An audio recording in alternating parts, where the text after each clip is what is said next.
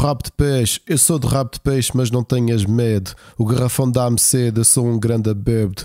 Olha para a pistola, eu nunca fui para a escola, passeando lá na rua vendendo da Coca-Cola. Eu já vou-me embora, mas não é agora. Meu coração corre sangue, isso é uma vida louca. Minha mãe não chora, isso é tudo para ti. Quando eu estava na cadeia, estavas lá para mim. E a seguir, eu não vou chorar. Esta vida não era para mim. Esta vida não era para mim. Eu não vou chorar. É verdade.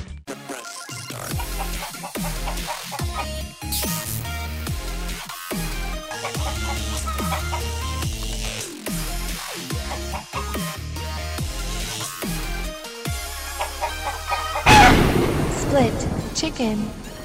Olá a todos, bem-vindos ao 38 episódio da quinta temporada do Split Chicken. Eu sou o Ricardo Correia, acompanhado de uma sinusite, e comigo tenho uh, alguém que é, e passando a usar a gíria de comentadores futebolísticos, o grande e real obreiro do 38 Campeonato do Benfica. Fala, obviamente, da pessoa que mais espalhou mística e, se calhar, outros odores também pelos balneários da luz, o grande, o inimitável o polivalente Rui Parreira. Como é que tu estás, Rui? Parabéns pelo teu Benfica ter, ter ganho o 38 Campeonato Nacional. Muito obrigado, amigo. E, e nação benfiquista, estamos juntos e aquelas coisas que se diz e, e, e palpanço no rabo e que, cenas de comemoração final do campeonato. Uh, é verdade, eu sinto que ajudei este Benfica a ser campeão, Eu- como, sim, como sim. nos últimos 10 anos. Tenho a certeza que ajudei porque todos os viste os meses. Não, enfim, todos os meses sai da minha conta dinheiro para eles. Portanto, ajudei a pagar ordenados a alguém um, e sinto que eu Oh. sou daqueles sócios maravilha, aqueles sócios ideais, que é o, o tipo que paga e não usufrui de nada, tirando o desconto da Repsol, óbvio, o desconto da gasolina. Mas é isto, grande sócio, Ricardo. Nem, nem tu és assim um sócio, meu. Tu, tu vais lá, não é? Cagar aquilo tudo a eles quando vais ver o jogo ou não? Eu sou muito limpinho, por acaso. Está bem, mas só o facto de sentares lá, alguém tem que ir lá limpar de seguida a tua bunda que ficou lá, não é? Exato. Mas olha, eh, é verdade. Olha, por acaso estava à espera de mais confusão. Estava à espera de mais confusão aqui na, na zona em termos de barulho. Até foi relativamente calmo. Não houve casos, não houve presos, nem nada, nem cenas dessas. Com, é Não, que- e, e pelo que eu vi, pelo que eu vi da, da feira do livro, agradeceram. Agradeceram, pá, ter corrido tudo bem, essencialmente.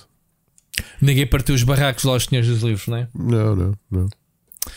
Pá, só- já o mesmo não seria se fosse o Sporting campeão, era? Partiu aquilo tudo, Ricardo, não é? Não? Não. Estou a brincar, estou a brincar. Eu acho que tem que ser, acho que tem que ser assim. eh, acho que há que comemorar dentro de. Sem, sem Claro. excessos, sem, deixar- sem ser parvo. Basta não seres parvo para, para teres algum juízo.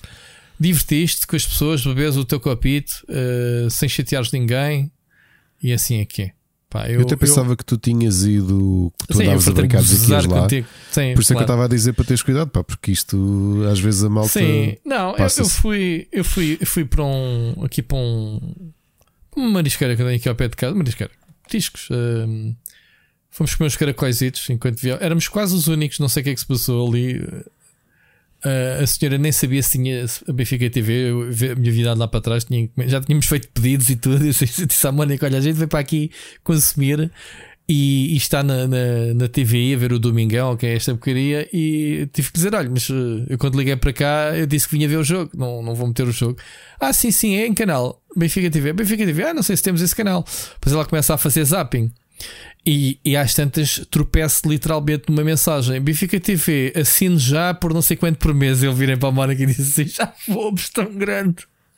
mas, mas depois ela andou para a frente e tinha mesmo o canal. Aquilo devia de ser alguma publicidade, uma coisa qualquer. Enfim. E depois, pronto, olha, depois fomos. eh, quando eu andei a brincar contigo, estávamos a passear o cão, a moer eh, os, os pica-paus e essas coisas que a gente andou a comer. Foi, foi divertido os dois. A minha mulher nem sequer gosta de bola e pronto. Foi só para me fazer companhia. Não tinha assim ninguém eh, que pudesse ligar para irmos eh, combinar, portanto.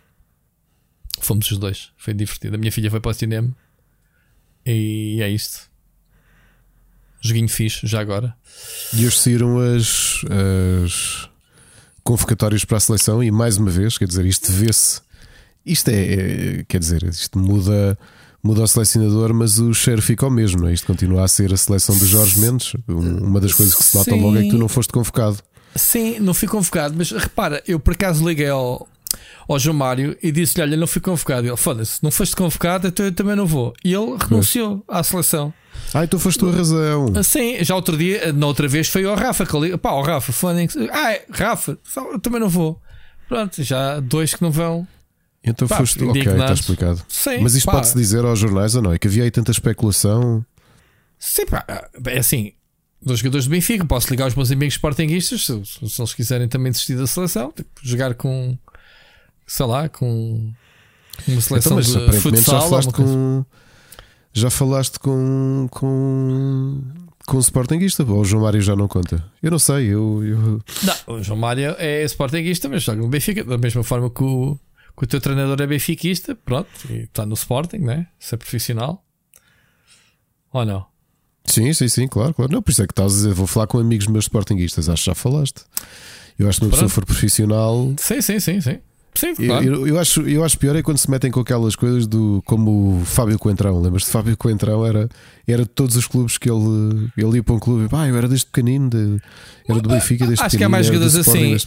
Este fim de semana hum, fizeram. Acho que é uma parvoíce. F- Pera, eh, fizeram um flash interview ao Pacheco, meu.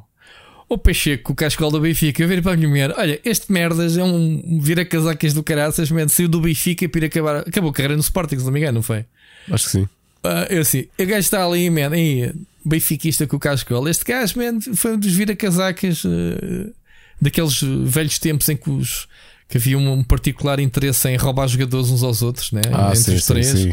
Houve uma época, o Rui Águas e não sei o quê, Benfica, Porto, e depois, depois o João Pinto Então, do Benfica houve, foi tiver- para o Sporting, depois foi o Pacheco. Sim, e eh, antes tiveste o Augusto Inácio, ah, que, que acho que o pai até ficou, deixou de falar com ele e tudo. o Inácio do Sporting para o do Porto. Sporting que foi para o Porto, exatamente. E Yeah, o pai yeah. acho que ficou, mas E naquele eu, tempo eu conheço o Inácio o pai até muito deixou mais de falar. no, Eu conheço o Inácio muito mais no Porto do que do Sporting. Eu, eu do Sporting só me lembro de, de ver fotografias dele.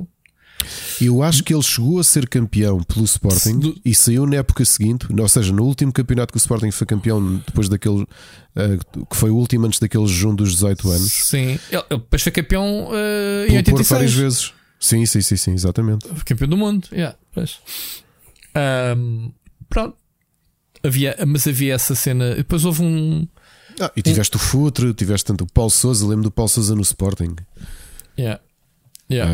Ah, sei lá, meu, assim, Ah, o Paulo. Souza, o Paulo Souza foi com o Pacheco. Foram, acho que mesmo, na mesma. Foi no, altura. no mesmo pacote. Yeah, acho que sim. Enfim, Eu acho que nessa fase havia mais isso. Agora parece que as coisas são. são sabes porquê? Porque agora há regras diferentes da formação e não sei o quê. Tu sabes que hum, hum, mesmo um jogador quando é vendido ao estrangeiro, né? se passou no, no clube, na formação, tu tens sempre direito a receber dinheiro. Ou seja, e tu, tu, tu agora tens que pagar, acho que mais pela formação, não é? Acho que há assim uma cena qualquer que É, está é sempre não- garantido. Sim, sim, sim. É, Ou seja, é que se o que paga. acontece é. ah, tu podes ser vendido 10 vezes, que dessas 10 vezes, ah, uma porcentagem para acho Sim. que é 15% tem sempre de reverter para o clube que te formou. Pá, co- Considerando o valor em milhões que eles são vendidos, ainda bem ter dinheiro que entram sempre no clube. Claro. Então, Basta descobri-los, não é? Pois. Agora lembrei-me É. do secretário que, que, que fez, tem a formação dele no Sporting e no Porto. E, e- e eu não me lembro, não me lembro quem é que me disse isto. Esse homem desapareceu vou- mesmo do futebol. Eu acho que ele há pouco tempo teve um AVC. Acho, coitado. E até é um tipo novo, está com 53 anos. Pois, pois, pois. Opa, ainda agora vi, fizeram muita promoção com o Carlos Manuel, mano. O Carlos Manuel está um boi, meu, o dobro de mim. O Não Carlos, viste o Carlos- sério? O Não, não Carlos vi, não vi, Manuel não. está um bisonte. Tu não, não tens noção, mesmo. Olha, Coitado mas vi uma homem, está muito fez- gordo, meu. que me fez. Está pior que o Jorge Andrade. Tu não viste o Sporting Benfica, pois não? Vi. Viste o Oh, Sporting não. Benfica? No início, no início foi a, a outra semana. Vi, vi, vi. Fizeram uma coisa que eu até achei curioso: que foi convidaram uma série de antigos capitães do Sporting, porque foi o jogo de homenagem ao Manuel Fernandes. Sim, o Manuel Fernandes até foi dar o pontapé de saída. Falámos sobre isso. Exatamente, exatamente. Eh, epá, e vi lá o António Oliveira, que foi selecionador nacional e foi jogador do Porto. Aliás, eu acho que ele foi mais famoso até por jogar no Porto. Não, Mas acho que antes- nessa altura era muito. antes- nos antes anos 70 treinador, e sim, 80 e até 90 era, era mais frequente tu teres. Tu ter jogadores que, que saltavam os três grandes. Yeah. Yeah. Mas ia só dizer aqui uma coisa para não nos esquecermos que é ah, quando se sentirem mal, pensem que o pensem que o, o secretário foi jogador do Real Madrid. Estou mal, man. Isto acho que foi dos meus inputs que o Porto. É assim, Leve este jogador, este jogador é bom. Oh, é tão bonito como o carro do futo amarelo. É tão bonito. O secretário é aquilo que as pessoas chamam um limão. É quando vendes um carro podre, não é? Vendes um Ah, limão, porra. meu. Coitado, o limão é tão bom. Gosto tanto de pão limão, meu. Fresquinho. Bom, Ricardo, não vamos falar de bola porque a malta que está aqui nos ouvindo não quer saber de futebol. Temos um programa hoje cheíssimo. Eu nem sei quanto tempo. Eu, eu, eu sei que tu estás doente, minha, minha querida girafa do Madagascar. Eu sei, respeito. e sei que isto é um programa curto. Mas hoje temos seis mensagens do ouvinte. Portanto, costuma-se dizer, eh, diz a tradição que não há a fome, que não dê fartura. Portanto, malta, muito obrigado pelas vossas mensagens. Uh, vamos fazer um programa muito baseado no que a malta lançar. Temos aqui um ou outro tópico e vai ser por aí, ok? Temos uh, coisas para falar, temos uh, Zelda para falar, temos PlayStation uh, Showcase para falar. Um, Ricardo, já fazendo aqui uma antevisão daquilo que a gente vai falar pela frente para o pessoal que se quiser desistir. Acho que é tema fixe, né? Começamos a fazer aqui um- uma projeção Sim. do que vamos falar. Uh, e vamos falar, pronto, de, E dos vai temas haver que, review com spoilers do primeiro Fast and Furious. Vamos fazer aqui uma coisa com diferente. spoiler. Eh, Vais fazer spoiler porque eu já nem me recordo bem do primeiro Fast. Quer dizer, lembro, mas Eu Mas prometi aqui, lindo, já vou, lindo, já lindo, vou lindo. a meio do segundo, ok? E vou ver Já- o resto dos filmes todos. tens noção que meteste a internet, a internet a arder. Pelo menos a nossa bolha com essa tua decisão de veres os. Fazes a maratona, né? O, o Fast, Fast Universe, né? Ou Fast Multiverse, como é que é chamar? Não te esqueças de ver o spin-off com o Hobbs em Shaw. Atenção. No fim, no fim vejo. No fim, pronto, vejo. ok. Soube, disso, Ah. soube disso outra vez hoje que o Machado falou nisso. Mas preparem-se, preparem-se, porque eu, eu estava. tá- o, o Machado Não- ria-se não ligou-me. spoiler. Não vou dar vamos. spoiler, não vou Ah. dar spoiler. Mas o Machado hoje ria-se e eu estava eu estou a fazer uma análise ao filme. Uh, lembras quando o That Guy with the Glasses tinha aquele personagem que era ele com um cachimbo na sala com, com o Rob Vermelho a falar de jogos e não só? Sim, sim, Que sim. era assim uma cena. É, é isto que eu vou fazer com, o- com, com o Fast and Furious. Eu vou mesmo analisar o, o filme a sério. Só que um teaser, o filme não faz sentido.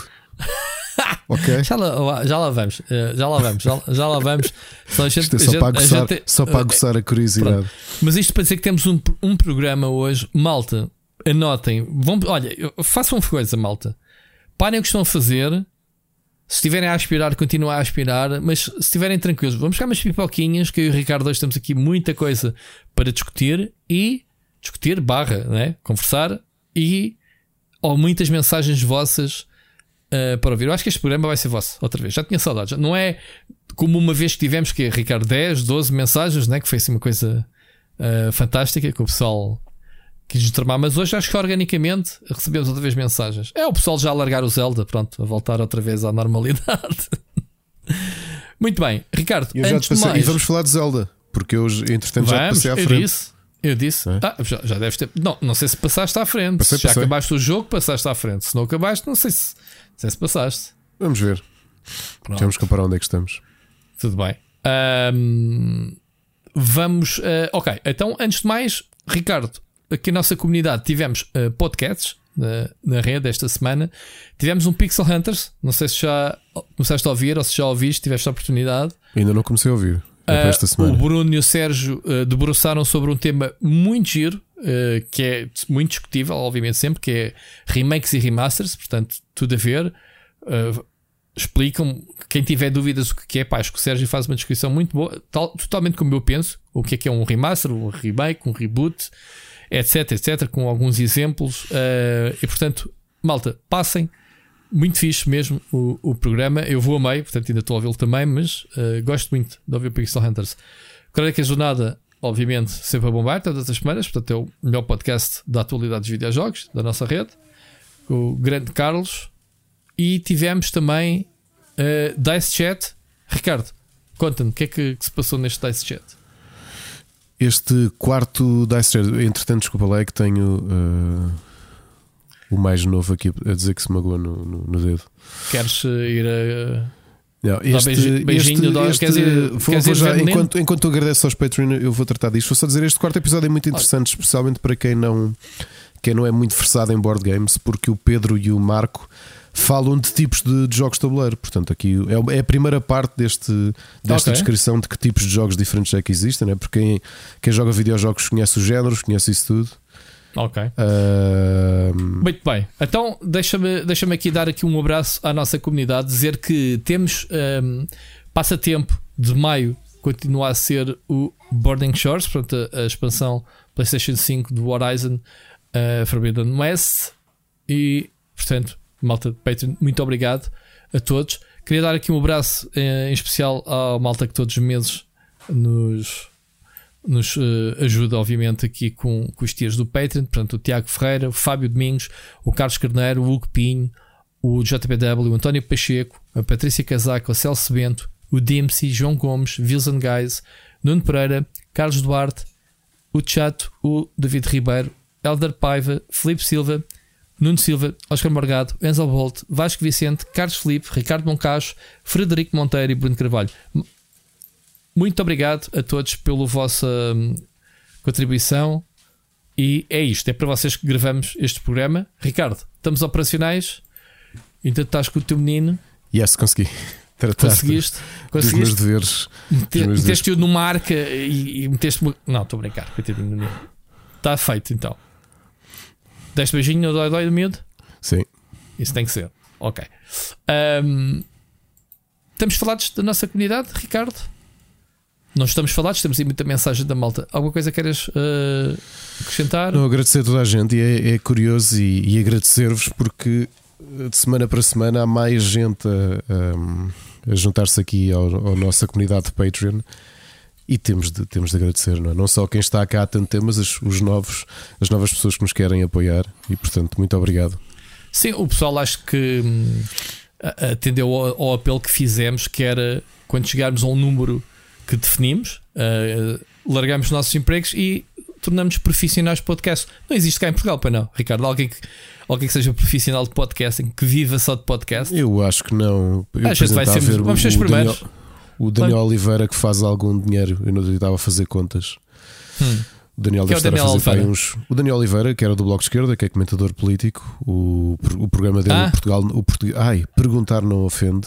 Ok. Eu tinha visto que ele tinha, pelas contas que eu fazia para o número de Patreon, ele, deve estar a fazer uns 800 euros em, em Patreon por mês. Então, olha bem bom, vês? Melhor, melhor, melhor que muitos.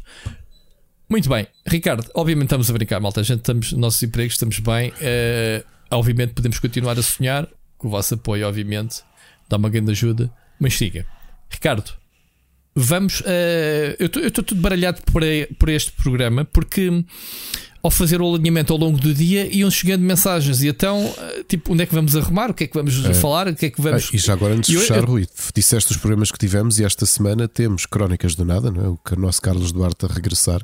Eu já disse, Já? eu falei. E, falei e vamos sim. ter Entre Marido e Mulher. Ah, pois domingo. vamos. Ok. Sabes qual O é o tema tema posso já? já. Sei, sei. Vai ser sobre Resident Evil. Ok, ok. Olha, também já sei qual é o tema do, do cartão de memória, mas não vou dizer. Já sabes? Já, já sei, sim, senhor. Já sei pá, porque fixe. o tema em si eu sou altamente especializado e já me vieram pedir eh, eh, conhecimento, digamos, de causa. Ah, é Monkey Island. Exatamente. Bom, vamos eh, seguir em frente. Eh, Ricardo, vamos eh, para as notícias e depois já, já está a ver como é que vai, vai fluir o programa. Porque eu, eu hoje a gente não tem guião, né? Ou o nosso guião é minimalista, mas eu hoje estou completamente desorientado com, com este guião. Eh, portanto, olha, vamos go with the flow, né? Ver como é que, como é que as coisas correm.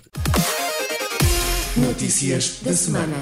Então, olha, não podíamos deixar de começar, digamos assim, este bloco uh, de notícias sem falar da nossa. Pá, eu fiquei mesmo triste. Uh, há a gente traz aqui muitos obituários, Ricardo, mas uma pessoa que esteve presente desde sempre, desde que eu me conheço. É, é assim. era eu a Tina era Turner. era a artista, não é? Epá, mas desde sempre. Obviamente que a gente perde o tracking. Epá, ela envelheceu. Epá, a senhora tinha 80 e poucos Sim, anos. mas não olha que eu ainda a ouvia cantar há uns anos e ela estava estava Tudo, e a Tina Turner. dançar e o corpo. Obviamente que a gente sabe que pronto, ela nunca se descuidou da, da saúde no que diz respeito. Epá, até há aqueles, aquelas polémicas dela se dizer que recebia transfusões de sangue para se manter jovem. Pá, não sei se isso é mito, se é verdade, pá, não me interessa.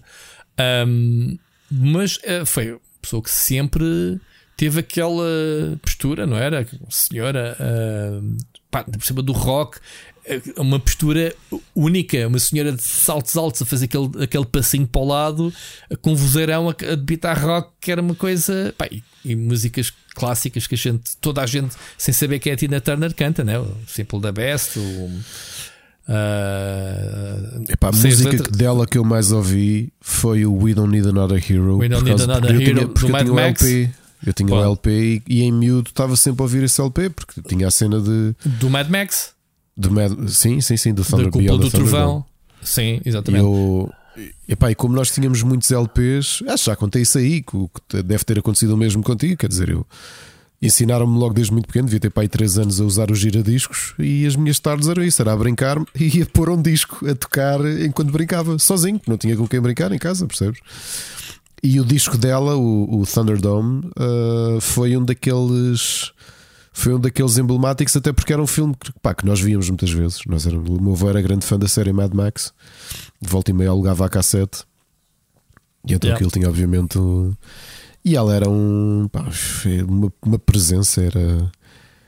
Sim, mesmo, mesmo por exemplo, uh, porque não se lembra, ela fez uma das dos genéricos do James Bond, do, do GoldenEye. Sim, o é? GoldenEye, sim, Pá, sim. uh, portanto, o Private Dancer era outra música que entra, que entra no ouvido. Enfim, ela tem uma história. uh, eu acho que até há, já há filmes de biografia dela. Pá, ela não teve uma propriamente uma infância ou, ou, juventude muito. Não, acho que ela foi mesmo o caso maltratada pelo marido e essas Uh, coisas. pá, não sim, é? Com o Ike, não é? Que foi assim. Eu acho que foi dos Um, primeiros casos mediáticos de sim, violência, violência doméstica. doméstica e ela, Uhum. e ela já para a altura foi muito corajosa, não só. Aliás, foram duas artistas muito similares nesta época que foram que abertamente conseguiram fugir dos maridos e que falaram abertamente do- da violência que, que sofreram. Foi ela e a Cher. é? Neste caso, ela com o Ike Turner e a Cher com, A Cher com o Sammy, com né? Como é que se chamava? O Sony. O Sony. Sony, Sony, exatamente. Yeah. O Sony, porque o Sony era mais exploração da imagem dela do que propriamente de violência, não era? Ou, ou não sei se havia violência mesmo. Eu Acho, que sim, caso, acho que vou, no caso dele foi mesmo também. exploração Sim, sim, de- sim, de- dela, não é? Pronto. Uma coisa Muito que tinha bem. visto no caso dela, ela morreu de cancro. uh, Uhum. Uma coisa que complicou, e, e acho que ela já tinha abertamente falado disso. Em 2016 foi quando foi diagnosticado o cancro dos intestinos, só que ela não tratou de forma convencional, ela foi pela homeopatia. E portanto, obviamente que a situação piorou. uh, e tendo em conta a idade dela, não deve ter chegado aqui a um ponto em que os meios convencionais não. Infelizmente, nós sabemos que nunca é. Nunca é já está, felizmente as coisas mudaram muito em termos de terapias oncológicas, mas ela provavelmente deixou isto avançar muitos anos com, com terapias alternativas. O que é estranho para uma pessoa que diz que sempre tratou da, da imagem não era? E, da, e da saúde. Sim, mas, é? mas em termos de saúde também eh, há pouco tempo li um artigo que falava disso que ela, ela, ela cuidava da imagem, mas da saúde nem por isso, porque ela Nem desde isso. 78 que teve sofria, eh, portanto já no auge da carreira dela, sofria de tensão arterial bastante elevada e ela não o tratou. E portanto não tratou ao ponto de ter chegado à hum, insuficiência renal que, que, que, que, a, que a desgastou muito no- no- nos últimos anos. Ok, portanto foi, foi muito. ela- os últimos 10 anos foram muito complicados. Portanto, houve ali muito. Ela cuidava da imagem, mas do, do corpo nem por isso, não é? Uhum. Portanto, não sei, pelo que me lembro também. Do corpo no Eh, interior, leia-se. Se- Sim, do interior, sim, exato, exato. Não- eu sabia que o Ike era viciado em cocaína, não sei se ela também esteve envolvida, se também teve contacto ou não. Naquela época era, infelizmente, como sabemos, era frequente. Ah, ainda assim, é a Tina Turner, é, é uma das melhores artistas de sempre, percebes? É, marcou gerações, marcou. Ela é a rainha do rock and roll, ponto final. Não, não há Yep. ninguém lhe tira essa. É, é uma diva, meu, é uma das divas originais. Uma voz brutal, músicas inesquecíveis. Uma presença em palco Sim, sim, sim. incrível. sim. Muito bem. Olha, Olha, continuando o- só em notícias não muito boas em relação a cantoras, eh, eu Hum. tinha dito aqui que ia tentar cumprir o meu sonho, ou a minha bucket list. Neste momento, a minha bucket list de artistas que eu não Celine vi, Dion, preciso não? de ver, inclui a Celine Dion e o King Diamond. O King Diamond não vi porque o concerto foi cancelado em Portugal por causa do, de Covid-19 em 2020 e ele, entretanto, não voltou, até porque tem controlado muitas tours por causa de um problema grave nas costas. E a Celine Dion, como já tínhamos falado aqui, que tem aquele problema raríssimo, aquela neurodegeneração, o, eh, o síndrome de pessoa rígida. Ela piorou e, portanto, cancelou mesmo os próximos dois anos de turnê, o que incluía o Sim. concerto que eu ia ver a Estocolmo. Puxa. Olha, sinto muito. É, vamos ver. Pode ser que ela recupere, né? Yep. Deixa ver. Deixa ver. Muito bem, Ricardo, temos a agenda esta semana. É uma agendazinha cultural, eh, porque começou a Feira do Livro. A Feira do Livro está a funcionar desde dia 25 e vai terminar dia 11 de junho. Mas temos mais duas confirmações de eventos eh, do qual nós falamos bastante. Um até que nós temos razões especiais para falar. É que já saiu a data do Fórum Fantástico 2023, que vai decorrer de 29 de setembro a 1 de outubro. E, e saiu também no mesmo dia a data do próximo BD Amadora, que vai ser de 19 a 29 de outubro. Portanto, tudo o Ok. que de fãs de, de literatura e fantástico e banda desenhada, já temos aqui datas confirmadas. Muito bem. Feira do Livro, sou capaz de ir lá para a semana, Ricardo. Estou de férias, não fiques com inveja. Ahm, Eu vou ter. eh, Eu também vou estar uns quantos dias em casa para a semana. não é? Portanto, se calhar Então, até íamos lá. Se calhar vais-me ajudar a pintar a casa. Também era uma boa ideia. Deixa estar. Agradeço-te imenso. Eu, eu gosto muito de teres pensado em mim, mas Mas sim, logo vemos. Bom, Ricardo, vamos começar já a aquecer aqui a. Aqui, aquecer as hostes com uma primeira mensagem. Vamos ouvir a mensagem do João Gomes. Olá Rui, olá Ricardo. Já estou para mandar-vos esta mensagem há algum tempo, porque esta mensagem vem no seguimento da- das recomendações dos ouvintes para, para os nossos hosts. E a recomendação que eu trago hoje é, é um site para quem gosta de ver animes e para quem quer começar a ver algum anime.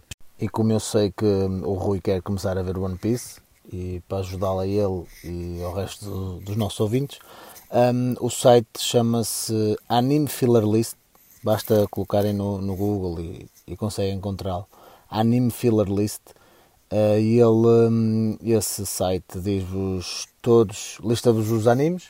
Vocês procuram o anime que querem e tem lá a lista de todos os episódios e quais é que são fillers e quais é que não são fillers. Isso vai ajudar a reduzir, eh, em alguns casos, tipo Naruto, drasticamente o número de episódios a que têm que ver. Escusam de estar a ver o- a chamada palha, não é? O enchimento, que é o que quer dizer filler. Ahm, e assim eh, não perdem tanto tempo a ver. Ahm, em relação ainda ao, ao One Piece, eh, gostava de saber se, se o Ricardo por acaso está a acompanhar, eh, se vai a par do- dos últimos episódios do anime, porque está qualquer coisa de extraordinário. Está mesmo fantástico o que eles conseguiram fazer com aquele anime. Já vi filmes de animação com menos qualidade no cinema. Está brutal. E, hum, e perguntar, perguntar ou, ou, ou, ou dizer que correm rumores que a próxima transformação do Luffy, que será possivelmente a mais poderosa de todas e a última, hum, vai ser transmitida no dia 29 de junho e, pelo que dizem, vai ser produzida pelos estúdios da, da, da Warner Brothers. Hum, não sei se é verdade, se não é, gostaria que fosse, uh, mas mesmo que não seja, o, o anime neste momento está, está com uma qualidade brutal e está, está qualquer coisa como eu nunca vi em nenhum anime. Recomendo bastante verem esse anime. Já sabem, são mais de mil episódios para pôr em dia. Meia dúzia de filas que tem pelo meio. Podem conferir lá no site que eu disse. Um, e pronto. De resto, queria também perguntar o que é que vocês acham sobre o, Kilite da PS5 que saiu. Uh, se acham que vai que faz falta, que não faz, e, e fazer-vos o desafio de, de, de preverem qual o preço com que vai sair. Um, eu pessoalmente acho que não faz sentido nenhum.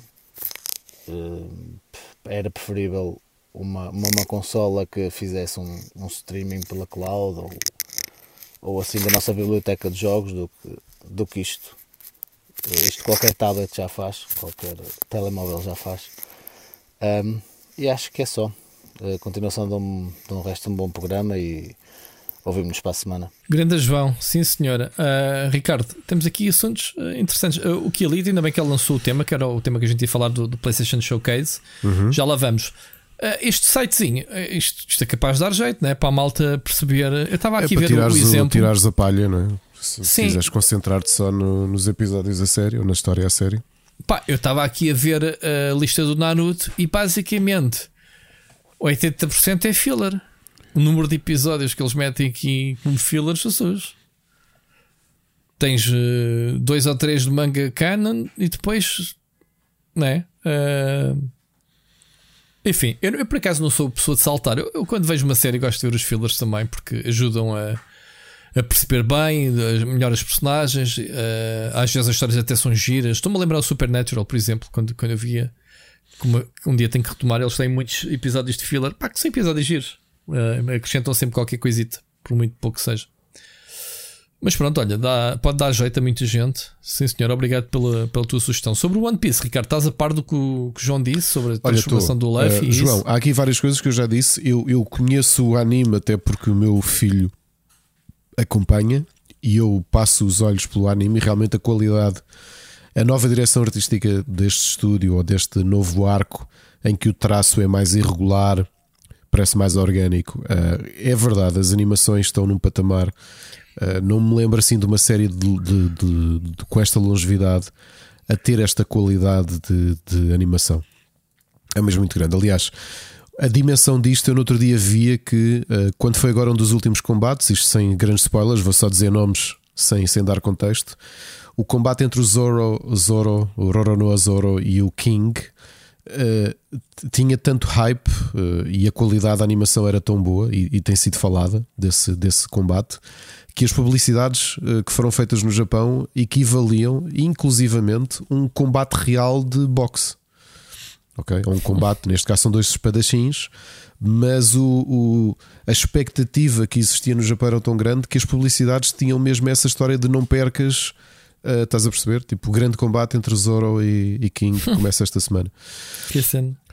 Em relação à animação, já tinha ouvido esses rumores eh, que realmente há um animador que, que trabalhou muito, que trabalha há muitos anos com o Warner Brothers e que trabalhou também com o Gendy Tartakovsky em muitos dos filmes dele, trabalhou no Space Jam e que eh, tinha apenas dito um feito um tweet muito subtil a dizer ah, que tinha já enviado ah, a animação dele para One Piece e já se fala há muito tempo disso, portanto, da Toei eh, juntar-se, portanto, isto está a entrar num patamar tão elevado eh, a nível mundial que a própria Warner Brothers, alguns animadores se vão juntar à malta da Toei para hum, animar esse.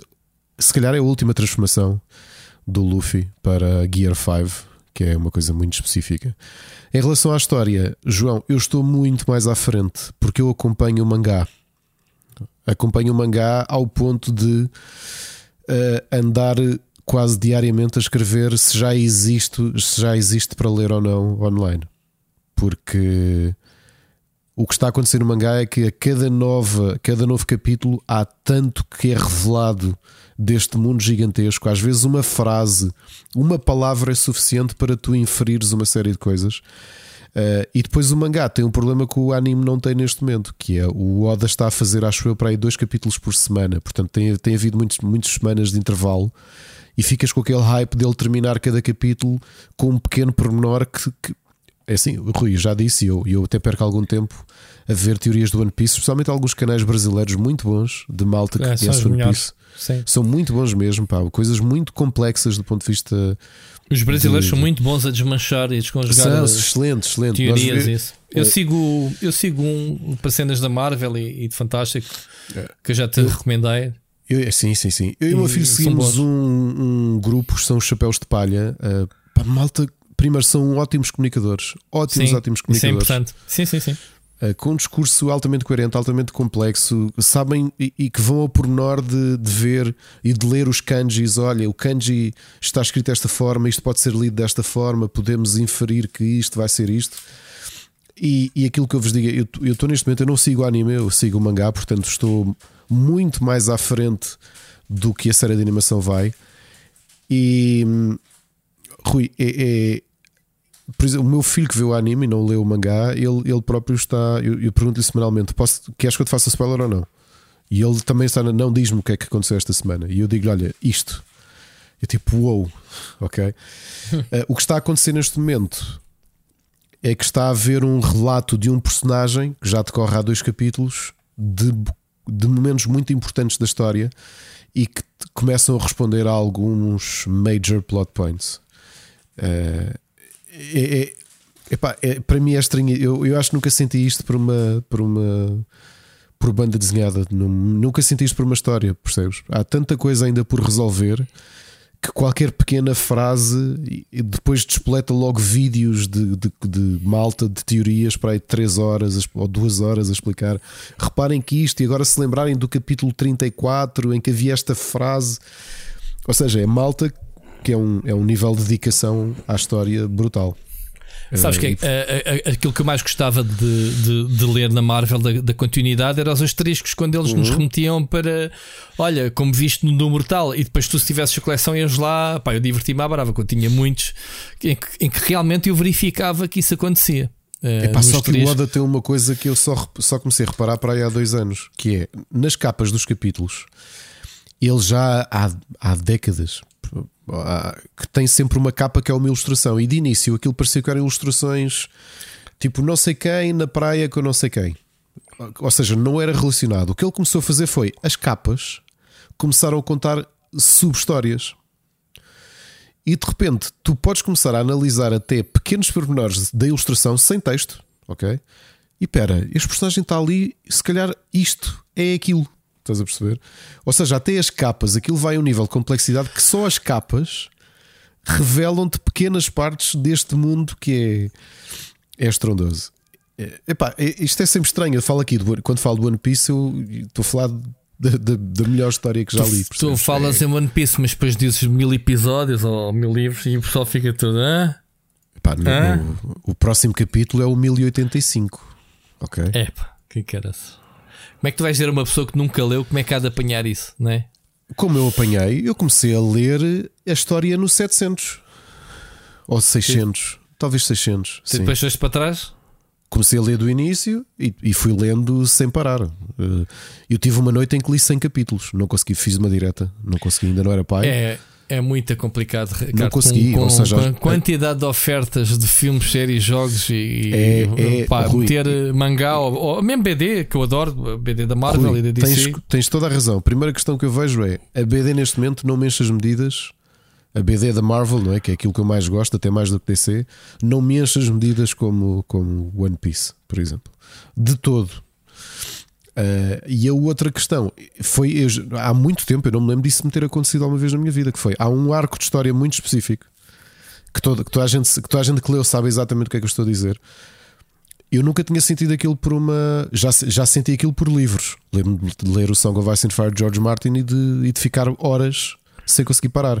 E isto aconteceu-me com One Piece. Havia ali um, um, um arco muito importante. Eu não consegui parar de ler. Não consegui mesmo. Fiz direta. Fui para o trabalho sem, sem dormir. Ainda não era pai. Estava, aliás, acho que a Ana estava grávida na altura. Eu não, não consegui parar de ler, percebes? Fui, eu tenho de acabar de ler este, este, esta história, este arco. E valeu muito a pena. Fogo. Depois que acabei, fiquei tipo, "Fó, fogo. Tenho que me organizar a minha vida para tentar incluir.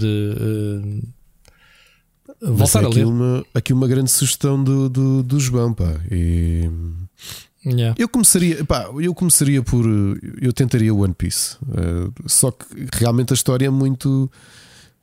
Quem começa a ler e vê o início ainda é uma coisa muito. Quer dizer, ele é um miúdo que sai de uma ilha e que não tem nada a ver com a complexidade que aqui está. Sim, cresceu, claro.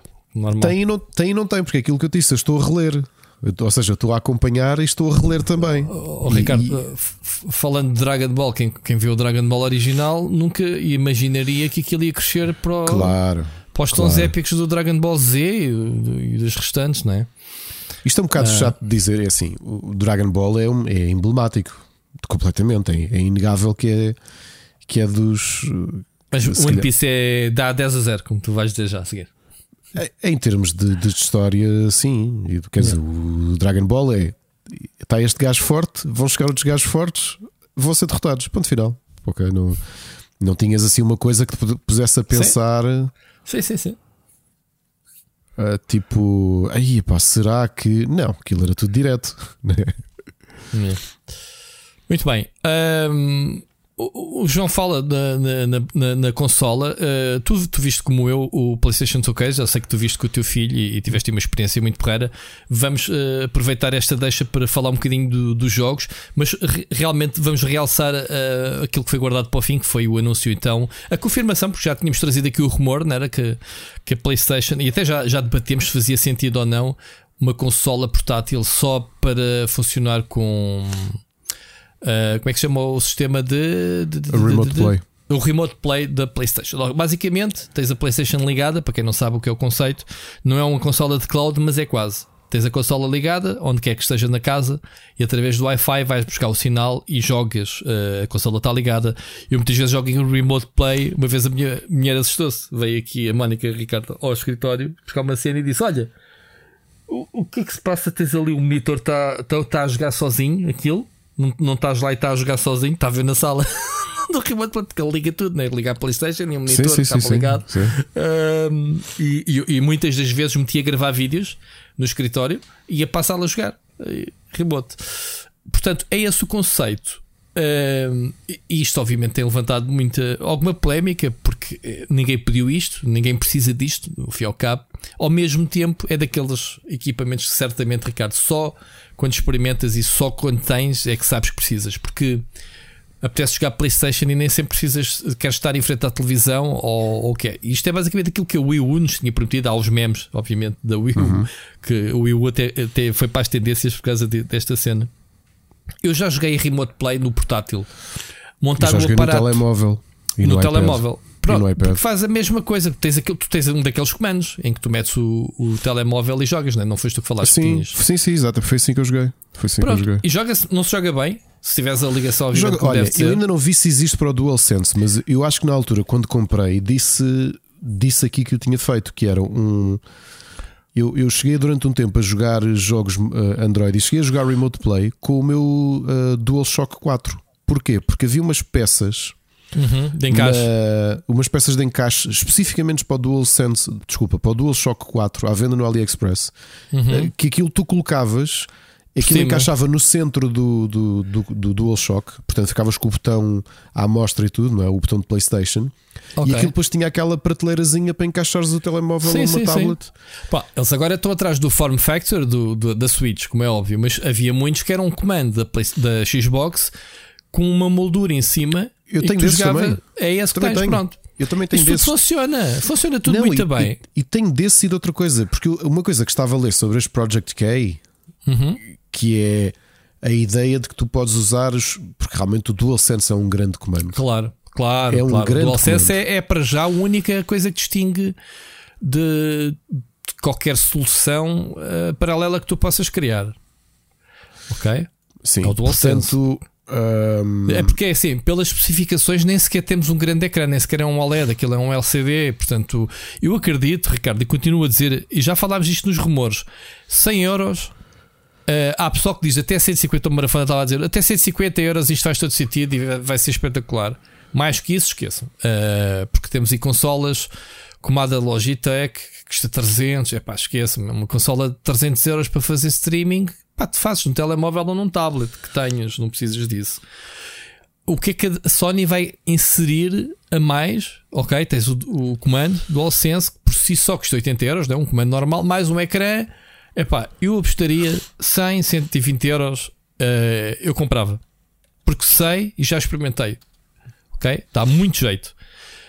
Agora, tu já podes fazer isso com um portátil, com um tablet, com um telemóvel, não acrescenta nada. E daí a receberes uma coisa que a marca PlayStation, pagares um balúrdio e vai um caminho, né? O pessoal tem-se queixado um bocado disso de não acrescentar nada. Rui, só por curiosidade, acabei de escrever DualSense no AliExpress só para ver se já existiam clipes similares para pôr um telemóvel e Uhum, recebi logo claro. uma notificação a dizer que eu precisava de ser maior de idade para poder ver os produtos associados com essa pesquisa. E agora acho que não- disse que não, mas acho que imagino porquê. Porquê? Não sei. Hão de ser dildos DualSense. Sense. Sei. Ok. Mas pronto, Bom. à primeira vista não, não existe parecido, ok? Mas uh, qual é é a tua opinião sobre, sobre Pá, a, a minha opinião é eh, tem que ser mesmo um preço muito próximo do comando e pouco mais, ok? Hum. Porquê? Por uma, eu acho que é por uma questão prática. É verdade que o comando é diferente e a experiência de jogar com aquele comando é completamente diferente, mas mais cedo ou mais tarde, a solução que rapidamente encontraram para os comandos todos, que é um clipe, pá, estamos a falar de um clipe que custou Yeah, yeah. esses clipes custam para aí 8 euros. É uma peça de plástico que está feita mesmo para abraçar o, o comando, não é? Aquele comando específico e que, e que tem uma, uma- um tabuleiro. Sim. Ou seja, não é a coisa mais confortável do mundo jogar. Aliás, tu sabes que eu tenho um iPega, não é? E os iPegas são como a Switch. Tu colocas o iPad ou uma Sim, tablet sim, no centro e jogas como se fosse uma consola. Estes não são bem a mesma coisa, mas epá, eu não acredito que mais cedo ou mais tarde não surjam coisas do género. E, e se é para jogar em remote play, se for acima de 150 euros, eu acho que não vale mesmo, mesmo, mesmo a pena. Pois, pois. Mas olha Não que eu vale, acho que a vale Sony a pena. sabe disso. A Sony sabe disso. Ah, há aqui um, um- Há aqui qualquer coisa que pode ser um trunfo para a Sony. A Sony no mesmo dia anunciou também os auriculares novos ah, com aquele design ah, exclusivo da PlayStation. Não é nada de novo, a Sony tem uma série de auriculares otimizados para jogar da PlayStation, mas este tem uma linha. Se eles lançarem um kit consola, mas auriculares, Pá, eu aí já acredito que se mande para os 250 euros tranquilamente, porque os auriculares daqueles, com noise, eh, cancelamento de ruído, conhecendo eu os produtos da Sony, não custam menos que 300 euros. Eu percebo, Só os- pá, mas aí, só aí volto a dizer: o meu, o meu Steam Deck custou 415 e eu sei que Eu 250 não sei, são 415, yeah, mas o Steam Deck é o Steam Deck. eu sei. Eu sei. E se quiseres investir um bocadinho mais, também já tens a solução da ASUS. eh, portanto, Portanto, o, o problema ser. é, o problema é o patamar de comparação. Eu sei. Olha, mas sabes que isto faz-me um bocado de confusão. Hoje tropecei numa notícia que dizia que a Sony já está desde 2015 a trabalhar numa cena destas. Eu não sei se. Não sei se. Ou seja, logo depois de ter cancelado da vida, eh, lembra-te que a Vita já era esta premissa. A Vita foi concebida Sim, como uma companheira, tinha remote play crossplay, tinha eh, o cross Sim, save. sim. Tu começavas a jogar na PlayStation 4 e continuavas na, na Vita e vice-versa. Mas era só jogos compatíveis, não tens a liberdade que tens atualmente. A Vita hoje em dia fazia tanto sentido, Ricardo. A Vita, mesmo como a conhecemos, obviamente atualizada para os padrões atuais, era uma consola da Sony. Pá, eh, podia ser a Switch da Sony, não era? Porque a consola era fantástica. Fogo, Eh, era uma excelente consola. A, a- a consola tinha, não digo que tinha o mesmo processamento que a PlayStation 4, mas era uma companheira e tudo, tudo o que agora estamos a, a levar né, com, estas, ah, com estas consolas todas portáteis, obviamente. A Switch só existe uma, uma consola híbrida, legitimamente é a Switch, que é a consola doméstica e portátil ao mesmo tempo. Mas a, Steam Deck também. Quer sim, dizer, ok, precisas o- de um comando adicional para fazer o- jogar à parte. como assim? O Steam Deck não precisas. O Steam Deck precisas, podes comprar a doca oficial da Valve, mas ainda precisas estás a de um comando para, jogar, jo- eh, para te sentar para, para jogar à à distância. Sim. Sim, pronto. Ah, pá, mas atenção, a Switch faz outras coisas que, por muito que a gente pense no Form Factor, tu não, não tiras os Joy-Cons e olha, toma um para ti e um para mim para jogar multiplayer. Não há nenhum Steam Deck a fazer isso. Não há nenhuma consola a imitar que faz isso, Ricardo. A cena, a, a flexibilidade dos Joy-Cons, não é? Pronto, mas não é, não é para aqui chamado. A cena da Sony é eles, ah, se eles pegassem na Vita e dissessem: Olha, recuperámos a Vita, não lhe mexemos no hardware porque não é preciso, isto é para remote play. Não era aí, não era, não era isso, não era? Não era fixe? Percebes o que eu quero dizer ou não? A, a Vita é uma consola do caraças, meu. A Vita Certo? era uma grande, grande consola. pá.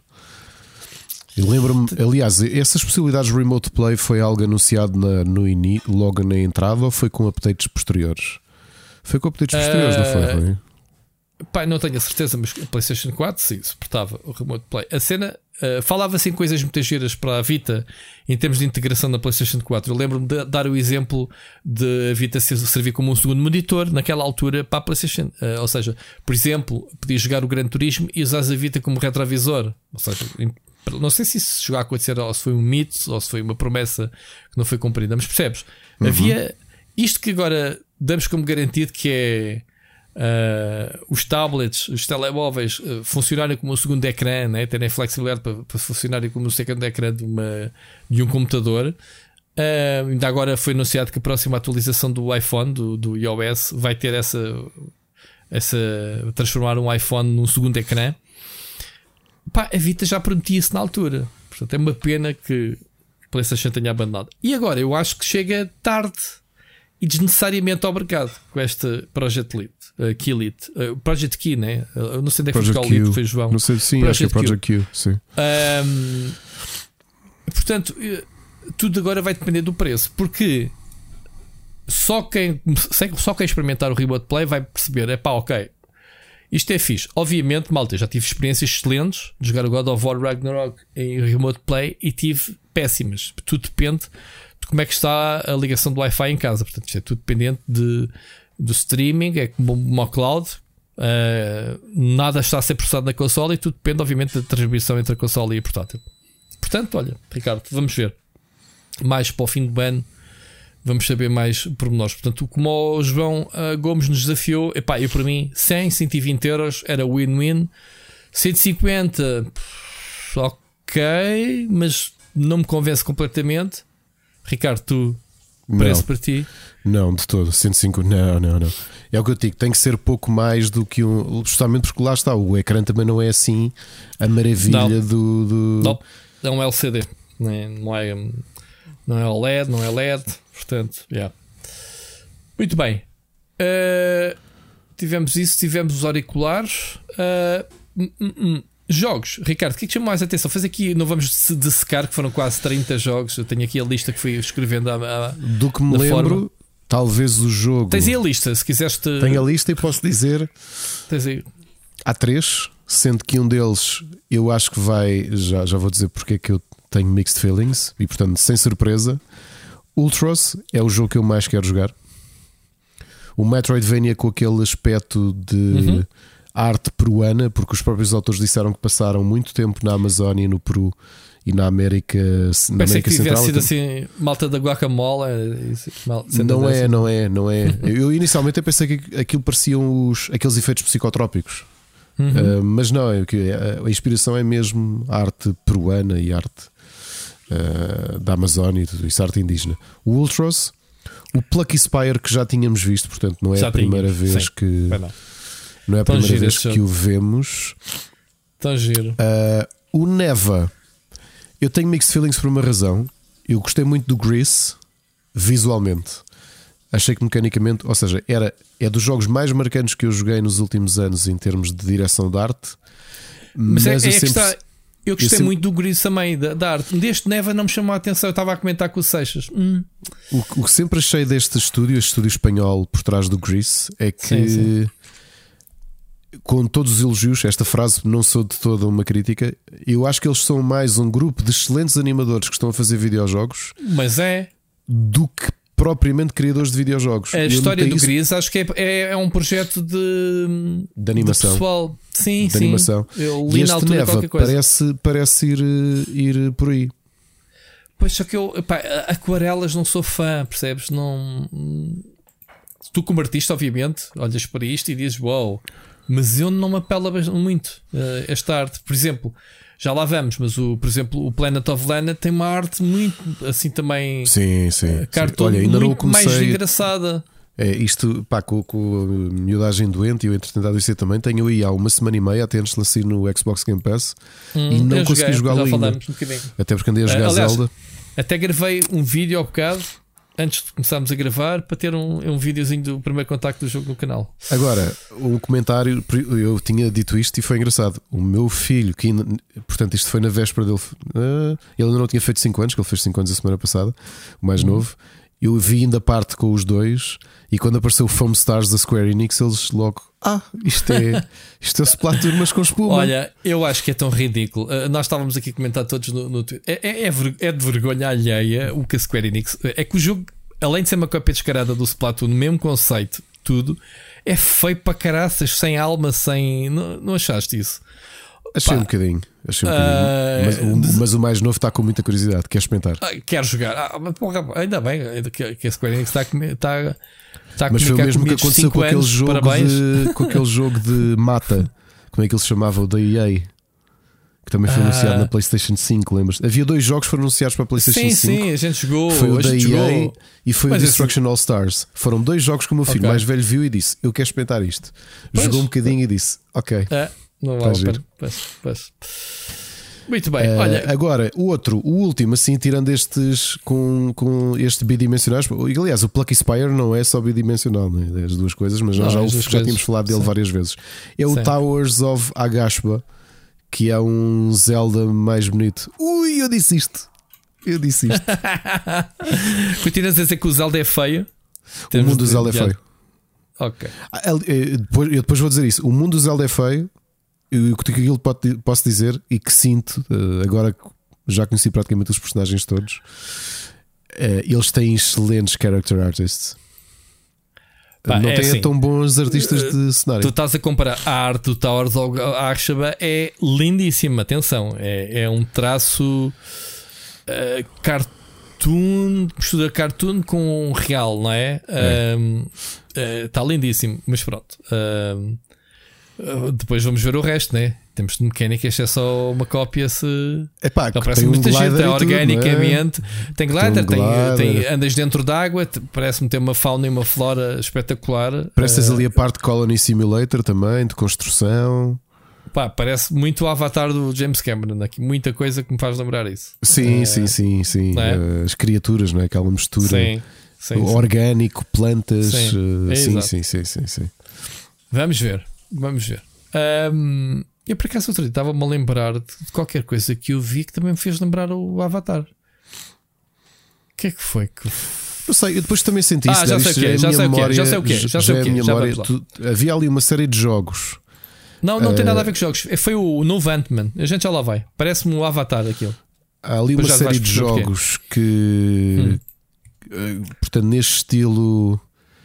Há, há um que é, obviamente, o Genshin Impact, não é? o Tower of Fantasy. Uhum. E há de ser aí esse mercado que ele, que ele quer ir. Mas depois tivemos o Grand Blue Fantasy também com muito bom aspecto e o Dragon's Dogma 2. Eu não joguei o primeiro, tenho ali. Eu tenho Eu experimentei, Vita. Eu tenho o não jogo, não, isso é o Dragon's Crown. Ou tenho isso para PC. Já não lembro onde é que tenho o jogo. Sim, eu não cheguei, não cheguei a jogar. Olha, eh, coisas a salientar do, do meu lado, não sei se já acabaste, se queres que. Uh, Sim, depois o meu grande destaque acho que também vais falar sobre ele. E foi a parte em que tanto eu como o meu filho mais velho ficámos de queixo até ao chão. O Spider-Man 2, provavelmente. Spider-Man 2, claro. Olha, eh, já aqui falámos tantas vezes, Ricardo, quantas vezes a gente falou que é pá, como é que, como é que se deixa de fora o crava no caçador, né? A gente está sempre Opa, a falar, Sim, sim. Sempre a falar assim, como é que é possível o crava não ter direito? Ouviram-nos completamente, fogo. Foi logo, a primeira coisa que vi foi. Gostei epá, muito da interpretação. Tá, tinha uma, ele tem um ar muito frio, não é? Uh, muito Sim, tu percebes da também. banda desenhada, aquele é baseado na, na última caçada, ou quer, ou no. Sim. ou- ou- aquela é- em que ele basicamente não conhece o Spider-Man e disse: pá, ok, já cacei tudo o que havia para caçar em África, agora vou caçar este bicho. Exato. A segunda cena surpreendente é que estamos a falar de um Peter Parker com a versão da simbionte É, do, do, sim, do fato. essa, eu não estava nada à espera. É porque de repente parece um best-of. Exatamente, não é? não é? Que é eh, yeah. eu, eu pensei, o que faz algum sentido? se Tu sabias que o Venom vinha aí, mas o Venom não vem do nada. O para Venom não- para quem sabe, o Venom claro. não vem do nada, não é? Claro. Não é nos filmes, malta. O Venom não tem nada a ver com os filmes, mas já. Será que eles vão buscar o Secret Wars? Não. Não Duvido. vão buscar o Secret. Vão ter de arranjar ali uma justificação. Provavelmente houve alguém que trouxe aquilo do espaço. Mas tu repara, tens o Lizard logo no início, Uhum. o Craven e o Venom. Portanto, isto está aqui a ficar. Não um- temos Venom, temos Fat Simbionte. É diferente. Eu acredito que, aliás, o, o teaser que nós tivemos do, do Spider-Man 2 Ah, pois foi. Pois foi, era o Venom, é, não era? era o Venom. Não era, era. Agora, posso estar completamente enganado, mas para o nível de complexidade ou por número de vilões que tem, eu não sei se isto não é. Se o Venom não é o cliffhanger. Que era o que faria sentido. Pô, eh, Podemos, antes de nos dar, eh, em vez de combatermos com o Venom, vamos usar um bocadinho dos poderes dele eh, na pele do Exatamente, que ou seja, que é para tu sentido. teres, especialmente para quem não leu a banda desenhada, não é? E as pessoas que agora seguem por causa dos filmes Hum. ou de- do MCU, de teres o enquadramento, teres o build-up todo, de Yeah. tu usares. Porque quem leu a banda desenhada era isso. De repente tens Yeah. um Spider-Man que vem das guerras secretas com um fato especial preto, que tinha um ganda look, mas que não era só um fato, ou seja, tinha capacidades diferentes. E esse build-up também para justificares porque é que o próprio fato aprende com. Aprende com, com, Com o seu host? com o seu host, não é? E portanto o Venom não é mais do que isso, não é? Que é o que o simbionte aprendeu, a mistura do ódio do simbionte, mas também com tudo o que aprendeu de habilidades do, do, do Peter. Eh, já agora, só por curiosidade, não vou trazer isto outra vez para, para, as, para as sugestões. Este fim de semana joguei outra vez o. Aliás, joguei Marvel Villainous, que eu semana passada tinha dito que tinha chegado a nova expansão, e eu. Eh, Joguei um bocado aleatório, escolhi jogar com o Venom e, e gostei imenso de jogar com o Venom, por acaso. Eh, a forma dele de tu tens de infectar, digamos assim, um, um Homem-Aranha que esteja, que esteja no teu tabuleiro com, com simbiontes para conseguir ganhar. Gostei, gostei bastante de jogar com ele. Isto agora é uma, uma mensagem paralela. Ah. Muito bem. É não esquecer, obviamente, que temos o Miles Morales, portanto, que foi a estrela da expansão do Spider-Man, teve muito bem. Ah, houve rumores em que podíamos jogar com um co-op, mas aquilo ficou assente pelo trailer. Até foi o Seixas que me chamou a É atenção. tu foi a, a, mecânica de GTA V, sim, a alternar entre um e o É. outro. Portanto, é pá. Uh, Insomnia que está de parabéns, pelo menos por estes 10, 12 minutos. eh, com- eh, e achei também um bocado diferente o tom do jogo em termos de, de interface gráfica. Pá, está tá diferente o jogo, para melhor, eh, acho eu. O primeiro jogo continua a ser excelente. E outro dia testei isso na. Quando eu tive cá a Rogalai, eh, meti o Spider-Man e tipo, pensei assim: pá, que luxo de jogo. Temos um jogo de Spider-Man em que basicamente podemos estar aqui minutos ou horas só eh, a explorar a cidade com o Teio da Aranha, que é, que é super divertido. Aquilo que eu estava a dizer, ao meu, porque não me lembrava já, pá, eu, eu joguei na altura quando saiu, fiz completionist ao Spider-Man e já lhe toca há um tempo. E eu a perguntar ao meu filho: pá, tu lembras-te no, no original nós podíamos alternar entre um e outro, mas no original tu ainda não tens os. O Miles Não, Morales está a aprender ainda, não. não é? Está a começar. Não o, não, o Miles Morales entrou na expansão, mas eh, o, o Peter Parker é só cutscenes, que ele está de viagem. Não, não, mas espera.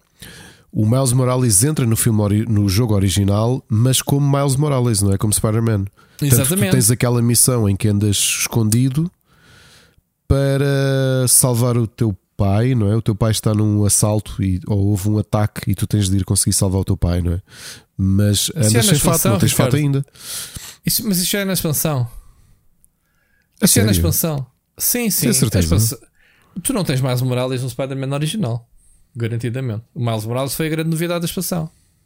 Foco, não, eu quero estar a dizer isto de boca cheia porque tenho quase a certeza, quase 99%, Ricardo. Não, eu, eu, eu tenho ideia, posso estar enganado, que tu no primeiro tinhas uns pequenos capítulos do Miles Morales sem roupa. Portanto, o rapaz que de repente descobriu que tem poderes e está a fazer qualquer coisa. Pá, eu acho que ele entrava não como personagem jogável.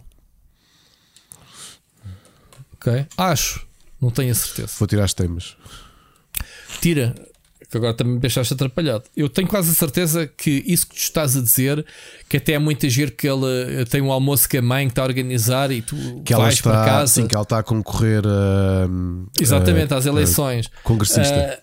Sim, e, e isso é o início da expansão do Miles Morales. Isso é a ideia que eu tenho. Se entrou no jogo original, não, acho que não. Acho que não. Enquanto tu procuras, deixa-me aqui falar mais. Coisas que eu vi. Olha, surpresa grande. Ah, o regresso do Mara- Marathon da, da Bungie. ah, Porque é um jogo histórico, ninguém sabe. Epá, o pessoal ficou entusiasmado com, o- com o Marathon.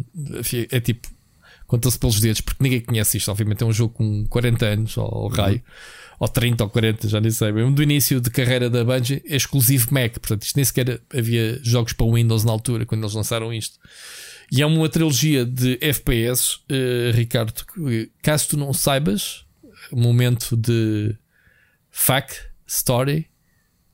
foi o Marathon o primeiro jogo a utilizar o rato como free look, tal como conhecemos Oh, atualmente os Curioso, não sabia.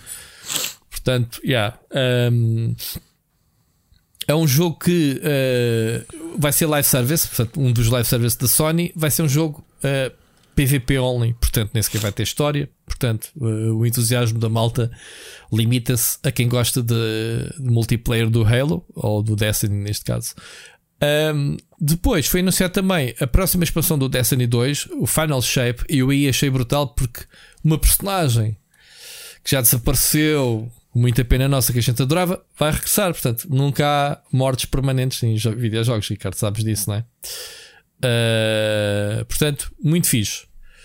Mais coisas, uh, uh, uh, uh, coisas que me chamaram a atenção, além daquilo que já disseste. Epá, fiquei um bocadinho triste que o, o pessoal tem mania de dizer que o Assassin's Creed, desta trilogia, é demasiado grande, é não não sei o quê, não sei o que mais. O pessoal que nos jogou Tears of the Kingdom, né?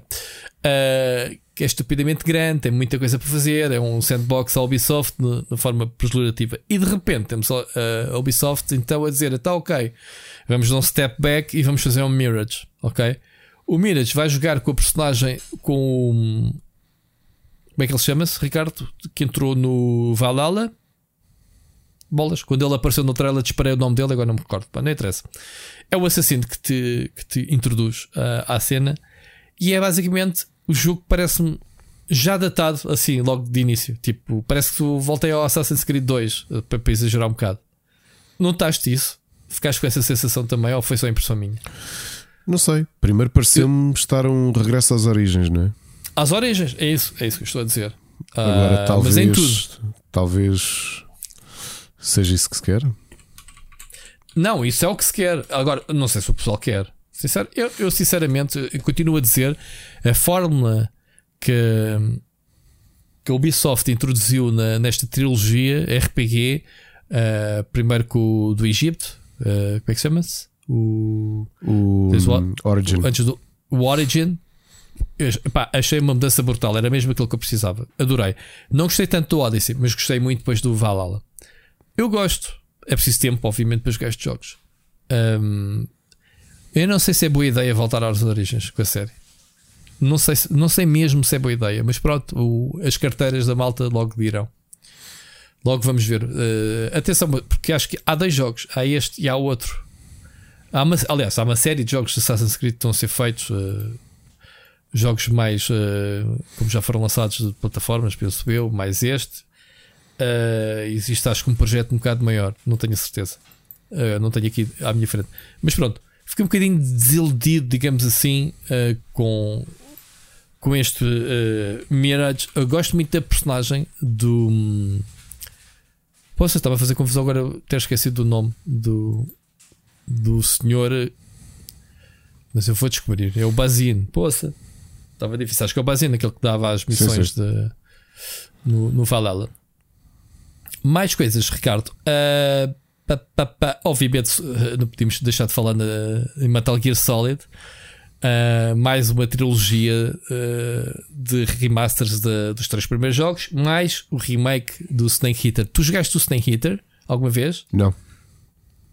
Ok, então acho que vais gostar muito deste. Deves jogá-lo. Ah, é um dos melhores, daqueles que eu joguei, obviamente, da série. Já o acabei duas vezes. o original na PlayStation 2 e depois aconteceu na 3DS. Não tens o jogo na 3DS? Não sei. Acho que não. Acho que não tenho por acaso. Ok. Então, olha, joga. Este é basicamente ah, o Metal Gear Solid Zero, digamos, é o primeiro da cronologia, se não me engano, se bem me lembro. É muito giro, muito, muito giro mesmo. Os bosses, ah, originalidade dos bosses, pá, um boss como o The End, por exemplo, já deves ter ouvido falar nele.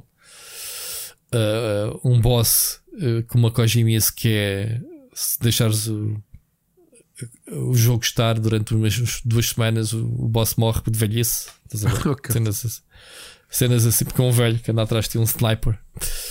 Isto é só um exemplo. O jogo é muito giro, pá. Inseriu cenas de comer, como agora vês em qualquer jogo de sobrevivência para, para recuperar. Enfim, bom, Metal Gear Solid. Aqueles jogos que ninguém pediu, mas pronto, estão cá com a metade de regresso aos jogos. Rui, tens Eh, dois persona- mais dois personagens jogáveis no Spider-Man da PlayStation 4. Então, É o qual? Miles Morales ainda em humano quando ele descobre os poderes. então São tens razão, é? Níveis de stealth. E tens Ok. a Mary Jane. Não, isso é Mary Jane, eu lembro. Ok. Ah, Mas o mais o Morales controlas então no primeiro. Então, olha. É, é. Mas ainda com, com, quer dizer, vestido com um quispo e tudo. Não, não, não Sim, tem antes cá. uh, foi picado e. e- ok. ok. Exatamente, é, é isso, é isso. Epá, já lembrava, porque lá está, para mim aquilo de repente já começa a ser um. É um pouco. É, É um é, Eu já não, é uma já não coisa só. consigo recordar o que é que um e outro. Ok. Mas lembro que, o- por exemplo, no, no Mais Morales não jogas com, o- com o Peter Parker, porque ele está lá, tipo, dá-lhe as quests iniciais e depois diz: Vai, então vai, toma conta da cidade que eu vou viajar e já venho. E depois chega no fim outra vez. Pronto. Ah, só para acabarmos aqui com.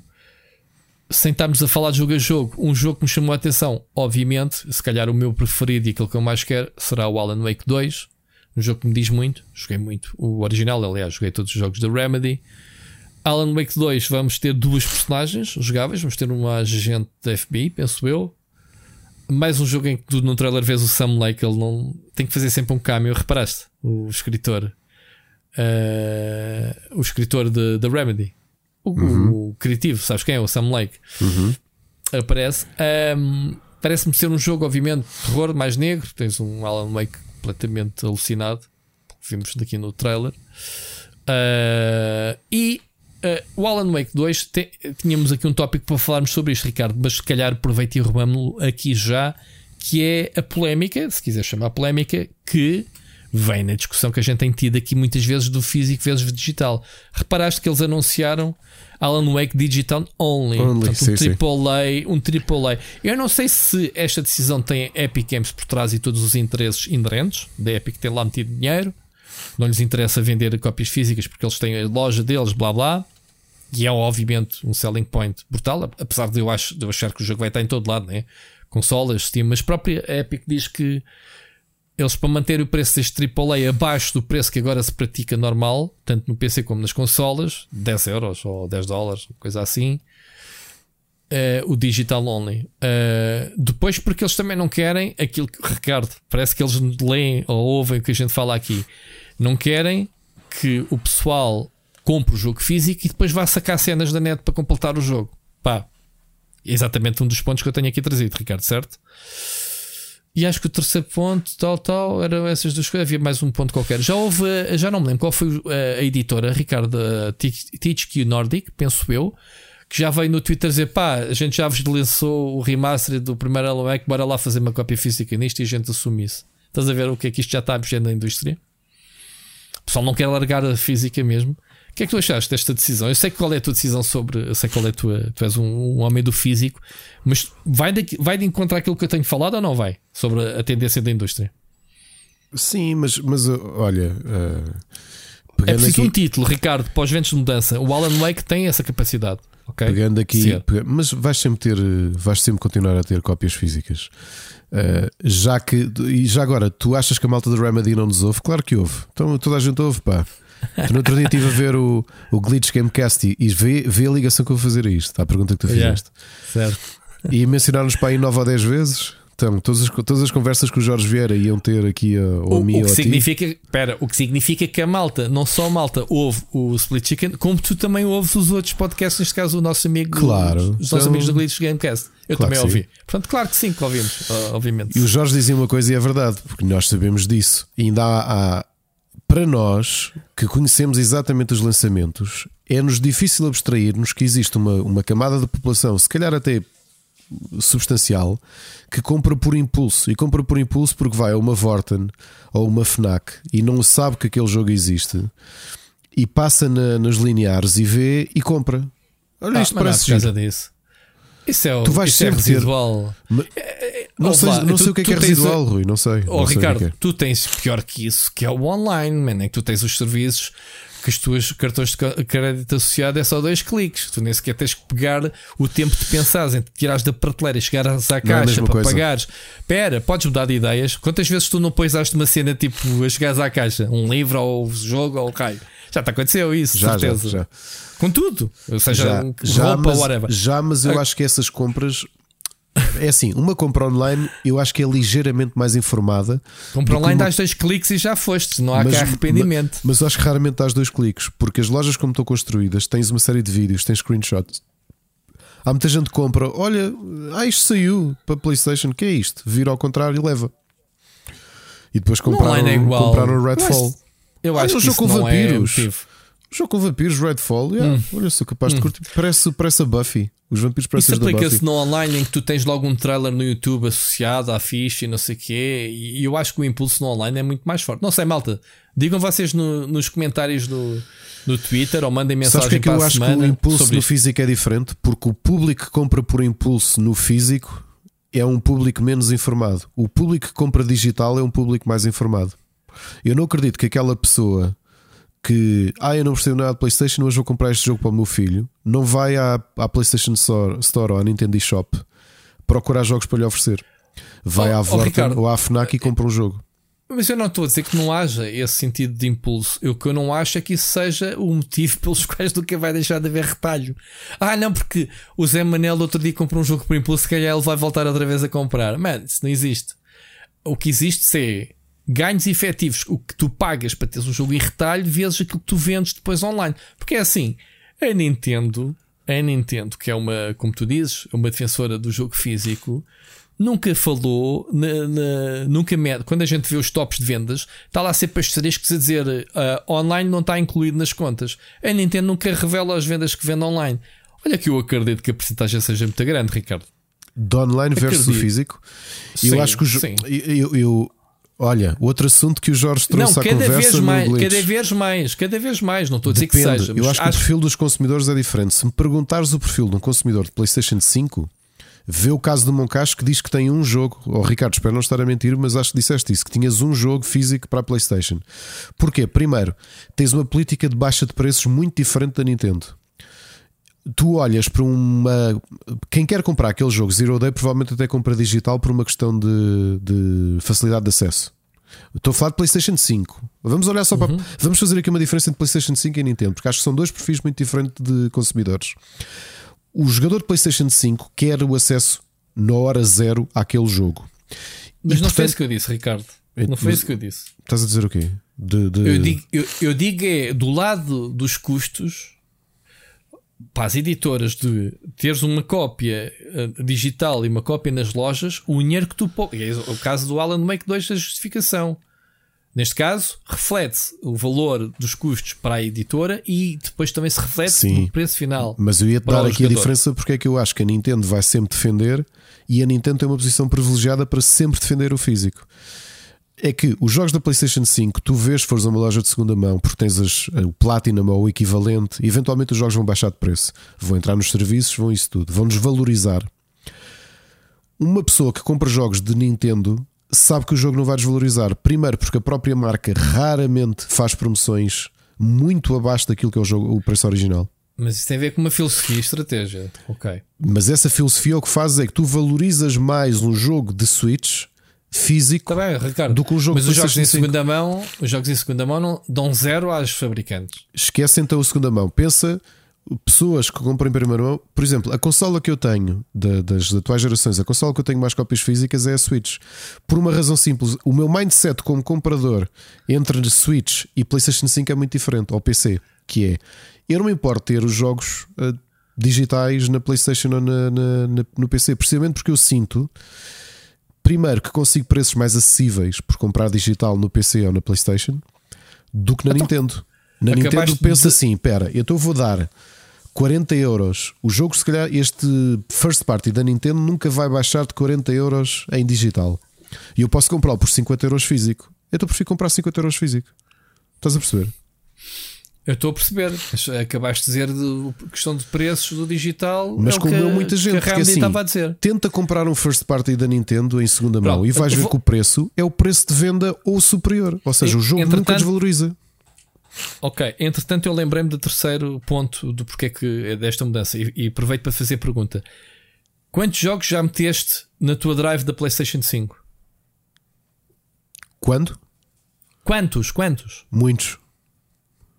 Na PlayStation 5? Atenção. Sim, mas, não, mas, sim, mas a explicação é simples: é que. Não, quantos discos já meteste? Não, estou a falar de discos da PlayStation 5. Não venhas com tangas. Ah, da PlayStation 5. uh, Sim, talvez não venhas três. com tangas da Talvez- PlayStation 4 em Pois é, retro. isso não, talvez 3. 3, ok. Uhum. Eu meti zero. A mesma quantidade que meti na minha Xbox uh, Series X. E na Switch. Zero. Na Switch, o último cartão que eu devo ter para ali deve ser o Mario Kart 8. Tipo, há boé de tempo. Ricardo, o meu PC, que já tem, já tem desde 2018, Não tem leitor de discos. não, não tem leitor de discos. Isto, isto é para veres o meu perfil, se quiseres considerar um perfil de gamer, como queiras.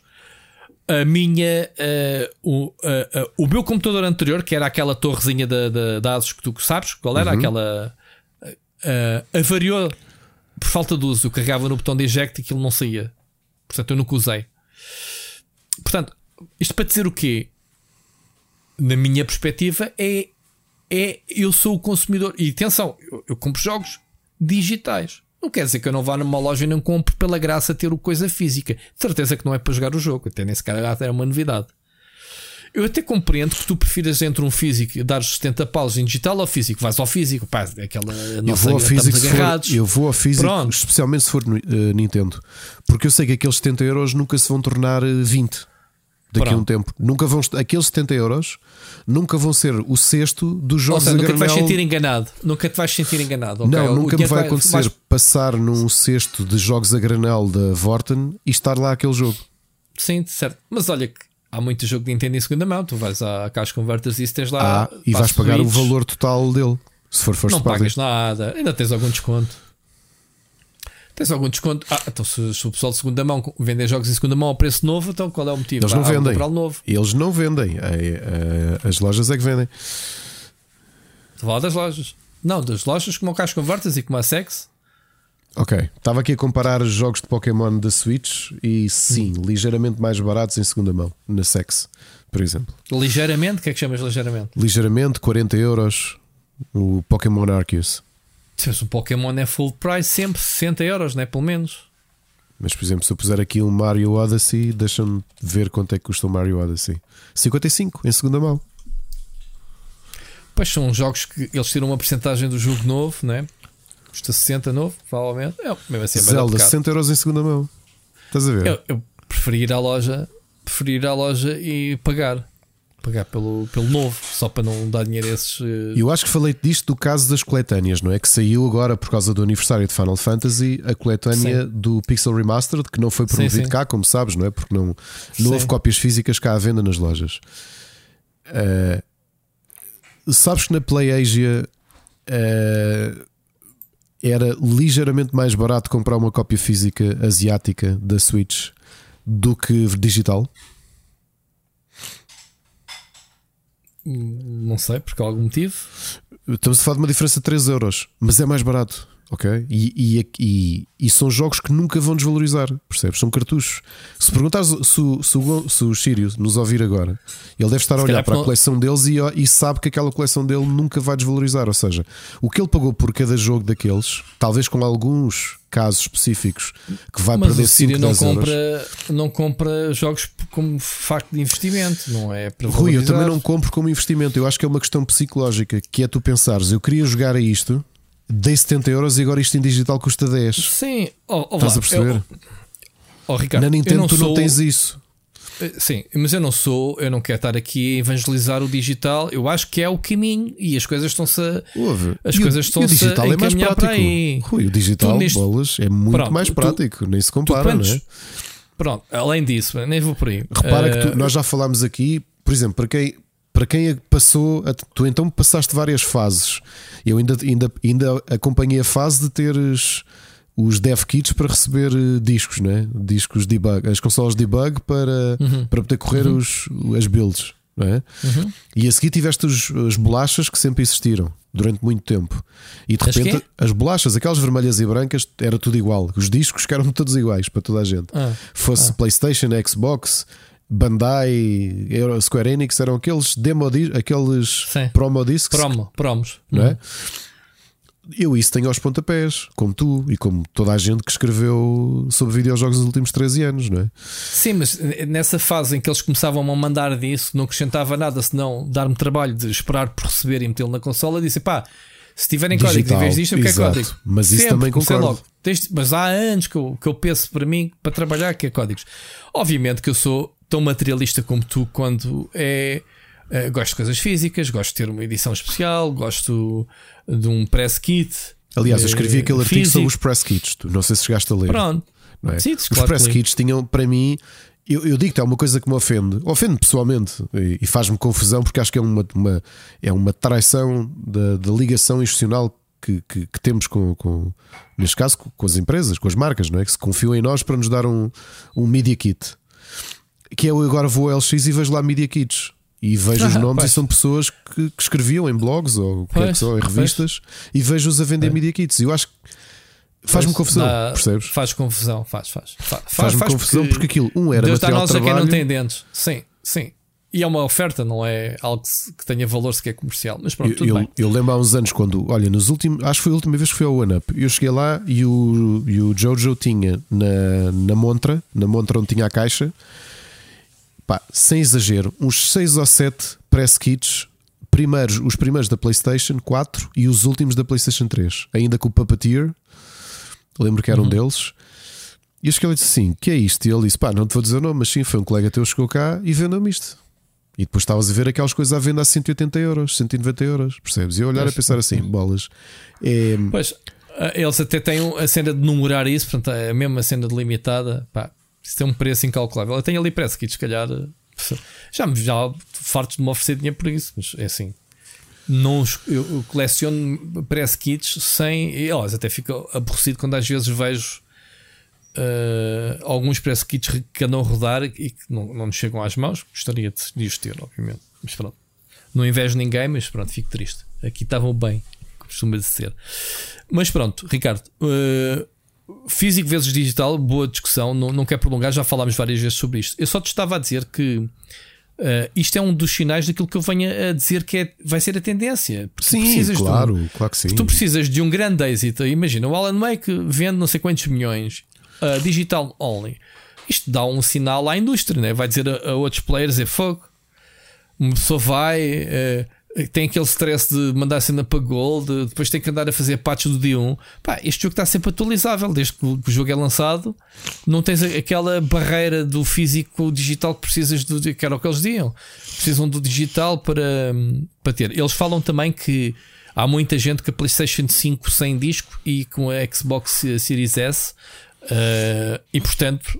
eh, prova que se há muita gente com essas consolas que não precisam do, do físico. Pronto, isto era o terceiro ponto. Eu não me estava a lembrar do, da decisão da Remedy. Um, isto só o tempo, mas isto está-me a fazer lembrar que estamos aqui a fazer uma, uma coisa invertida que foi quando o Steam apareceu, que toda a gente olhava com desdém, que ninguém queria saber do digital, e ao longo dos anos eh, esse mindset alterou-se, né? Tu- Claro, tu, tens e o, o tu Steam o- contribuiu muito para isso. Aliás, foi para mim o grande ator no meio desta, o grande agente Pronto. dessa mudança. Uh, e eu acho que agora está a acontecer o contrário, que é de repente o Aliás, interesse. Rui, desculpa de interromper. Steam- Eu acho que há dois principais a- agentes nisso. Foi o Steam e foi a seguir a Xbox com os seus jogos da XBLA exclusivos digital. Que eram excelentes jogos, somente indies, em que de repente eu, oh, oh, eu acho que já comentei isto contigo. Eu lembro-me o Lionel, que tinha uma Xbox 360, ter comprado uma série de indies para nós jogarmos. Epá, e na altura aquilo fez-me confusão. E depois sabes o que aconteceu? Quando eu e a Ana comprámos a Wii, comprámos o World of Goo em digital. Já não me fez confusão, percebes? De repente parece Ah, que fez sou- confusão ao início os jogos saírem só, só para digital. só digital, Não, mas exatamente. estamos a falar de jogos indies. Epá, este aqui é um. O Alan Wake 2 tem um, tem um peso diferente por ser um AAA, né? Um estúdio com o renome da Remedy. Pá, é um jogo eh, que muita gente queria a sequela. Pá, pá. É- é- eu acho que este jogo pode ser. eh, pode ser um case study do, do, que, do que é que pode ser a indústria AAA digital only. Portanto, vamos ver. Vamos ver, Ricardo. Toma nota que mais tarde devemos de falar nisto. Não, não há de faltar muito. Uh, ainda voltamos ao tema este ano. Olha, vamos avançar que ainda temos montes de coisas. Já estamos com uma hora e meia de programa. Ahm, vamos ouvir a, a Olha, próxima antes mensagem. disso, deixa-me só uma notícia que saiu há pouco no Twitter, só por curiosidade. Uh, Hum. Muita gente na net, e é uma coisa que me faz confusão, e acho que maioritariamente até é público brasileiro, é, e há uma explicação cultural para isso, de constantemente invadirem as redes da Nintendo a dizer traduzam para português, traduzam jogos Hum. para português. Uh, Uhum. Porque a realidade é que, obviamente, a formação de língua estrangeira no Brasil não, não tem a mesma, infelizmente, para, o- para o tamanho que o país tem e para o talento que existe no país, que não tem a, a- a abrangência que, que já existe em Portugal, é? do, justamente do pós, do pós 25 de Abril. Saiu há pouco uma oferta de emprego, e já agora estender a quem nos está a ouvir. Uh, a Nintendo está à procura de um Bilingual Text Specialist de português. Um, isto no Nintendo of America, e portanto, se quiserem, nós depois partilhamos, apesar de já ter visto isso ser partilhado em vários sítios. Há aqui uma oferta de emprego com um pagamento base de 28 a 40 dólares por hora. Ok? Mas para fazer o quê? Que não percebeu? Qual é o emprego? A especialista de texto em português, neste caso, que compreenda, que traduza, que faça proofreading, que edite é texto in-game. Para, para traduzir manuais. Uh, edits in-game text. And text files for Pois. context. Portanto, não é só Pois. para manuais. Tens o Daniel Costa trabalhou na Nintendo a fazer isso. Sim, sim. Que já vai de anos. Yeah. Acho que, aliás, acho que ele ainda trabalha nisso. Não sei. Daniel, se estiveres a ouvir, acho que é. Acho que é. Mas pronto. Eu, pelo percebi, acho que Um, não sei, não, não, acho que nunca conversei com, sobre isso com ele. Eu acho que ele está num projeto onde temos um- onde eu tenho uma série de pessoas que, que conheço. Um projeto ligado com, com linguagem para a Google. Digo eu, não sei, posso estar aqui a falar de cor, mas consegui inferir Hum. Pronto, isso. mas, mas sei que ele, que ele passou pela Nintendo exatamente. Sim, eh, Epá, mas fica aqui esta. Portanto, há aqui uma, uma abertura. um, Não sei se isto é finalmente esta. esta ainda que eu te digo, eu percebo, mas faz-me alguma confusão. Eh, é, é uma coisa, por exemplo, ok, que o meu filho mais velho foi criado bilingue, mas para nós que não fomos criados bilingues, eh, nunca foi uma Acreditas que a questão. minha filha, a minha filha hoje, estávamos a falar exatamente, pronto, dela, ela- o stress dela de entrar na universidade, como tu sabes, estávamos a falar do inglês, que o nível dela de inglês não é muito bom por causa dos motivos atuais. Eh, E ela virou-se: Ah, tu devias-me ter feito como o Ricardo, desde pequenina a treinar-me como inglês. E eu assim, sacaninha, tentei fazer-te isso várias vezes, nunca quiseste. Ah, fugiste sempre. Sabes como é que os Eh, ingleses dizem? The grass is always greener on the other side. Pois, pois. Enfim, Mas, mas olha, está aqui uma oferta de emprego, portanto, quem sabe o que é que isto quer dizer para a Nintendo no futuro, em termos de português. Obviamente, o site há de ser uma preocupação. Não sei o- a quantidade de input que é dado aqui na Nintendo Europa, em nível Não, de o Jorge, português. lá está. Se já viste o Glitch Gamecast, o Jorge esclareceu isso também. Foi uma pergunta que lhe fizeram. Uhum, foi: sim, sim. fez isso na geração Wii U, português de Portugal, investiu-se, houve um grande investimento, não se traduziu na venda de jogos. Pá, cortes onde é são feitos? Nas Claro, localizações custos, dos isso tem mercados um custo associado. Pronto, o pessoal não tem noção dessas cenas. Não é só chegar e pedir, ah, e tal, eu jogo, quero em português. Ah, Eu já te falei aqui várias vezes sobre o caso da Electronic Arts. Na altura em que a Electronic Arts estava em Portugal, tinha muitos jogos ah, traduzidos e, ah, e literalmente ah, dobrados em português. Ok? E eles diziam, e- mas, mas era só da PlayStation. Da Xbox já não. E diz assim: isto não faz sentido nenhum no mesmo mercado lançarem o mesmo jogo em que temos o jogo PlayStation em português e o da Xbox não. Pá, tinha a ver com as vendas da Xbox em Portugal e as vendas da PlayStation. Ponto. Claro. Ah, o trabalho é o mesmo. Não, não é o mesmo. Tu tens que programar na Play da Xbox. Repara, Ricardo, depois ele explicou-me que isto vai de X a X cópias, tens acesso a esta localização. X a X cópias, teste. Chegámos ao ponto em que, ok, que os jogos são todos em inglês, mas tinhas, lá está, RIT, capa do FIFA, PlayStation, português de Portugal, com fotografia do jogador português, lembras? Exato, sim, sim. Nuno Rui Costas, acho enfim, é olhavas para a prateleira do lado da Xbox 360 e a capa Era era, a inglesa. E pensas Yeah. assim: isto não faz sentido nenhum. Faz. Tem custos. Número de vendas, Tem tem, custos. custos. Tem custos. Portanto, sim, malta, isto, é, isto, isto, são, isto que eu vos estou a dizer, não estou a inventar. Isto falado, explicado pela Electronic Arts. fa- mas faz-me confusão, era aquilo que eu explicava a semana passada. Eu joguei Link's Awakening com um dicionário ao lado. Jogaste o quê? Peço desculpa. Eu joguei o Link's Awakening no Game Boy com dicionário ao lado. Eu jogava com dicionário ao lado. Ah, pá, eu acho que isso foi uma das coisas que nos fez aprender inglês. Estávamos a falar exatamente, ah, a minha filha, como não liga nenhuma a jogos, eu disse, ah, o inglês vem dos jogos, vem dos séries e filmes. Para, é, para mim Nunca veio tivemos jogos. uma grande foi tradução. aquela fase de dar o salto de ver Britcoms e depois começar a fazer Uhum. uma coisa. Eu tenho um primo que é, portanto, ele acho que ele é dois anos mais velho do que tu, que é como se fosse o meu irmão mais velho. E ele já estava a fazer uma coisa que eu depois aprendi a fazer com ele, que era começar a ver séries britânicas sem olhar para as legendas. Era um treino que ele fazia. Ou então É, via as séries sem olhar para a televisão. Mas também a é desgraçado, o inglês também não é propriamente fácil de, de- de- de Não é, não, mas não é, mas, mas foi um treino, estás a perceber, para, para aprender inglês. Sim. Tipo, pá, falhavas Sim, sim. muito, mas começavas a treinar-te uh, a não teres aquela muleta de olhar para. Sim. Estás a perceber? Um, Mas pronto, quando pedirem jogos, jogos em português ao, ao Jorge ou o que é que é que seja, pensem, pensem como é que está o mercado, se, se faz sentido ou não. Pá, é que eu vejo queres- tanto, especialmente, eu acho que o público da Nintendo tem especialmente isto. Eu vejo no grupo Nintendo, quando, quando andava mais no Facebook, no Nintendo Switch Online, sempre que saía um trailer de um jogo, a primeira, havia sempre alguém a perguntar assim: está traduzido em português de Portugal? Ah, oh, oh, Ricardo, eh, ainda bem, que, ainda bem que vês isso nas internet, porque eu já tive a famosa história de estar eh, com o Kojima num, num Q&U eh, entre vários jornalistas internacionais. Tens direito a uma pergunta. Calhou a pergunta ao espanhol, a vez dele, o que é que ele perguntou, Ricardo ao Kojima? Vai estar traduzido em. em Vai estar em castelhano. o Kojima olhou e disse: sei lá. A sério, Epá, mano, é o que tu vais perguntar. isto é verdade, isto eu estava lá. tipo, olha para o espanhol e diz assim: Ai, acabou, já acabaste de queimar a tua pergunta. né? Tipo, isto vai... O Kojima Olha. respondeu: sei lá, eu, meu, eu sou Olha. japonês. Olha, eu já vi isso acontecer com os jornalistas portugueses.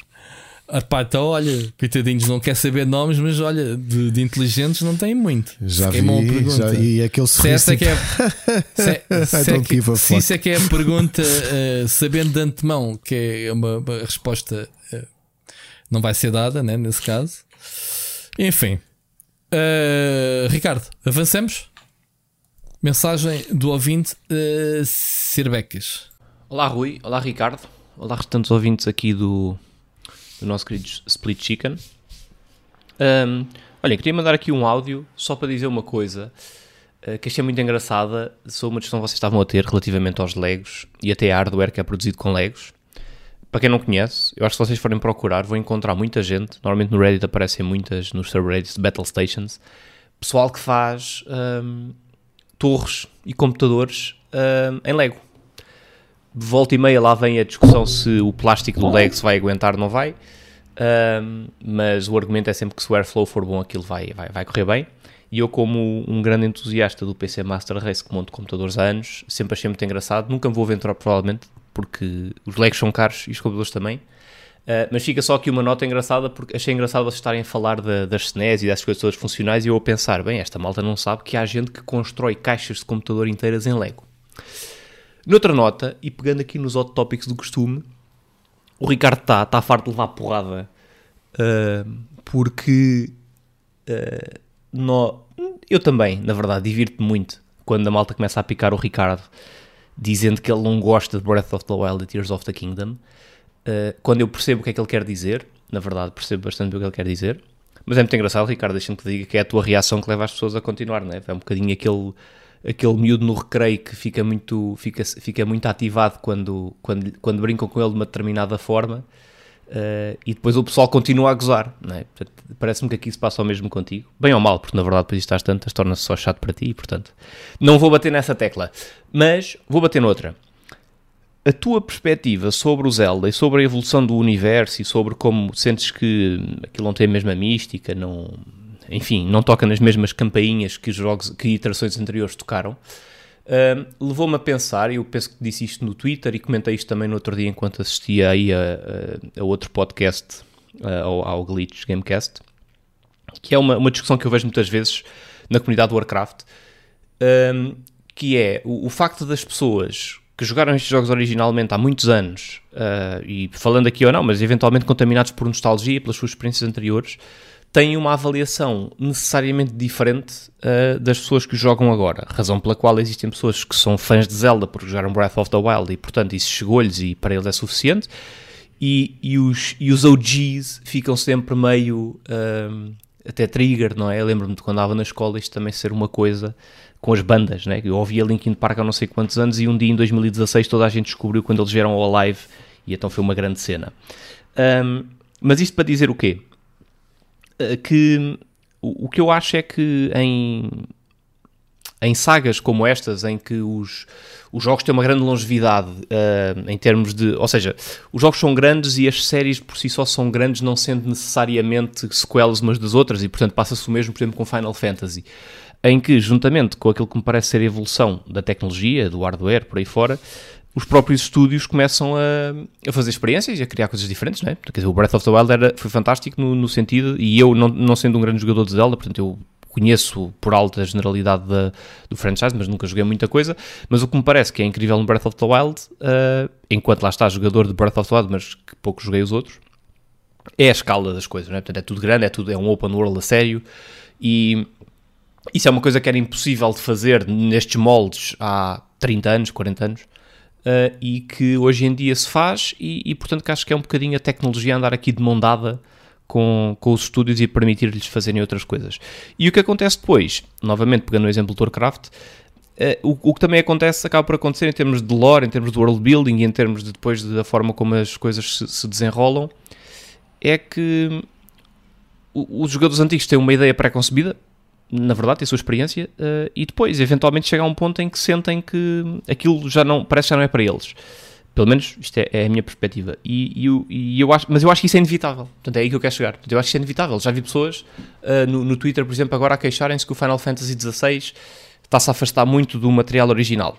Mas, novamente, quer dizer, eu, eu, acho, que é, eu acho que é normal, acho que é, que é, que é, que é acaba por ser uma consequência normal do, da evolução, novamente, da tecnologia do hardware, mas também dos próprios estúdios querendo fazer coisas diferentes e, e também do mercado. Um, sei lá, pegando no exemplo do Final Fantasy, se calhar hoje em dia um Final Fantasy por turnos clássico como, como, como se tinha, poderá não funcionar tão bem para as massas, e quer queremos, quer não, os estúdios são empresas, querem fazer dinheiro, querem vender, um, eventualmente como funcionará um, um género mais hack and slash, como o que temos tido nos últimos tempos, com o remake do 7 e com agora aparentemente o 16, portanto um combate mais ao estilo Devil May Cry, se quiserem. Um, e portanto, eu acho que isso acaba por ser uma consequência normal dos tempos. Noutra nota, e por exemplo, pegando no, no, exemplo oposto de um género que não se, acabou por não se reinventar muito bem, uh, ou pelo menos de forma tão explícita, são os, os CRPGs. Portanto, por exemplo, um, um Baldur's Gate, hoje em dia, será sempre um jogo de nicho.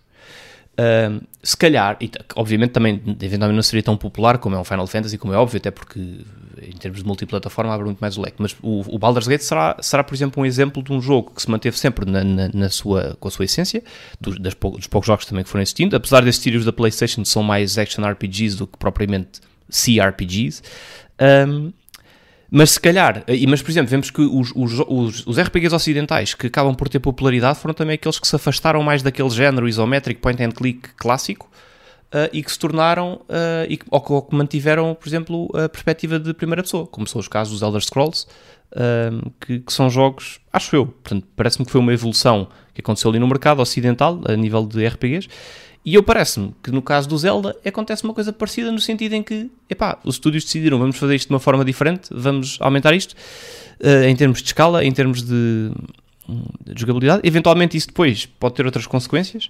Para mim, eu acho, acho fantástico. Uh, como já comentei noutros sítios também, por exemplo, a minha companheira foi o primeiro, o primeiro Zelda que ela jogou e adora, é o jogo preferido dela de, de, sempre, portanto, usando palavras dela. E, e, portanto, o que eu acho também é um bocadinho isto. A nossa bagagem, a nossa experiência vai sempre condicionar-nos, especialmente quando estamos a experimentar um novo jogo de uma saga com a qual nós temos uma ligação forte.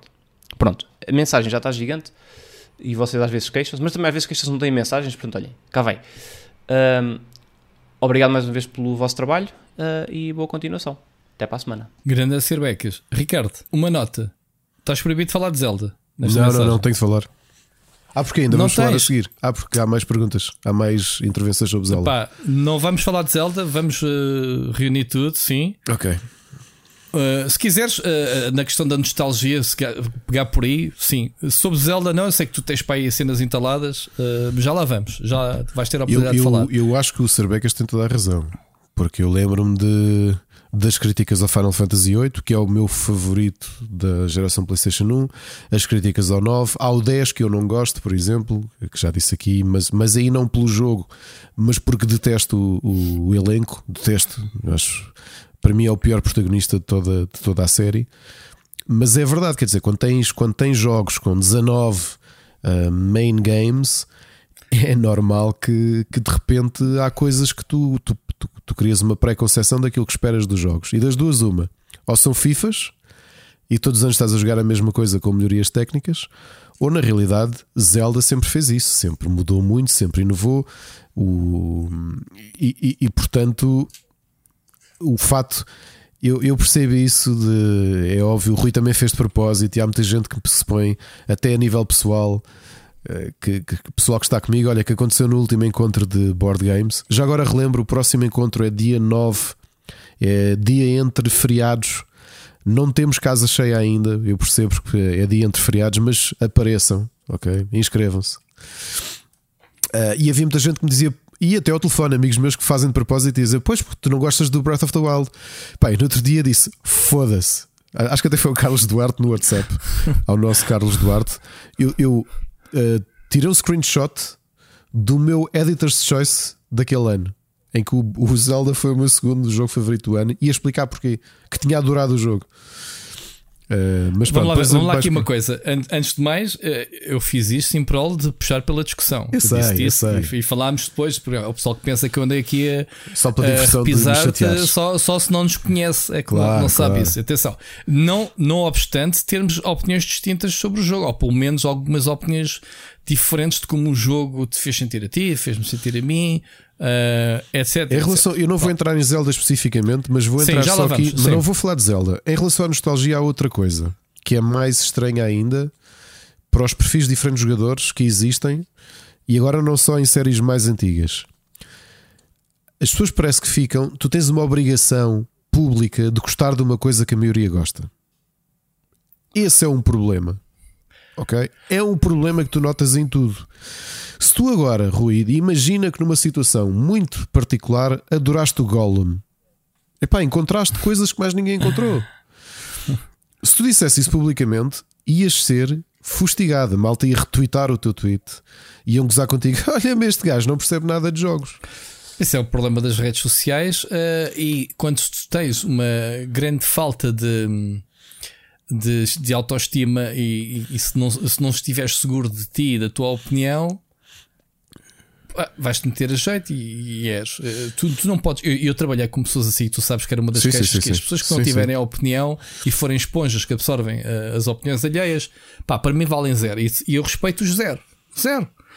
Porque vale mais uma pessoa que tenha a sua opinião, que eu saiba, pá, na minha opinião estás errado, mas pelo menos tens argumentos para defender essa tua opinião Pá, perfeito. E abre-se, obviamente. O errado quer dizer, quando entras em questões subjetivas, na realidade não existe certo nem errado. Era aquilo que eu dizia no Twitter não, a semana não, é, passada. É que, que é, dizer, é, é, é legítimo não gostar de um jogo muito bom ou de um filme muito bom. Pá, Citizen Kane é um excelente filme, eu adoro. Mas olha que eu conheço muita gente que detesta o Citizen Kane e diz: pá, este filme é excelente, eu não aturo o Citizen Kane. Uhum. Dream Theater são excelentes, não consigo ouvir Dream Theater. Há muita gente que me diz isto. Ok? Eu acho que é legítimo gostares de uma coisa que objetivamente tem qualidade. E também o inverso claro. é possível. O Oscar, por exemplo, gosta de Fast and Furious, e sim, isto é mais um teaser para a minha análise ao Fast and Furious. Fast and Furious é um filme de merda. Ok? É. Okay. Já perdeste o Oscar neste momento. Agora, se, se, eu, se, eu posso, se eu posso produzir alguma avaliação de caráter ou de gosto do Oscar porque ele gosta de Fast and Furious ou de quem está aqui gosta, não, porque raia que eu havia de fazer isso. Pronto, mas há, há, há, há, esses extremos. Há, a mim, vamos lá ver. Eu, eu a mim custa-me custa mais pessoas que Uh, tentam exprimir uma opinião que não é sua, porque simplesmente absorvem, se calhar é o que estás a falar, do que aquelas que uh, gostam de ou não gostam de uma coisa e esgrimam-te os argumentos todos a explicar as coisas. Porquê? Uhum de coisa. Mas depois há um terceiro ponto, e esse eu também não gosto, que é epá, eu gosto e, tu, e vou-te enfiar pela goela abaixo e tu vais ter que gostar ah, disso. Sim, sim, era aquilo que eu dizia do Elden Ring é quando extremo. fizemos aquele crossover. Pronto. Que é, que eu, eu, eu aí só te disse uma coisa, Ricardo, e vamos voltar a falar. Disse: eu só falo contigo sobre Elden Ring se tu jogares o jogo. Não, não, Foi mas, que não, mas aquele comentário que fizemos quando fizemos o podcast crossover, que eu acho mesmo Ah, que a malta do. E podem vir at- atrás de mim com os ancinhos e com os shots à vontade. Eu acho que a malta que é fã de From Software são os vegetarianos dos videojogos. Olha, que o Jorge Vieira disse que era fã da, da From Software dos velhinhos. Eu estou a falar do pós-Dark Souls. Eu, Armored Sim. Core, ok, boa, claro. Eu não, tô- há- há- mas isso é outra. Há pessoal que está todo com o hype do Armored Core E que não eu sabe acho o que que é nunca vai jogaram o Armored Core e pensam que vão jogar uh, Souls-like Demon com Soul mechas. ou Souls-like com bonecas. Yeah. Pronto. Ou pós-Demon Soul. Vão rir muito. Pós, pós pessoal Demon a jogar a primeira live, a, a primeira live todo entusiasmado e depois nunca mais ouves falar no jogo dessa pessoa. Pronto. Aqui, aqui minha- é que eu acho mesmo, é- é, pessoal, é possível estarmos a conversar. Eu, eu em tudo, e, e já te disse isto várias vezes, eu gosto imenso de debater política. Eu tenho amigos do PCP, tenho amigos do PSD, do PS, de praticamente todos os partidos, menos do Chega, Chega. e de Iniciativa Liberal. Também não tenho paciência para falar com, com a malta da Iniciativa Liberal, para ser sincero. Mas eu gosto de debater com pessoas que têm. Acabei de descobrir uma pessoa próxima de mim que é a iniciativa liberal. E eu pensei assim: agora percebo. Pois, Percebo. Ahm, eu gosto de discutir. eh, o- aliás, o João Figueiredo está aqui e, e não é, não é. Isto é mais do que público. Ele é membro do PCP porque ele foi o eterno candidato à, cam, à, desculpa, à Junta de Freguesia de Povo de Santo Adrião. Portanto, eu, eu ainda tenho no meu carro panfletos dele. Ok?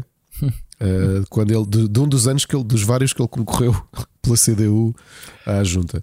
E eu adoro João conversa- Figueiredo, ainda não ouvimos a mensagem dele, já lá vamos. e eu adoro conversar com o João Figueiredo sobre política e temos perspectivas diferentes, mas sabes porque é que eu gosto de conversar com ele sobre política?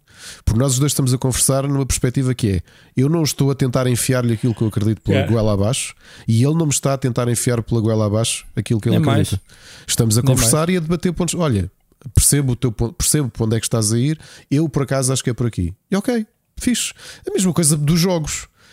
Ok, Ah, pá, eu fartei-me dizer, eu comprei o Elden Ring, acho que o jogo está bem feito, até hoje não sinto que merecer ser eh, Game of the Year. Sou eu. Agora, para que, o que é que interessa a minha? Eu, eu não estou a tentar convencer ninguém disto, não é?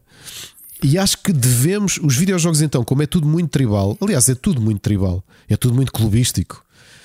Eh, Faz-me confusão que, não, que, que nós não aceitemos esta história de olha, esta pessoa não tem a mesma opinião que eu. Fixe, next. Boa. Ou é uma pessoa interessante com quem conversar, Agora estás na época do cancelamento, né? tu não gostas cancelas a pessoa. é, ou, ou- ou estou a tentar argumentar, porque até, olha, no debate que tive com o, sobre o Zelda, e já lá vamos, o, o Marafona deu uma dica pequena que, que mudou muito a minha perspectiva sobre o jogo para esta semana. E portanto, sem qualquer problema, eu vou falar sobre isso. Portanto, é este tipo de abertura que tu tens.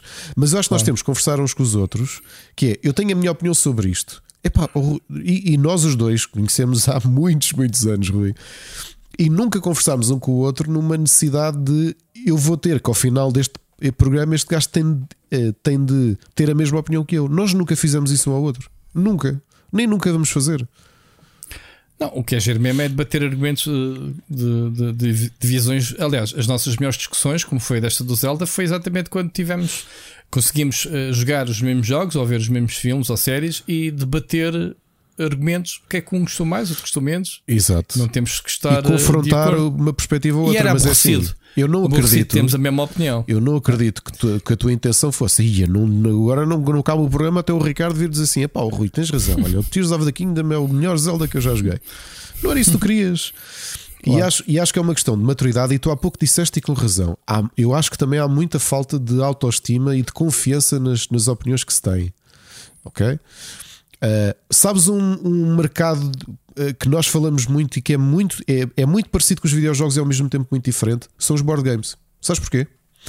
Um exemplo. Tu tens, sabes que o ranking mais ou menos oficioso é o do Board Game Geek, ou seja, um, um jogo que está em número 2, que escalou nas preferências da comunidade atual ou dos jogadores e foi escalando até 2, 1, é um jogo que toda a gente toma atenção.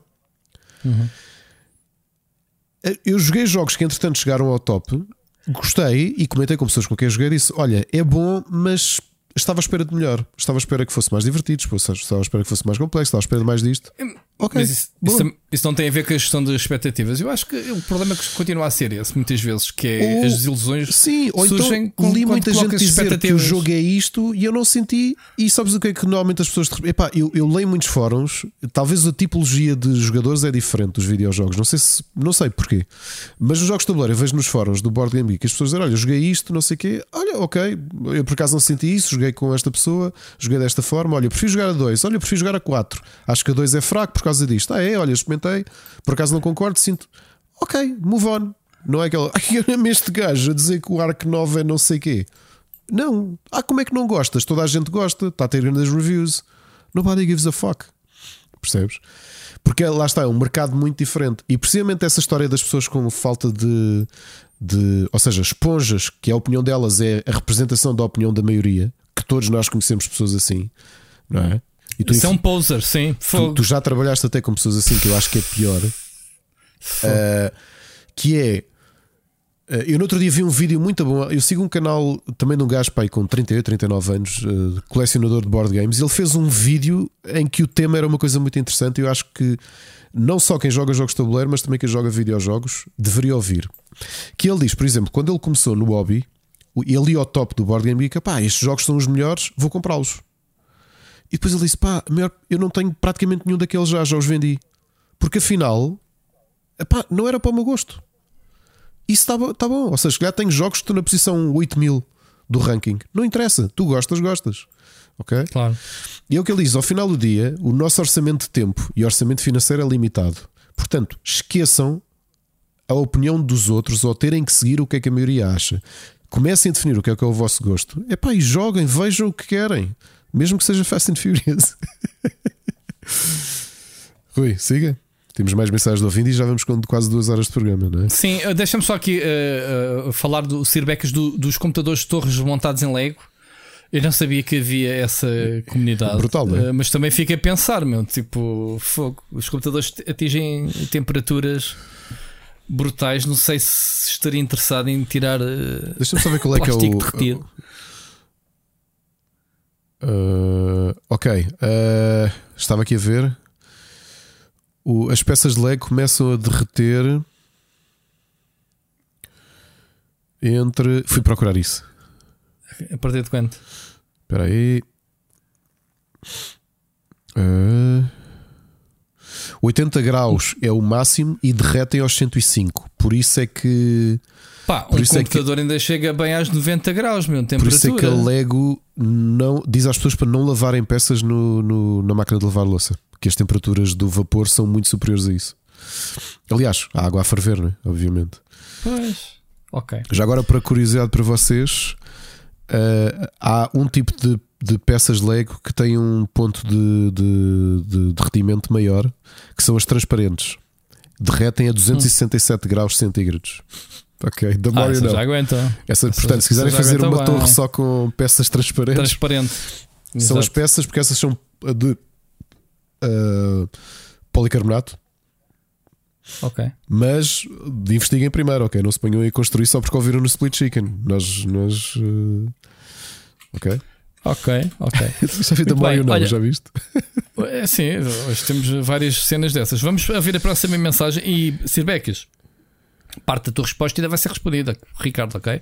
Uh, já vamos retomar mais uh, sobre Zelda ao longo deste programa. Uh, vamos ouvir a mensagem do, do João Figueiredo, ok? Olá, Rui Ricardo, ou Parreira e Correia, que dava um bom nome para uma loja de eletrodomésticos desatualizada aqui em Odivelas. Eh, onde é que compraste a tua máquina de lavar? Na Parreira e Correia.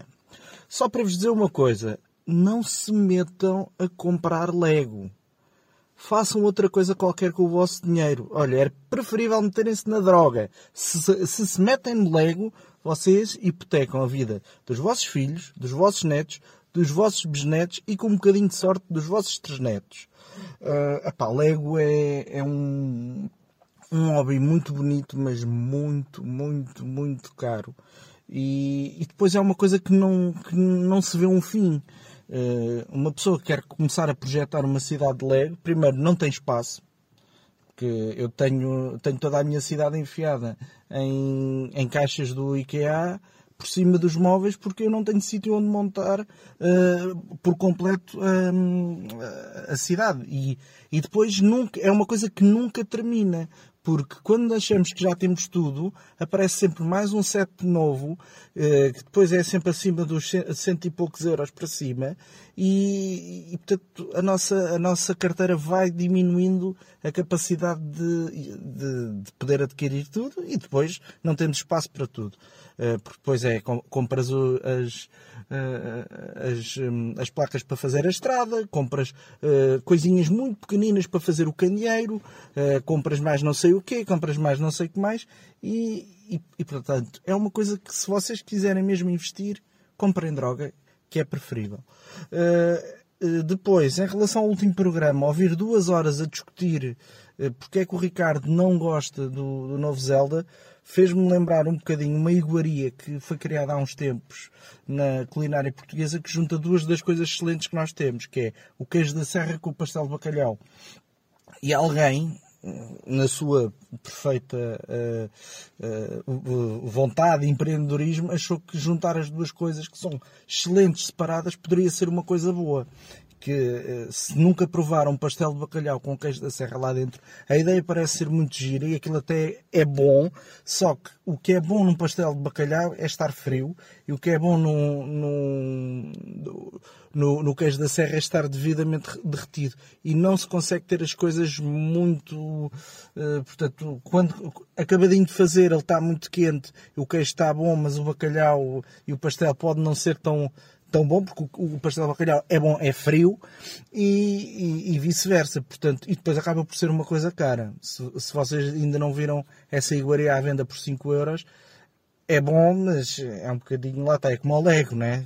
Estás a, a pagar, o que é que tu estás a pagar? Estás a pagar a marca. Uh, por fim, só dizer que finalmente instalei o controle uh, uh, pela sugestão do Rui. Uh, ainda só joguei o início, não sei se é. Portanto, mal, mal fiz, ainda não fiz nenhuma missão propriamente dita, foi só aquele início até ao genérico.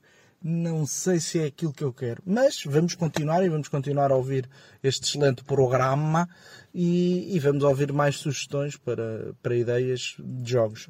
Eu estava aqui a ouvir o João, o meu comunista favorito, já agora. Estavas a anunciá-lo e eu acho que só aqui que isto descamba para uh, juntar pastel de bacalhau com pastel de bacalhau antes, com antes, queijo. Antes, antes disso, vamos mudar o nome do, do, do podcast para Parreira e Correia, loja de eletrodomésticos. Porque se parece, uma não loja parece de eletrodomésticos. Mesmo, loja de eletrodomésticos. Nada parece. Com aqueles, parece. aqueles Daquela, com, e tudo. Com, com o pormenor que o João disse, aquelas lojas, como é que era? Já datadas? Já... Sim, vais lá para comprar uh, como é que telefones com fios ainda. Exato, que tens lá cedas da montra eh, com preço em escudos. Aquele plástico, aquilo eram, eram peças Amarelo. brancas, mas já estão amarelos, e vês, como sabes? ah, tanto. Ya, ya, ya, estou a ver, estou a ver. É tão bom, tão bom, tão bom. Um, Olha, sobre o Lego, estava a ouvir a tua mensagem e ficar arrepiado e com vontade de comprar mesmo Lego. Estou com muita vontade de. pá, não sei. Digam-me um Lego iniciante para, com tema giro, com desafio de montagem. É preciso. Oh, Ricardo, eu preciso um Lego da minha vida. Uh, eu estou a dizer isto com a mesma convicção com que o João Machado me ofereceu a minha primeira figura de. de Funko Pop. Funko Pop da minha coleção. Eu já fazia coleção, mas ele deu-me o primeiro. Exato. Ai, portanto, é isso, malta. Eu faço coleção de Legos, só que ainda não tenho nenhum. Aliás, tenho uma amostra, tenho um Star Wars, um.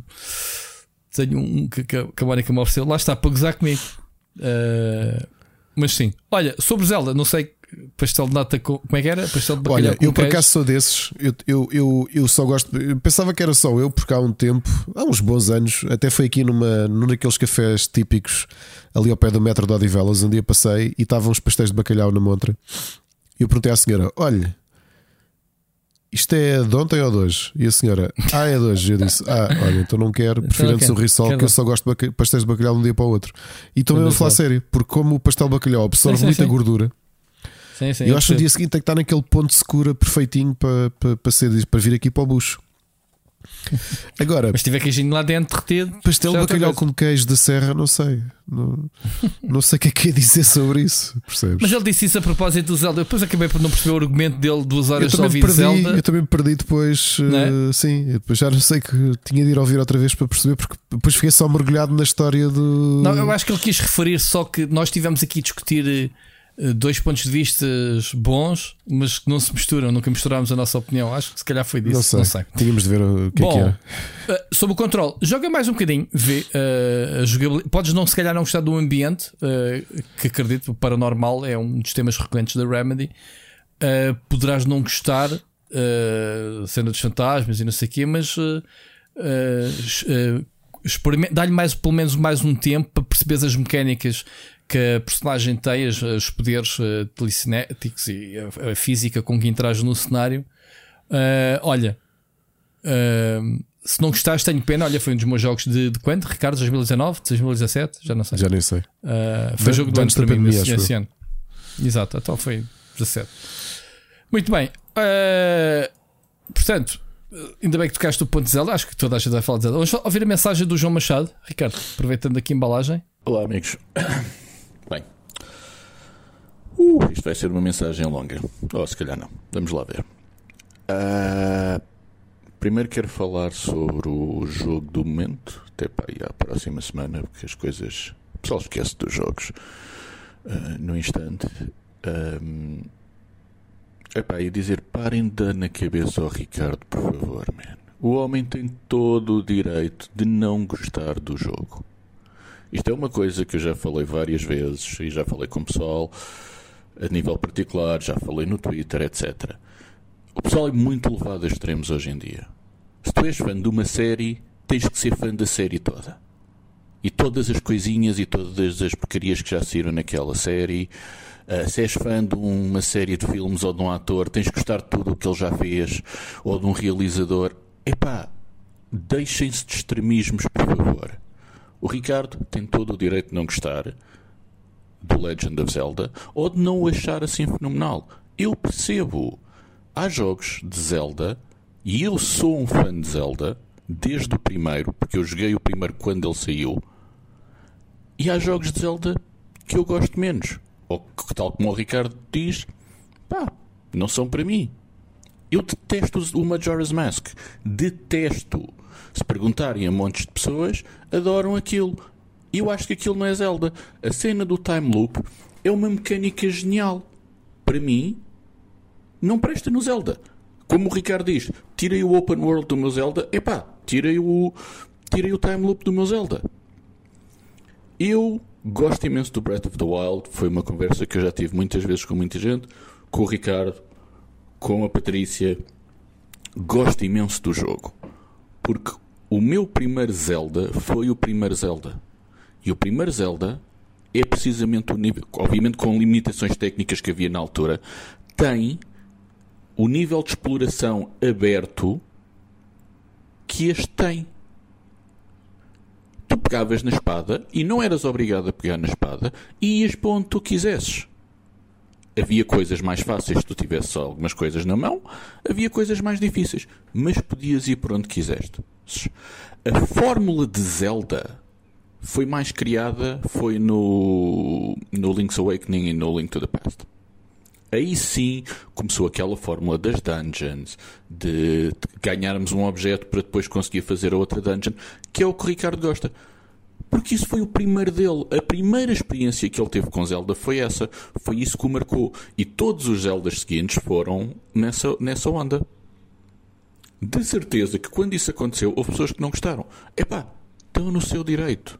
Não há problema nenhum com isso.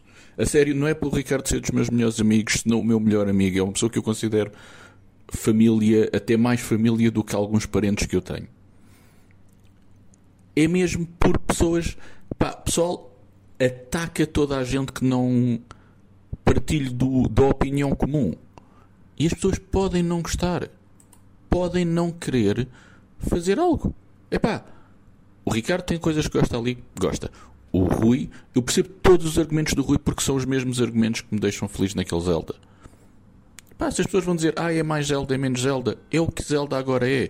Da mesma maneira, quando se passou do 2D para o 3D, houve muita gente que não gostou. Pá, deixem estar. Deixem as pessoas gostar daquilo que gostam. Parem de tentar convencer as pessoas, por favor, de tens que gostar disto. Epá, se 90% do mundo adora o Breath of the Wild e adora o Tears of the Kingdom, bom para eles. Os outros 10% não, bom para eles também. Pronto, acabou. Era isto que eu queria dizer sobre Zelda. Segundo assunto. Epá, quero, quero muito saber qual é a opinião do Ricardo sobre os Fast and the Furious quando ele acabar de ver todos. Eu no outro dia li um, uma descrição que para mim fez todo o sentido. Eu já vi os Fast and the Furious todos, não são, são filmes de domingo, se estiverem a dar eu vejo, mas são, não, não é uma coisa que eu gosto particularmente. Mas houve alguém que descreveu os filmes de Fast and the Furious como uma campanha longa de D&D. E faz todo o sentido. Se vocês forem ver os filmes de Fast and the Furious, é primeira campanha, primeira, o primeiro filme é o início da campanha, em que os, os heróis estão em nível 1. Portanto, é uma coisa, ok, dentro de um ambiente de fantasia, mas semi-realista. Ou seja, os gajos têm carros, mas os carros são carros normais, são carros que qualquer gajo compra, quita um bocado, faz um tuning, não sei o quê, e roubavam DVDs. Man, eles roubavam DVDs. É mesmo aquela missão tipo, olha, mesmo nos jogos de PC de, de, de de Dungeons and Dragons e RPGs é ah, há ratazanas na cave, vai matar as ratazanas. E depois a cena vai evoluindo, vai escalando, eles vão subindo de nível. A certa altura, vilões que tu derrotaste começam a entrar na, como, como NPCs de suporte. Quando chegas a um certo ponto, pá, a vida vai-se metendo no meio e há personagens que saem. Porque, pá, trabalhos, vidas, filhos, etc, não sei o quê. Mas depois, mais para a frente, o pessoal continuou e anos depois o pessoal lembra-se: epá, eu até gostava de voltar à campanha. E os gajos dizem: ei, mas o teu personagem não morreu. E o DM diz: epá, que se foda, man. Não, o gajo foi fazer cenas, agora voltou. E arranja-se uma backstory de porque é que a personagem voltou. E a personagem entra na party. E depois os gajos já estão a nível 15, nível 20. A única maneira que tu tens de lutar com isso é já metê-los a lutar com deuses e cenas de estilo. Que é o ponto que Fast and the Furious está agora. Que é, eles já são sobre-humanos. Sim, tens cenas em que um carro está a correr contra o outro porque vão fazer não sei o quê. Está um gajo em cima do carro. Há um despiste. Há uma capotagem e alguém desvia o carro com a mão. Tens uma cena em que está um torpedo a andar em cima do gelo e o The Rock desvia o torpedo com a mão. Pá, porque eles já estão nesse nível. E é isto que temos que ver. Fast and the Furious é um jogo D&D sem dragões. Os dragões são carros. E os gajos estão a fazer isto aqui. Amiguitos, muito obrigado pelos vossos minutos. Neste momento é... Deixa cá ver. Minha mensagem vai em 7 minutos. Obrigado pelo tempo. Espero que vocês não passem mais uma vez quase duas horas a discutir o sexo dos anjos de Zelda. Beijinhos e abraços. Oh, oh Ricardo, eu estava aqui irritando com a mensagem do João. Eu conheço o João Machado também muito bem, né? E ele é um tipo bem tranquilo. Ele estava mesmo furioso na mensagem, a soprar aqui. Não sei se está para perceber no tom, pois mas eu estava a rir. Era o momento. O, o, o, isto é um. Além dele ter dito, obviamente, publicamente que és o melhor amigo e família, etc. Mas ele fez-te uma coisa ainda melhor a demonstrar o teu amor. Ele, ele fez-te o um momento Leave me the Britney Spears alone. Lembras-te desse vídeo? Leave Britney alone. Eu aposto que o, o João Machado gravou isto debaixo de um cobertor. A chorar, já com o reino no nariz aqui. Deixem, deixem, deixem o Ricardo gostar do Zelda. Só o problema é que eu acredito que isto vai dar, uh, isto vai dar mesmo. Vai dar mesmo. João Machado, tão boa a tua mensagem. Olha, muito, muito fixe. Uh, e obviamente, uh, por acaso, eu devia ter passado a tua mensagem antes. Foi exatamente aquilo que falámos ao bocado pá, das opiniões, uh, se, se entrarmos no Zelda e não querendo faz, falarmos duas horas sobre Zelda, mas pelos vistos vocês estão a puxar o assunto. Temos que fazer render isto.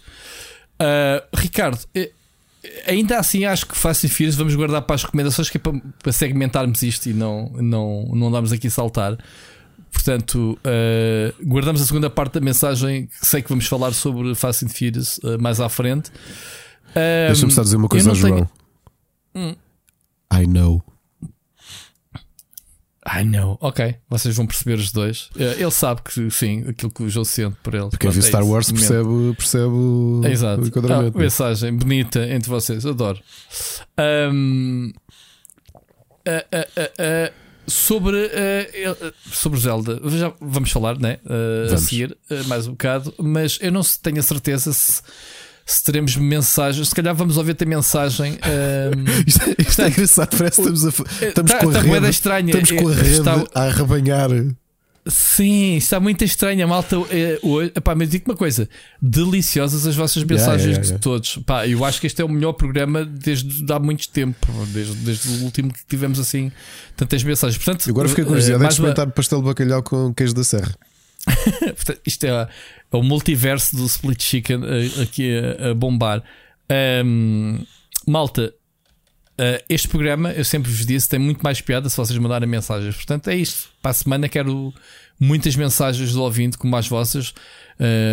N- não vou dizer, não precisam ser os mesmos. Sim, precisam ser os mesmos. Mandem se tiverem que mandar. Não, não fiquem à espera que o outro vai mandar porque vocês já mandaram.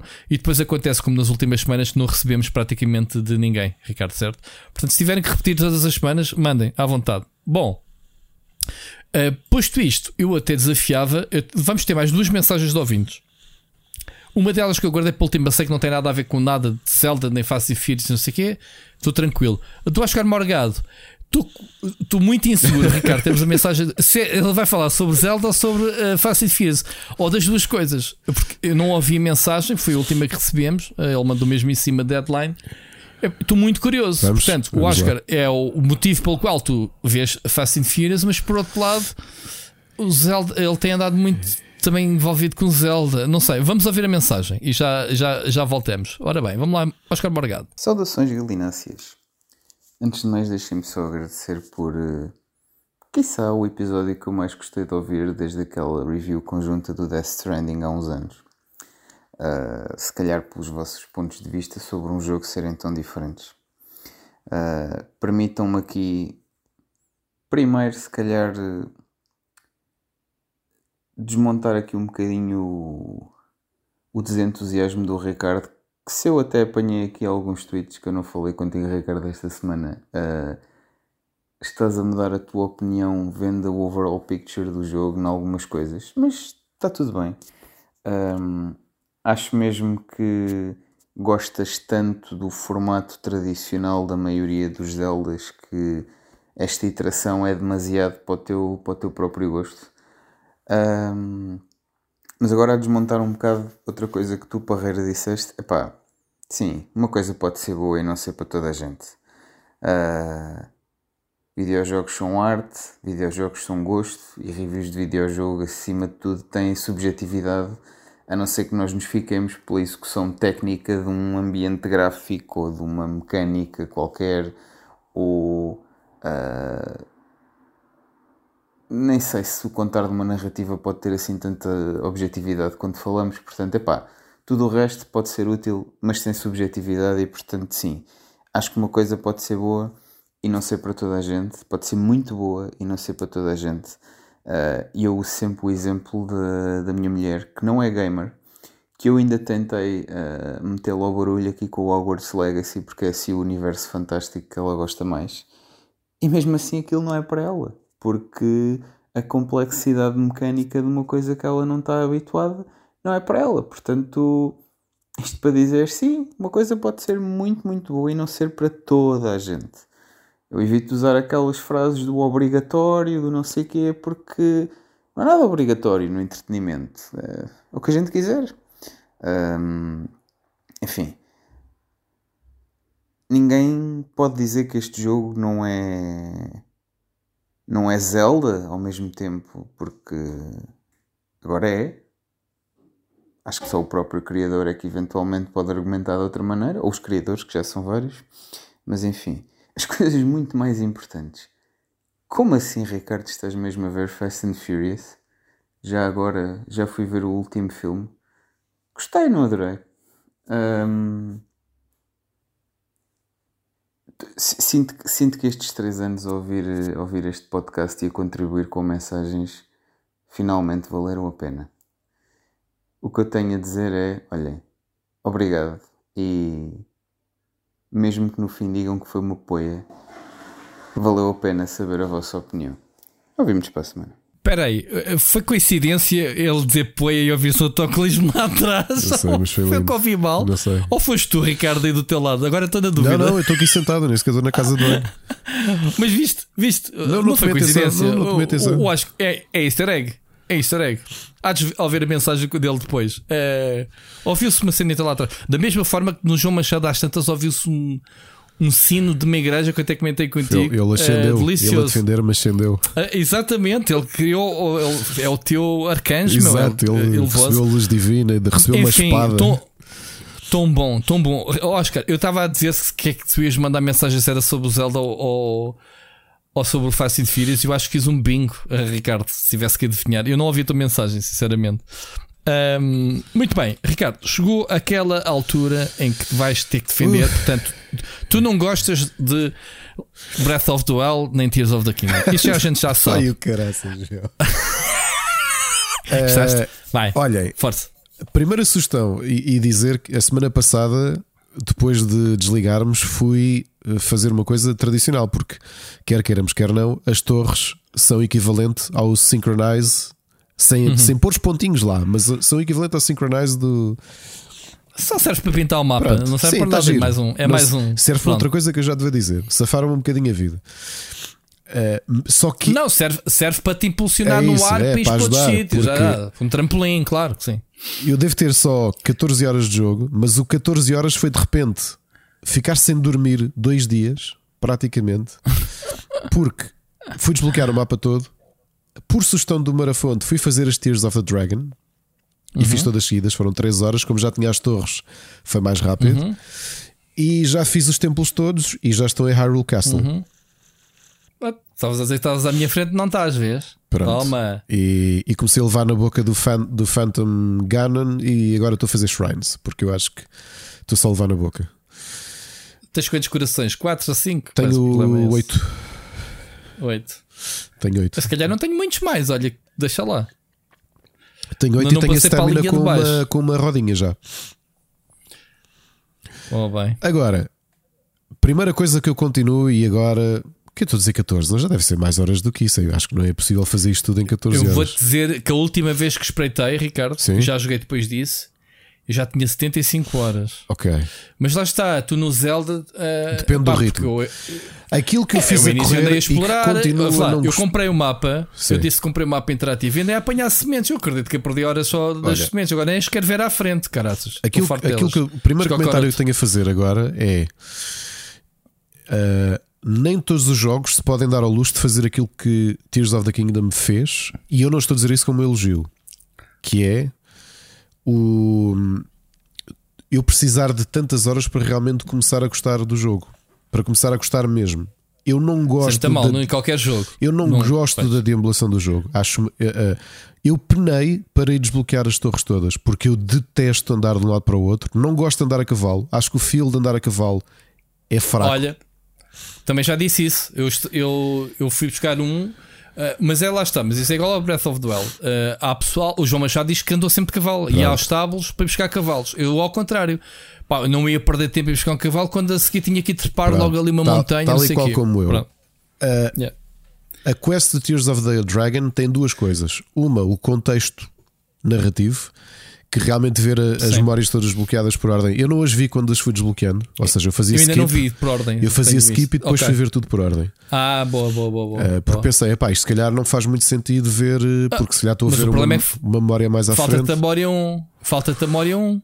Ainda não tens. Sim, mas ainda assim deu para perceber uh, uma série de coisas. Ok. Gostei Ok. muito, muito, muito, muito. Foi, foi daqueles momentos tocantes. Uhum. Custa-me eu encontrar aquele momento porque, um, uma pessoa que eu conheço disse experimenta ir fazer isto porque é uma coisa opcional.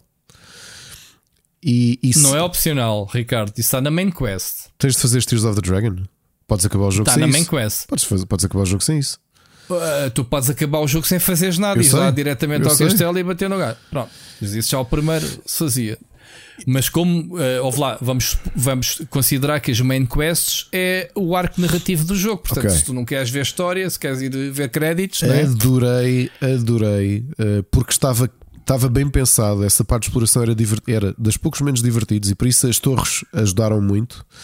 Continuo a sentir a mesma coisa. Eh, acho que há uma grande diferença de qualidade entre a definição estética eh, e técnica do mundo e dos personagens. Os personagens são visualmente brilhantes. Nem estou a falar a nível storylines, ainda que posso já dizer a minha storyline favorita, e até acabei por concordar com, com, com o Tiago. Uh, o Templo da Água, uh, todo o caminho Água. até lá eu achei, adorei mesmo. Adorei aquele. Os outros achei mexe, os de- do, do vento e da, do fogo, pronto, faz-se. Os templos são divertidos, não, não acho que sejam assim aqueles momentos. não em que- são complicados. não são Sim. complicados, eu também não acho que que vão ser aqueles templos que eu, aqueles dungeons que eu me vou lembrar no futuro. Uh, tem momentos. É, são diferentes. Sim, tem momentos bem pensados, acho que conceptualmente são interessantes por serem tão diferentes e talvez sejam divertidos por isso. Agora, continuo a achar o mundo muito, muito feio. O mundo todo, eu acho que há um choque muito grande entre ver a expressividade dos personagens e depois o resto. Uh, choca muito porque realmente tu andas pelo mapa todo. E depois fui, fui dar-me ao trabalho de fazer uma coisa só para. Precisas que o mundo é feio, fe- feio tipo Pokémon ou, ou, ou- menos feio? ligeiramente menos feio que Pokémon, o que não ajuda. E a realidade é que quem for argumentar questões técnicas, eu volto a lembrar que esteve envolvido na produção deste jogo um, um, um estúdio que fez das coisas mais brilhantes em termos de criação de No mundo, Que é a Monolith. Sim, mas houve uma coisa. Mas eu não consigo concordar contigo nesse aspecto, Ok? Ricardo. Pá, é completamente subjetivo. Eu acho. E n- nem é subjetivo. O jogo tem tanta coisa eh, bonita de encher o olho. O big picture, ouve lá, eh, obviamente que ao nível do pormenor, até acho que se olhares para as texturas das personagens, mesmo sendo em cel shading, que fogo há coisas muito melhores. A nível das mãos, olhas para a pele, os tons, os, os contrastes, né? as, as texturas, mesmo assim, né? o cel shading atua sobre o 3D, supostamente, né? Agora, em termos da composição do mundo, Ricardo, tu já viste, eh, aqui já falámos a semana passada, não quero estar a repetir isto. As partículas, eh, as, eh, tu tens sempre qualquer coisa a voar, tens o. o, eh, As partículas são interessantes, mas tu, quando, quando paras pera, para olhar, olhar para o o- cenário pera. todo. É- mas o efeito das Hum. passagens da, da, da chuva para o solo, a, a- a chuva a, modificar o terreno, tu não consegues trepar porque escorregas, se começa a trovejar, pá, os efeitos especiais dos trovões são espetaculares. Mas, mas novamente Ah, estamos a falar de coisas tiveres- diferentes. Estamos a falar de questões mecânicas que são muito bem utilizadas, como é que uh, o clima interfere mecanicamente com o jogo e aquilo que é o jogo em si. É tu parares e pôr-te a olhar Então, em volta. E acho que é mais óbvio quando jogas Isso em. é eye candy, nem precisavas de ter isso no jogo. Isso é atenção ao talho. O que é que, o que, é que te faz? Apanhas um choque elétrico se tiveres uma espada de ferro na mão. É um pormenor. É bem fixe. Pode afetar toda a gente. Estás a- no meio Hum. Rui, do é combate, estou a começa a. Estamos chover a e falar de coisas diferentes. É tu parares, especialmente jogares em modo televisão, parares um bocadinho, olhares à volta e pensas assim: epá, isto é. Pronto, é, é desinteressante. Ou seja, eu não sinto. eu, eu, eu consigo perceber em eu, parte, eu não, eu concordo consigo que sentir, eu não consigo sentir grande apelo na deambulação. E já agora só porque o Machado não foi a única pessoa a referir o, o, o Zelda 1. O meu problema não é, não é em parte é a liberdade, mas a liberdade da forma como é feita, porque isto é um open world. Ok, isto é open world como tantos open Oh, worlds oh. existem com uma características eh, diferentes. Ok, Mas é um open world muito livre. Eu, estava, eu queria dizer, tu, tu falhaste também com esse se não te dissessem. Houve.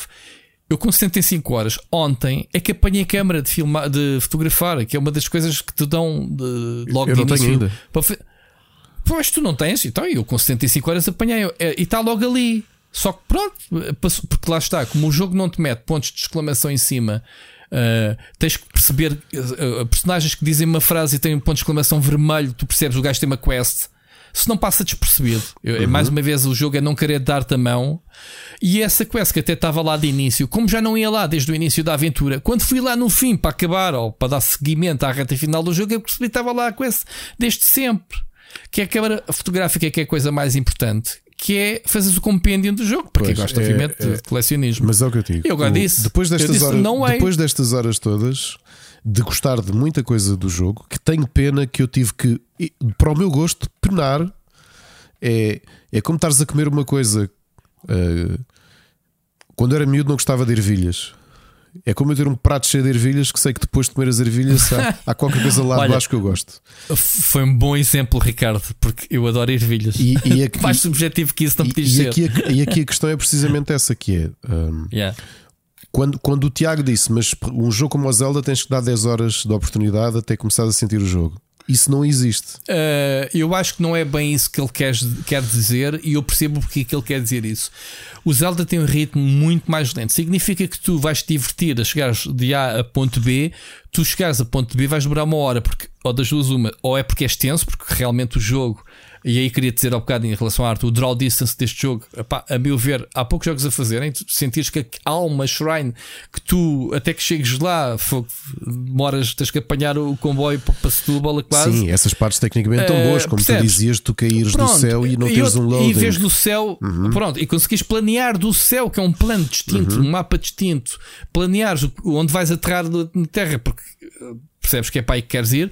Pronto. Ah, agora, o jogo tem é muito. eh, Por isso é que eu, eu não gosto de jogar Zelda em sessões curtas, porque sei que vou deitar eh, 15, 20 minutos para o lixo. Não é para o lixo, mas não vou fazer nada que me dê. ehm, que me dê satisfação imediata. É um problema deste Zelda. É o que se calhar o que tu estás a sentir, que é tu para sentires uma satisfação precisas de investir algumas horas, que foi o que tu fizeste depois. Até ressentires os, os primeiros resultados, eh, seja a nível de cutscenes de história que te envolvesse ou algumas mecânicas que entretanto gostaste. E já agora, em relação ao primeiro, relembrar, porque joguei-o depois de jogar o Link's Awakening e o Link to the Past, que mesmo a abertura não era total, ou seja, tu necessitavas ainda assim de, de, uh, ter acesso a um ou outro item para, ter, para poderes continuar o jogo. Mas Eu não é, por aí, todos- nem é por aí que eu Todos quero. ir. fizeram isso, Não até é por aí que eu quero. Ir. Porque uh, eu, eu, eu gosto, mas eu acho que o mundo é demasiado grande e desinteressante para o meu gosto. Eu não gosto do mundo, não gosto daquele mundo. Não gostei no Breath of the Wild, não gosto neste. E, e aquela parte que eu penei e que foi dolorosa, que foi desbloquear todas as torres para poder ter uh, fast travels, foi aquilo que depois me fez usufruir ou, ou aproveitar ou ter, ter gozo com o jogo. E é Zelda, provavelmente há muitos jogos que eu não faria isso. Ou seja, depois de não clicar, eu ia pensar: oh, amigos, é- isto- esquece, não, não consigo, não consigo jogar isto. Mas Jogava tu- duas, três horas e, e move on. Pronto, Ricardo, Ricardo, mas houve uma coisa: não há assim tantos jogos que, que tenham um mapa, ou seja, atualmente. Por questões e limitações técnicas, muitos jogos Open World hum, acabam por optar pelas hum, por, se, por se transformarem em hubs, não é? Os próprios Zeldas ao início. Tu não, não, notaste a diferença em que tu tinhas eh, os vários biomas no Zelda, porque tinhas a, a cena da- das rochas e do fogo dos. Eh, dos, dos gorditos, como é que eles chamam? Goro, Goro, qualquer coisa. Continua, Tinhas sim, a- o, mas- o mundo aquático. Tu não viste que, que a Nintendo encaixou isto tudo num mapa gigante em que tu vês a, a transformação de um bioma para o outro quando passas do deserto para a neve e essas coisas todas? Rui, não, nós já não vimos- é aquilo já que tu vimos gostarias de ver no mundo Hyrule. Já vimos isso ser feito muitas vezes, já tínhamos visto em Breath of the Wild. Não, Simplesmente estou a falar do estou a falar do Tears of the Kingdom e o Breath of the Wild como um único uh, jogo. Atenção, já não tínhamos visto isso. Eu continuo a achar. Uh, lá está, é completamente subjetivo. Eu não gosto deste mundo, acho perfeitamente meh.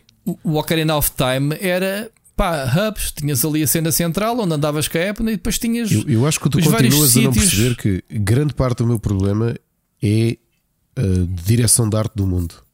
É, é Ok. mesmo, eu não consigo, não, não é- é- eu percebo as necessidades técnicas para, para, para a draw distance e para a dimensão deste mundo, teres muita coisa baça, o mundo em si é desinteressante.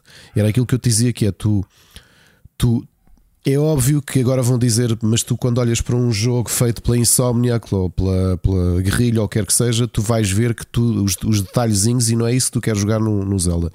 É verdade, mas aqui eu acho que também existe o inverso. Aquele teste que eu fiz a semana passada, eu comprovei-o agora que explorei o mapa todo, que é de repente parar e fazer só uma análise técnica, que é, ok, há aqui um asset de uma árvore polvilhada seis ou sete vezes neste terreno.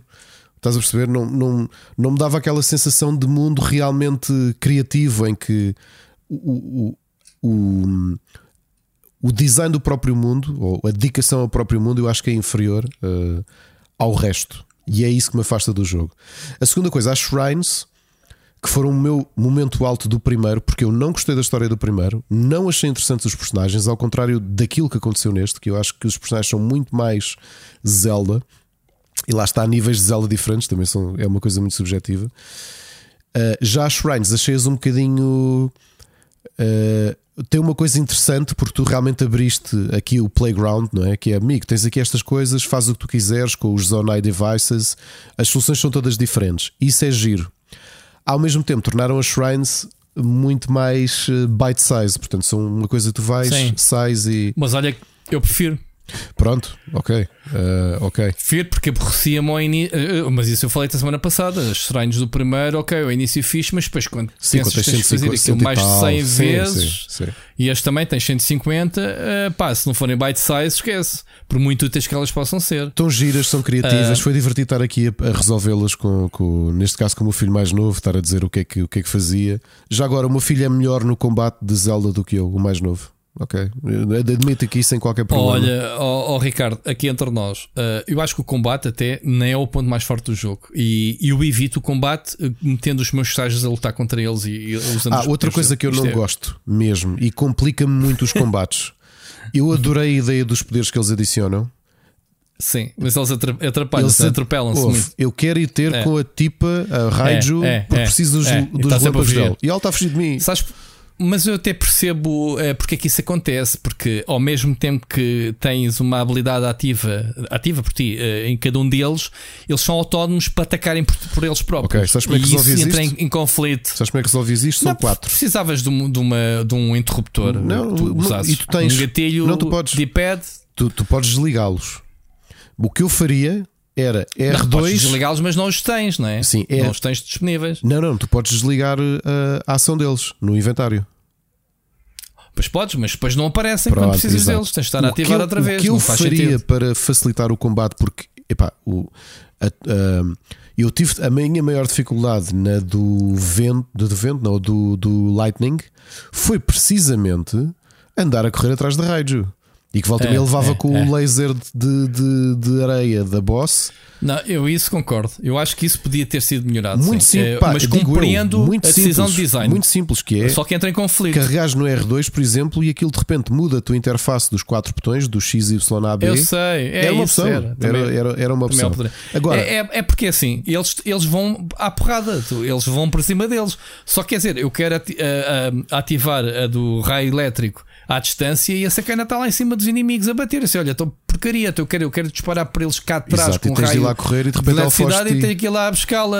Não há, não, há, não há recal. Isso eu concordo, Agora, sim. É gosto mas dos é uma questão de design, não é um gosto defeito. muito dos personagens destes, não de todos no mesmo nível. Acho que os Rito foram menos Uhum. desenvolvidos.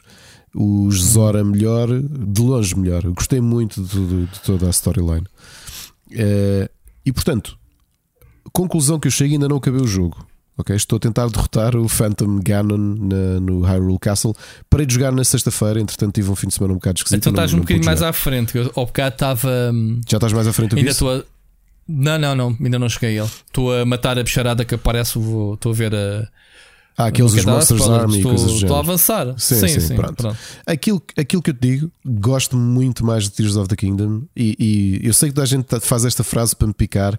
Eu gosto muito dos dois jogos, não são os meus Zelda favoritos. Agora, comparando os dois, porque são a continuação do outro, Conseguimos, malta. O Ricardo disse que gostava do jogo afinal. Tears of the Kingdom é muito melhor que o Breath of the Wild. Breath of the Wild é para mim muito mais esquecível. Se me perguntares, eu joguei- o jogo tem quê? 6 anos? Eu não me lembro sequer da storyline. Não me lembro. Ah, mas é que está. Eu, eu digo o contrário, Ricardo. Pronto. É assim: o Tears of the Kingdom é, melhora praticamente todos os pontos uh, do primeiro jogo, um, acrescenta mais coisas, obviamente. No entanto, em termos de impacto ao mundo aberto, já não tens esse impacto porque é Já foi basicamente uma réplica do. Já foi feito. Pronto. E aí essa, uh, daí eu dizer que não. Que não concorda, o Breath of the Wild bateu muito mais uh, na altura. Outro dia, a semana passada, estive a ver a review que fiz e notava-se, olhas para mim e vês que eu estava mesmo uau! E tive um mês para fazer a review, já me estou a lembrar. Uh, esta, uh, não sei se acaba esta semana, já comecei a escrever levemente, mas pá, quero, quero acabar o jogo. Estou só enervado porque temos aí uma coisa chamada Diablo a acontecer e eu estou-me aqui a coçar todo porque acabou o hype do Zelda. Tivemos três semanas, ok, a falar de Zelda, todos os dias a saírem trick shots e o pessoal a falar. E a partir da próxima semana, como o João Machado dizia bem, o pessoal esquece. Já o Zelda vai ser engavetado e o pessoal vai estar a olhar. Pessoal, e falo por mim, porque obviamente toda a gente sabe que eu sou fã de Diablo. Uh, vamos estar a falar sobre, sobre Diablo. Agora, todas estas semanas em que o meu canal basicamente parou, Ricardo, como tu percebeste, tenho feito pouco conteúdo porque o tempo que eu tenho livre é para jogar. Meter quase 80 horas num Zelda equivale a duas semanas de full time. É isso, é, é. Sim, Ricardo? sim, Ou seja, sim. O jogo, a gente recebeu o jogo há 15 dias, eu em 15 Sim, dias eu, recebi eu- o jogo. Eu digo-te eh, já que eu não devia. não eu é? agora vendo, eu, eu sinto muito. Abusei, porque lá está, só tenho tido tempo para jogar de, de noite epá, e depois ir para a cama às 3 da manhã e levantar-me às 6.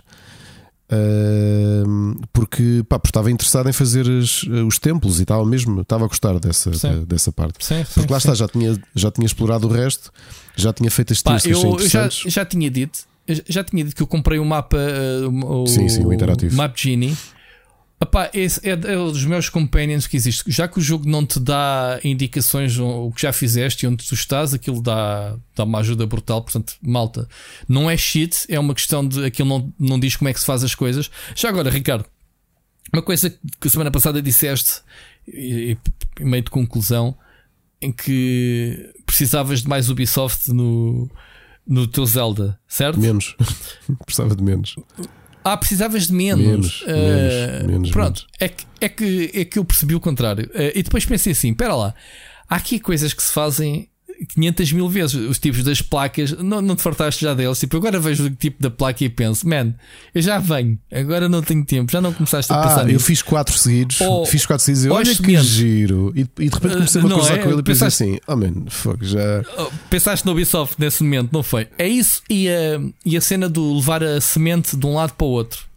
Dizer, ah, afastei-me do meu amigo, Ah, assim, vai não, lá já tipo passei, ele, já, já não passei quer à frente saber, já não posso contigo. Pronto. Epá, o Map Genie tem tudo assinalado e eu só tenho que chegar lá e tipo, encontrei, O mapa lá de encontrei, baixo encontrei. também não me apela assim tanto, para ser honesto. Ah, vais precisar. Não, o mapa lá de baixo é muito mais flat, é muito mais desinteressante e eu acho que isso também é o objetivo. É, é porque é lá que vais encontrar armas melhores, vais encontrar. eu Ontem partilhei um vídeo de um bicho que apanhei lá que era apareceu-me do escuro, até me arrepiei todo. Levei uma pasada do gajo morri logo à primeira, só que depois matei-o.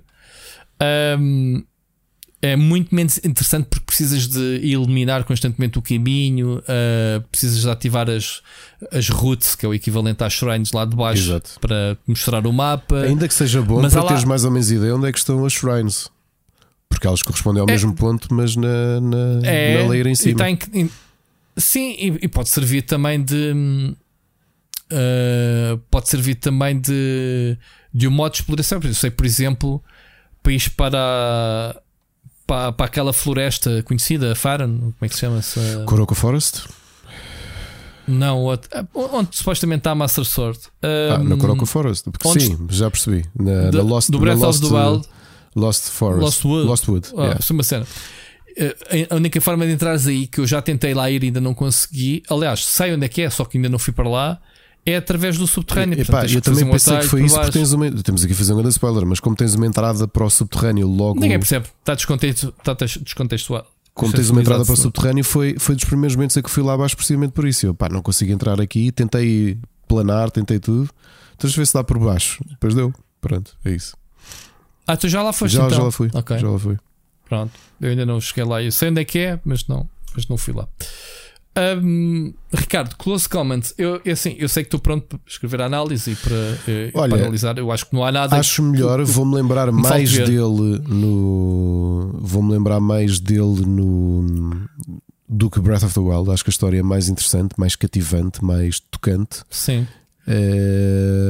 Sa- Sabes não- também tens um momento Elden Rings tens bosses muito amarados que nunca os vais encontrar. Tens, tens bosses eh, só porque sim, eh, espalhados pelo mundo. Uh, Sim, eu desses fujo. Eu desses fujo. Vejo-os e fujo. Tens aqueles centauros como tens no primeiro, mas também Tens, tens, os outras dragões, e tudo isso. Né? Os dragões e idas, esquece, man. E tens no céu dragões. Epá, tipo, O que eu, pá, o que eu, que eu, que eu te digo é um excelente jogo, claro que sim, mas, já, mas isso já sentia que era. Uh, não está sequer no meu top 10 de Zeldas, mas gosto mais do que Breath of the Wild. É isto. Ok. Muito bem, Ricardo, fechamos então o capítulo Zelda. Prometemos que não vamos falar mais sobre Zelda. Escusa de mandar mensagens a falar sobre Zelda, Ricardo. Três semanas seguidas a falar e o pessoal até se queixou agora. Temos estado duas horas a semana passada a falar sobre Zelda. Já viste? Muito bem, vamos à última mensagem do ouvinte, Ricardo, do José Santos. Olá, a minha mensagem esta semana é basicamente para contrariar o Phil Spencer num tema que falaram uh, há uma ou duas semanas, em que ele disse que, por muito bom que o Starfield estivesse, ninguém ia comprar uma Xbox em vez de uma PlayStation por causa disso. Ora, o Starfield ainda não saiu, uh, mas foi uma das grandes razões que, agora que achei que finalmente estava na altura de passar para a nova geração, uh, isto como um patient gamer, que não se aplica só aos jogos uh, em que espero pelas melhores promoções, uh, mas também às consolas, em que a minha entrada é sempre uns bons anos já, já a meio da geração, digamos assim. E tenho que admitir que os jogos da Bethesda, não só o Starfield como o Elder Scrolls, pesaram muito nesta minha decisão. Claro que há outros fatores, como como não estar disposto a pagar 500 eh, euros ainda por uma consola como a PlayStation uh, e ter optado pela opção que é metade do preço, que é a Series S, que é mais que suficiente para, para as minhas necessidades que não, de alguém que não é preocupado com não sei quantos FPS ou que nem sabe distinguir Uh, se uma coisa está a correr a 30, a 60, ou seja lá quais foram os, os frames por segundo, e que tem uma televisão que acho que é, ainda é o oposto de 4K. É grande, mas não é grande coisa. E então pronto, alguém que toda a sua vida só teve Playstations e tem todas as consolas da Sony exceto a PSP e como os últimos jogos first party da Sony não me disseram grande coisa, à exceção de Horizon, uh, tanto God of War como Spider-Man, para mim, em relação a, a, às grandes críticas que eles têm, foram bastante meh. Não foi difícil para mim optar por, por uh, uma consola com uma diferença de preço gigante, uh, que tem a vantagem de ter um serviço como o Game Pass que é imbatível e que me deixa jogar jogos no dia de lançamento, coisa que nunca aconteceria, nem nunca aconteceu com a Sony. Pronto, não é aqui nenhuma, nenhuma guerra, não quero alimentar nenhuma guerra de consolas, facilmente uh, na próxima geração ou, ou, ou, quando calhar troco novamente para a Sony sem pensar duas vezes. Eu não quero saber de troféus, não quero saber de achievements. Uh, não tenho amigos uh, para jogar de um lado ou do outro, não sou grande jogador online. Portanto, Phil, estavas errado. Grande José, portanto, o José não gosta de consolas, não gosta de jogos, não gosta de ter, não tem amigos para jogar online. Portanto, José, sinceramente, estou a brincar.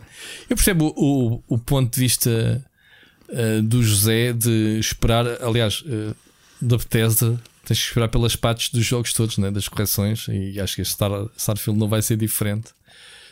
Uh, sobre o Phil Spencer estar errado, eu acho que não está errado, porque isto tem a ver com a compra, obviamente, da Activision e dele de, dizer que jogos como Starfield não eram uh, system killers, né? como costuma-se dizer, um jogo que te faz comprar uma consola.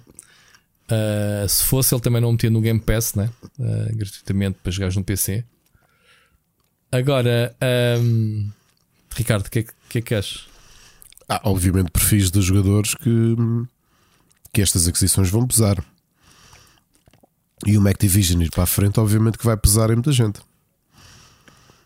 Mas é interessante o ponto de vista do José dizer que toda a vida consumiu consolas de PlayStation, provavelmente pelos first parties, e de chegar à PlayStation 5 e dizer que não, que nem Spider-Man, nem, nem o God of War lhe atraiu, e então preferiu uh, ir para a Xbox, não por exclusivos da Xbox, obviamente, né? porque sabemos as coisas ainda não estão uh, definidas, mas pelo serviço Game Pass, pela acessibilidade aos jogos gratuitos, alguns deles primeiro dia. Isto é, obviamente, um argumento válido. Andamos aqui a dizer há, há anos que o Game Pass é um, um serviço fantástico. A consola é muito boa também, lá está. Só que aquilo que a gente defende, e, e é uma das discussões que temos tido no Twitter, quando se diz que a Microsoft não está na guerra das consolas, não está para vender consolas. Porque se a Microsoft quisesse vender consolas, os argumentos, que é os jogos, seriam disponíveis de forma diferente. Que encontras na consola estes jogos, mas pagas, que foi o que aconteceu nas gerações anteriores. Ricardo, não era? Não tinham oferecido um Game Pass para poder jogar até no telemóvel os jogos em cloud se for preciso. Portanto, não, não parece. Agora, optaste pelo pela Xbox é completamente válido os teus argumentos e ninguém tem, não estás a arranjar, obviamente, nenhuma guerra de consolas. Aliás, isso nem devia de existir. É, é- é a discussão mais estúpida que eu, que eu posso ver é pessoal que consome consolas, que defende consolas em vez de consumir jogos. Portanto, esquece. É o clubismo. Ahm. O clubismo é assim em todo lado, pá. Epá, mas isto nem sequer tem club- clubismo. Ah, Tu não tens. compara Xbox é bom. clubismo. A PlayStation é bom. Mas é, é, Nintendo mas é é bom. boa porque é, é a questão, é porque é, clubismo és do Sporting do Benfica, porque Porque ganham títulos, ok, é válido, ou porque têm os jogadores mais bonitos, pá, ok, para as meninas, por exemplo. Agora, Para os meninos? eh, ou para os meninos, whatever, sem discriminar ninguém. Eh, agora, na, na questão das consolas, pá, uma consola é mais bonita ou mais feia, não é? Se aplica. Correm jogos melhores ou piores, pá, temos técnicos que são muito semelhantes, até não é? Eh, As duas têm os discos rápidos, têm os mesmos gráficos e CPUs, obviamente, uma tem mais teraflops que a outra, whatever. Os jogos são muito equivalentes. E a não ser que sejas da Digital Foundry, é que vais detectar o olho nu a diferença de um jogo para o outro, ok? Tirando algumas exceções. A questão é o que é que te oferece uma e outra. Na PlayStation é os exclusivos, ok? Third party tens das duas consolas. Na Xbox, o argumento é o Game Pass. Está tudo certo. O Phil Spencer tem razão. Quando o José Santos diz que o Phil Spencer não tem razão, o Phil Spencer tem razão. Porque tu compraste eh, o Game Pass pelos motivos que o Phil Spencer apresentou. Que é o quê? Acesso ao Game Pass. Certo, Ricardo? Lá. Não, o que ele está aqui a dizer é que ele, obviamente, no argumento a tentar, a tentar justificar que a Activision não é um breaking point porque não vai fazer as pessoas não comprarem consolas dele, Eu isso sei. não é verdade. Sim, sim. Não é verdade. Sim. Sim. Ao final o dia pesa, É. claro. Entre comprares uma consola e tens uma série de títulos, como são os da Bethesda, que vais ter acesso gratuitamente. Gratuitamente, novamente. Uh, acesso Zero Day após pagares uma subscrição anual. Hum, Ou não, claro que faz diferença. Uh, Não é bem assim, Ricardo, porque tu o, não, não, não estás a jogar exclusivamente o Starfield na Xbox, podes poupar o dinheiro da consola E jogar no e PC. jogares no PC. Sim, se Hum. tiveres PC, claro. Uh, continua a ser um gasto mínimo, que é o Game Pass, digo eu. Muito bem. Uh, Ricardo, vamos passar já para as sugestões. O programa vai longo. Tinha aqui um temazinho que não sei se reparaste. Sim, fica para a só semana, se aqui calhar. falar. F- Deixamos para a semana, ok, que é um. É temporal neste caso. Um, vamos às. uh, temos poema esta Uhum. semana? Não. Não. O meu poema chama-se. Velocidade Furiosa. Ok, então aí estás mortinho. Estás mortinho para ir para as recomendações, não é? Já. Vamos embora para as recomendações. Split Chicken. Gameplay. Então, jogos, Zelda, estamos falados. A Zelda poderia ser perfe- perfeitamente o jogo que nos ocupou o tempo todo, mas eu tenho aqui algumas coisitas que joguei. Para tu não jogares, Ricardo. No caso do Lord of the Rings Gollum. É muito bom, não é? Ah, tu sabes que a semana passada ah, falámos nisto no programa ou falámos em off? Agora já não sei. que foi eu, eu, eu estar atento ao jogo ao dia de chegada, não haver, eh, não haver eh, reviews. Eu, eu pessoalmente também não receber um código, sabendo de quem é era a distribuidora em Portugal, e fiz o exercício que é, pá, este jogo, comecei a pensar, este jogo vai dar barraca. Há- o jogo que sai esta semana, não há um trailer de lançamento, ninguém tem falado nada sobre o jogo, é um jogo que vai sair e ninguém vai dar por ela. Ok, e estamos a falar de um jogo, obviamente, Lord of the Rings. Um, O que é que acontece? Uh, chega a Metacritic no dia zero, dia de lançamento, zero reviews. Ok, rebenta a bolha. Mandei uma lá à distribuidora portuguesa dizer assim: pá, provavelmente o jogo, até brinquei, o jogo está assim tão mal que não tenho enviado códigos e responderam: toma, como quem diz, toma. Uh, epá, e joguei, eu joguei o jogo e está, uh, está malzinho, está feinho, está um jogo pá, queremos quer não, o pessoal já o comparou a, a gráficos PlayStation 3. Eu não sei porque é que o pessoal diz quando o jogo está mal graficamente e datado já é um jogo de PlayStation 3. Ahm, na altura, eh, na altura, na altura eram bonitos os jogos, não era? Obviamente que agora as duas gerações acima. Mas é um jogo que está. Epá, eu, fez-me confusão eh, a mecânica de controlares o Golem, que tem aquela forma, não é? De trepar. Mas é um jogo, eh, em termos de mecânicas banais, não é diferente do Uncharted ou do Horizon, em que tu. Eu já joguei 500 mil jogos em que andas a trepar por cenas na vertical. Não tem qualquer ciência, até de Zelda, a semana toda. Eu chego ali parece que não sei jogar um jogo de trepar paredes, a cair para o chão, a não saber onde é que ele se agarra, a morrer várias vezes a tentar trepar uma simples parede. Se tu se o meu gameplay, parece que eu nunca joguei um jogo daqueles na minha vida. E isso, obviamente, tem a ver com o design. Pá, o design é mau. Eu, sinceramente, eh, achei o jogo tão feio e tão pouco cativante de início. Feio, texturas, iluminação do jogo, pá, não há muita coisa ali que, que se consiga. Que eu não, nem percebi se o jogo é um jogo stealth, como falámos, lembras do Sticks? Sim, Eh, sim. Se é por aí, se o jogo tem ação, não faço ideia. Eu não consigo jogar, mano, a sério. Está. Está com problemas, obviamente o jogo eh, confirmou-se, as reviews depois saíram deram, é o pior jogo eh, mai- menos cotado do ano, um jogo mais negativo e se calhar dos últimos anos, e depois tens pá, um pedido de desculpas que já começa a, também a, a ser um bocadinho aborrecido. Uma coisa é tu pedires desculpa porque o jogo tem bugs, né? como foi o caso de Star Wars. eh, eh, o pessoal a dizer que pedir desculpa pelo gol, pedir desculpa que vai continuar a, corrigir problemas. Ali tem problemas de pilares do jogo, pá, percebes? Pá, pelo que eu percebi, há ali coisas que não são bugs completos, tem, a ver com a forma como te dão o tutorial em que te fazem imprimir botões diferentes para fazer a mesma coisa. Por exemplo, para trepar, houve uma parte em que me pedia para, para carregar no triângulo, noutras ele agarrava-se sozinho. Não- percebes? Há ali não bate, não bate. Há ali claramente falta de, de alguém a, a fazer o, o quality assurance. ah, pronto. Ah, não temos que ser nós críticos a fazer esse trabalho, obviamente, mas ah, tudo bem. Mas pronto, Ricardo, ah, não vale a pena jogar Golan. Ah, fica aqui, obviamente, a indicação. Mas joguei mais duas coisas. Joguei o prólogo do Alone in the Dark, que está disponível no Steam ou nas consolas que quiseres. É o regresso do Alone in the Dark, o nosso amigo Edward Kirby. Sabes quem é, que quem é o ator novo que faz de Edward Kirby? Quem? O Idris Elba. Ah, conseguiste acertar. Ei. Conseguiste acertar. É sim, senhora. não, mas não, não é, mas podia ser. Não é? Não. Então é o Pedro Pascal. Uh, quase. É o Oscar Isaac. À terceira acho que. Ah, também não conseguiste. Pronto.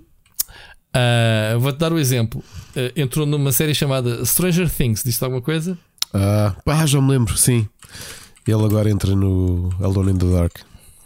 Ele está na moda, não é? Já sabes quem é ou Já, não? já, já sei. Não me lembro o nome dele, mas sim, já sei quem ele é. O David Arbor. É É, isso. é o Hellboy. Não, o Hellboy é o Ron Também, né? Perlman. Sim, mas também tens a versão sei, dele, não é? mas para mim é o Ron Perlman. Que eu não vi. Assim, é para mim também, porque eu não vi a versão deste, mas pronto. Ah, sim, mas ah, este prólogo que te dá só um look and feel do ambiente que se espera, num, pá, uma demo de 10 minutos, tanto, em controlas uma miúda chamada Grace, que nem sequer tem nada a ver com isto. Vais ter duas personagens jogáveis, que é o, a personagem David Harbour, e a outra personagem é uma atriz que tu deves conhecer, que é Jodie Comer, certo? Da Killing Eve. Sim, sim. Pronto, eu como não vi o Killing Eve, eh, tive alguma dificuldade de a associar. Portanto, é a dupla de personagens, mais uma vez, passando dos anos 20. eh, não tem a ver já com o Edward Kirby das transformações que a Atari fez ao longo dos anos, dele todo estiloso e novo. Eh, nem do filme do Uwe Vol, pois não devíamos falar nele, mas, mas pronto. com o nosso amigo Christian Slater.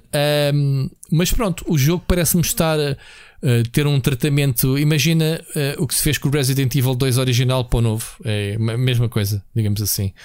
Uh, imagina, imagina um jogo de terror, né, de suspense de terceira pessoa, é o que vai ser. Uh, um ambiente atmosférico porreirito. Uh, mas pronto, 10 minutos, se tiveres, se quiseres experimentar, ficas com uma ideia de como é o jogo, ou quem quiser experimentar Uh, por fim, é um jogo que eu uh, joguei ontem e, e, hoje até gravei um videozinho antes de irmos para aqui, Ricardo, que é o Planet of Luna. Falámos ao início do programa nele.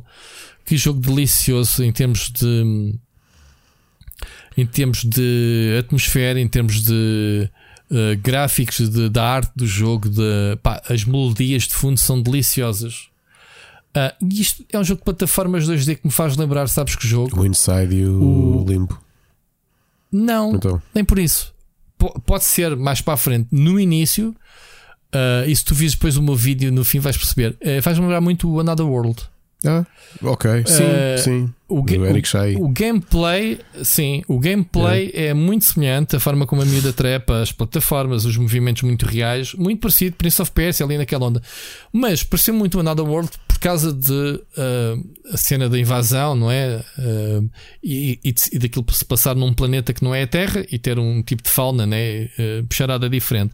Pá, e, e posso-te jurar que eu acabei o meu vídeo, se vires, num puzzle igual a um dos primeiros puzzles do Nada World, que é aquela do leão que salta e tu tens que fingir que vais para um lado e ele ameaça e depois ele acabas por te agarrar a uma liana uhum. e ele cai no abismo, uma coisa assim. Tem um puzzle quase igual uma espécie de um porco espinho. Epá, achei muita piada uh, à forma como as personagens uh, dialogam, que não é falada, é por sons, uh, uma língua estranha, uh, em que um repete, um diz Luna e ele repete o nome da, da personagem ao longo do jogo. É muito giro essa relação entre as duas personagens. Olha, vais gostar muito do jogo. Uh, ainda por cima é de um estúdio que tu gostas muito, né? É de uma, uma editora, uh, os teus amigos da, da Thunderfall. Um, e é do estúdio interno deles, acho eu. Ou, ou, mas um estúdio que trabalhou com o estúdio que fez o jogo, assim é que é. É que agora não me recordo como é que se chama mesmo. We, acho que eles chamam Whim, não é Whimsical. Oh, uh... Pá, don't ring a bell. Eu tropecei no nome, mas agora não, não me recordo. Um, olha, gostei muito. Está no Game Pass, malta. Portanto, Wishfully. Uh, Wishly, é, ok, Wishfully. é isso. É, é. Uh, mais uma perla. Uh, acho que o jogo até, olha, como diz o José Machado, este é um jogo exclusivo de PC e Xbox. É, sim, senhor. Não é? Portanto, Game Pass dia 1 é, é para isto que o, que o José Santos comprou a Xbox dele. Pronto, está tá visto. É um jogo muito giro. Eu quero continuar a jogar, gravei vídeo, podia arrumá-lo, como já fiz com outros, que não me interessava muito. Este quero, quando passar agora a Zelda Mania, e antes, uh, hopefully, Uh, chega o Diabo, quero acabar, que acho que o jogo até não é muito. Eu achei piada grande, que os, mas... como sabes, o Klaus Lingeled e o Olaf Redman, o Klaus Lingeled foi um dos fundadores, era o fundador da Zoink e um dos fundadores da Thunderful, saiu e fez um estúdio novo chamado Moonhood.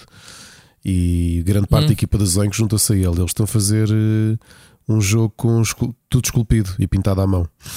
E então eles, para comemorar, hum. fizeram o, aquele robô aracnídeo, uh, esculpiram-no e pintaram e foram oferecer-lhes ao estúdio para comemorar o lançamento do Planet of Lana. Ah, que giro, dos robôs que, que andam lá. Sim, ok, que, que giro. Está muito bonito mesmo. Até se ter em casa. Que Aliás, giro. a malta toda a dizer: Ah, também queríamos um. Pois, amigos, mas isto é one of a kind. Isto foi esculpido e pintado à mão. Estás a ver? Olha lá. Tão giro esse robô. Uh, é muito bizarro no jogo, sim. Mas pá. Ai, tão giro. Tão giro mesmo. Obrigado por teres partilhado. Uh, o jogo também está tá aqui dizendo na Xbox uh, na, no How Long to Beat 4 horas. Portanto, pá, jogo de plataformas uh, muito giro. Não percebi qual é a ação do jogo, porque para já só puzzles de furtivos e de arrastar caixotes, aquele tipo de, de, de, física, coisas muito práticas. Não sei se a vida sequer vai ter alguma arma em especial ou não. Ela parece-me ser muito doce. Gostei muito. Portanto, uh, quero continuar a jogar. Se calhar para a semana vou ter outras impressões. Se calhar tu também vais jogar uh, e falamos aqui melhor do jogo. É isto, Ricardo, da minha parte. Olha, eu joguei um, o Spaceborne 2 que faz muito lembrar o Everspace 2. Sendo que o Everspace 2 é melhor, portanto, o Spaceborne 2 a diferença que tem é que tu, tu tens muitas sequências, portanto, é um, é um jogo de exploração com a nave também andas por galáxias e viajas entre não planetas e esse. galáxias, mas a diferença é que okay. podes sair do, da nave e tens momentos de third person shooter. Ok? É, gosto, mas em termos de tudo, inclusive em termos de direção de arte, em, dire- em termos de interface, em termos de combate, em termos de dogfighting, especialmente, o Everspace é muito melhor do que isto. Ok? Uh, ainda assim, para quem, para quem há muito tempo queria estes jogos de exploração espacial, este ano está a ser um dano Está a ser muita peso. coisa. Hã? Está a ser muita coisa. Eu não conhecia este jogo nenhum lado. Onde é que desencantaste este jogo? Uh, Enviaram-me na quinta-feira e eu joguei. Tive a Ah, mas de espera lá, este jogo é um, é um híbrido, mesmo. Está aqui sequências de ação na Foi terceira te pessoa a pé. Sim, foi o que eu disse. Tu podes sair Ah, da ah, nave e imagina, Ah, ok, tu tens desculpa, um não entendi. planeta ou tens uma Tava- em que Ok. tem turrets. Tu podes fazer uh, stealth ou, ou- ou ir lá a Rambo, destruir e dar headshots à malta para, para limpares o, o- Logo aquilo que te mostram é tu podes pôr a tua nave invisível. Sais a pé e tentas, como tu, como tu és pequeno comparado com uma nave, tentas com o, o jetpack aproximar-te, desligas ligas as botas de gravidade e aí é um momento third person shooter. Eu acho que o problema, o problema Hum. que eu tenho com este jogo, o jogo está bom. Eu acho que teria gostado mais dele se não tivesse jogado o Everspace este ano. É que o Everspace tem tudo aquilo que ele está a fazer e não tem third person shooter, obviamente. É melhor. O dogfighting do Everspace é muito, muito bom. Eu acho este mais fraco. É muito mais clunky, eh, muito desajustado, percebes? O do Everspace tinha ali um mix para mim perfeito entre pseudo-simulação e arcada. Estava ali num ponto interessante. Sim. Ainda assim, está em, está em Early Access e neste momento já está com muito, muito boas reviews. Vamos ver o que é que sai daqui. Ah, mas este, este é mais RPG, tens os tiques dos números dos inimigos e não sei Sim, o tu crias o teu personagem Ah, e recebes eh, 50 sim. pontos para fazer o teu personagem. já percebi. Ok. Isto é um jogo um bocadinho mais Star. uh, Star uh, uh, ai, Starfield? Mais Starfield. É, é. Portanto, quem está aí com, com ânsias de Starfield, olha, tem aqui a versão. Enquanto isso, o Chris Roberts uh, olha lá de cima Exato. a rir-se cá para baixo, tipo, "Ah, Acho que tu veio um fim de semana de acesso gratuito ao jogo, mas eu perdi. Está sempre a ser. Eu já apanhei, já apanhei, quer dizer, já apanhei há uns anos. Já perdi a produção do jogo, mas volta e meia assim. Mas depois chegas a, instalas o jogo, jogas e chegas lá dentro e não tens nave, obrigam-te a comprá-la. O que é que jogas? Exato. Queres o quê? Free almoços? Não? Exato. Ah, bem. Olha, eh, Também entretanto, também joguei, lá está, jogo para mim, o Everdream Valley, que está também com muito boas reviews. É um, é um farming simulator, mas em três dimensões, Oh, ao estilo do eh, My Time Oh, at Porsche. não. Tem alguns. eh, Olha, tem uma coisa que foi, eu no outro dia fiz rage quit ao jogo. Eh, porque tu podes treinar o teu cão, o teu gato e tudo Espera, isso. E o- podes... O Rage Quit é muito menino. Tens que fazer um uninstall em direto. Não, como não, eu faço. entretanto tens de voltar a jogar. é.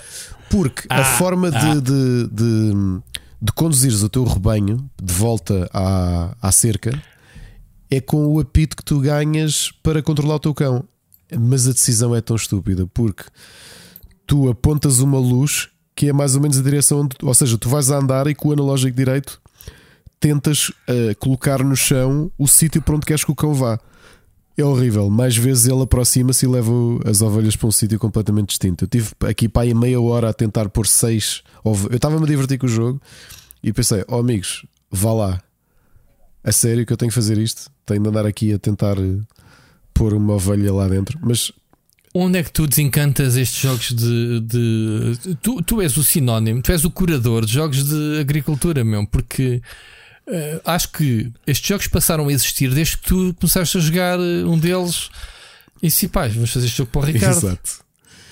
E de repente tens 20 jogos de, de, de, de fazendas e de agricultura e o o parta, meu. Já, estou a pensar se já é podia falar isso. do jogo. Ah, não, acho que Ah, estou a ver, aqui, estou a amanhã. ver aqui um Pessoal, youtuber a jogar. O jogo, é- o jogo sai amanhã. Aliás, o jogo sai hoje que estamos. Uh, que, que estamos a. Aliás, já estou a gravar Não vale a footage pena. disto. Já, já há gameplays na, na- no YouTube. É, estava Estou só a ver se isto tinha. cal- se há um dia. tinha- Não, estou a ver. Não tem a ver embargo, aqui não. um, um. É da Black Games? É da Black Games, mas isto não tem. Não, não tem embargo. Não tem- E é publicado Espera, pelos é mesmos da tipos do Haven Dock, que o Rui lançou o vídeo há pouco Ah. tempo. Aham. Tanto que há um pack para comprarem os dois, caso tenham curiosidade. Uh, tem o Haven Dock Ok. e o Everdream Valley uh, por. Não, não consigo ver o preço, acho que são 20, 25 euros ou uma coisa qualquer. Este jogo, eu acho corrigindo isto, porque eu entretanto fui ler Uh, o jogo está, esteve dois anos em, em Early Access, portanto sai amanhã definitivamente. E já era um comentário que muita gente fazia. Em termos de direção de arte, estão muito giros os personagens. Uh, são, são muito fofos, são assim muito cartoon. O avô parece o avô da, da Heidi. Não sei se já viste imagens do avô, assim com, sem olhos, é só sobrancelhas e nariz. Ah, Está interessante, é, é complexo, há muitos animais, há muita coisa para fazer na quinta. Tratar de abelhas, eh, plantar. para dar valor. E, e pronto, eu sei que entretanto, quando conseguir passar esta quest de, de colocar o, o- as ovelhas dentro do, do corral, uh, que é de conseguir voltar a jogar a isto. E tem Muito bom. pesca. E o jogo é muito bonito, já viste?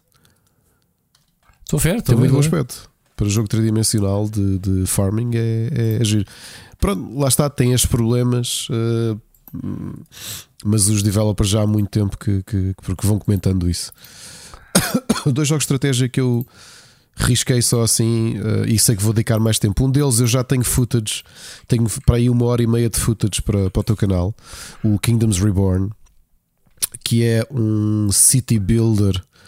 Gente responsável por trazer os city buildings para o canal, porque o pessoal se esperasse por mim. Exato. Uh, este, eu Caraca. acho, eu estava a chegar a uma conclusão que é o, o Kingdoms Reborn. Eu estou a gostar bastante dele, é um jogo muito complexo. Uh, portanto, tu escolhes um mapa onde tu tens um mapa grande. Isto, isto quase é um cruzamento City Builder com Civ, porque tu olhas para o mapa todo e tu estás a ver para onde é que se estão a estender os teus, os teus adversários. Já vi, estou a ver imagens. Mas tem aqui Sim. um sistema que é. Tu não tens os, os, os, os edifícios sempre disponíveis. Tu de X em X minutos tens acesso a, um- a- a três cartas.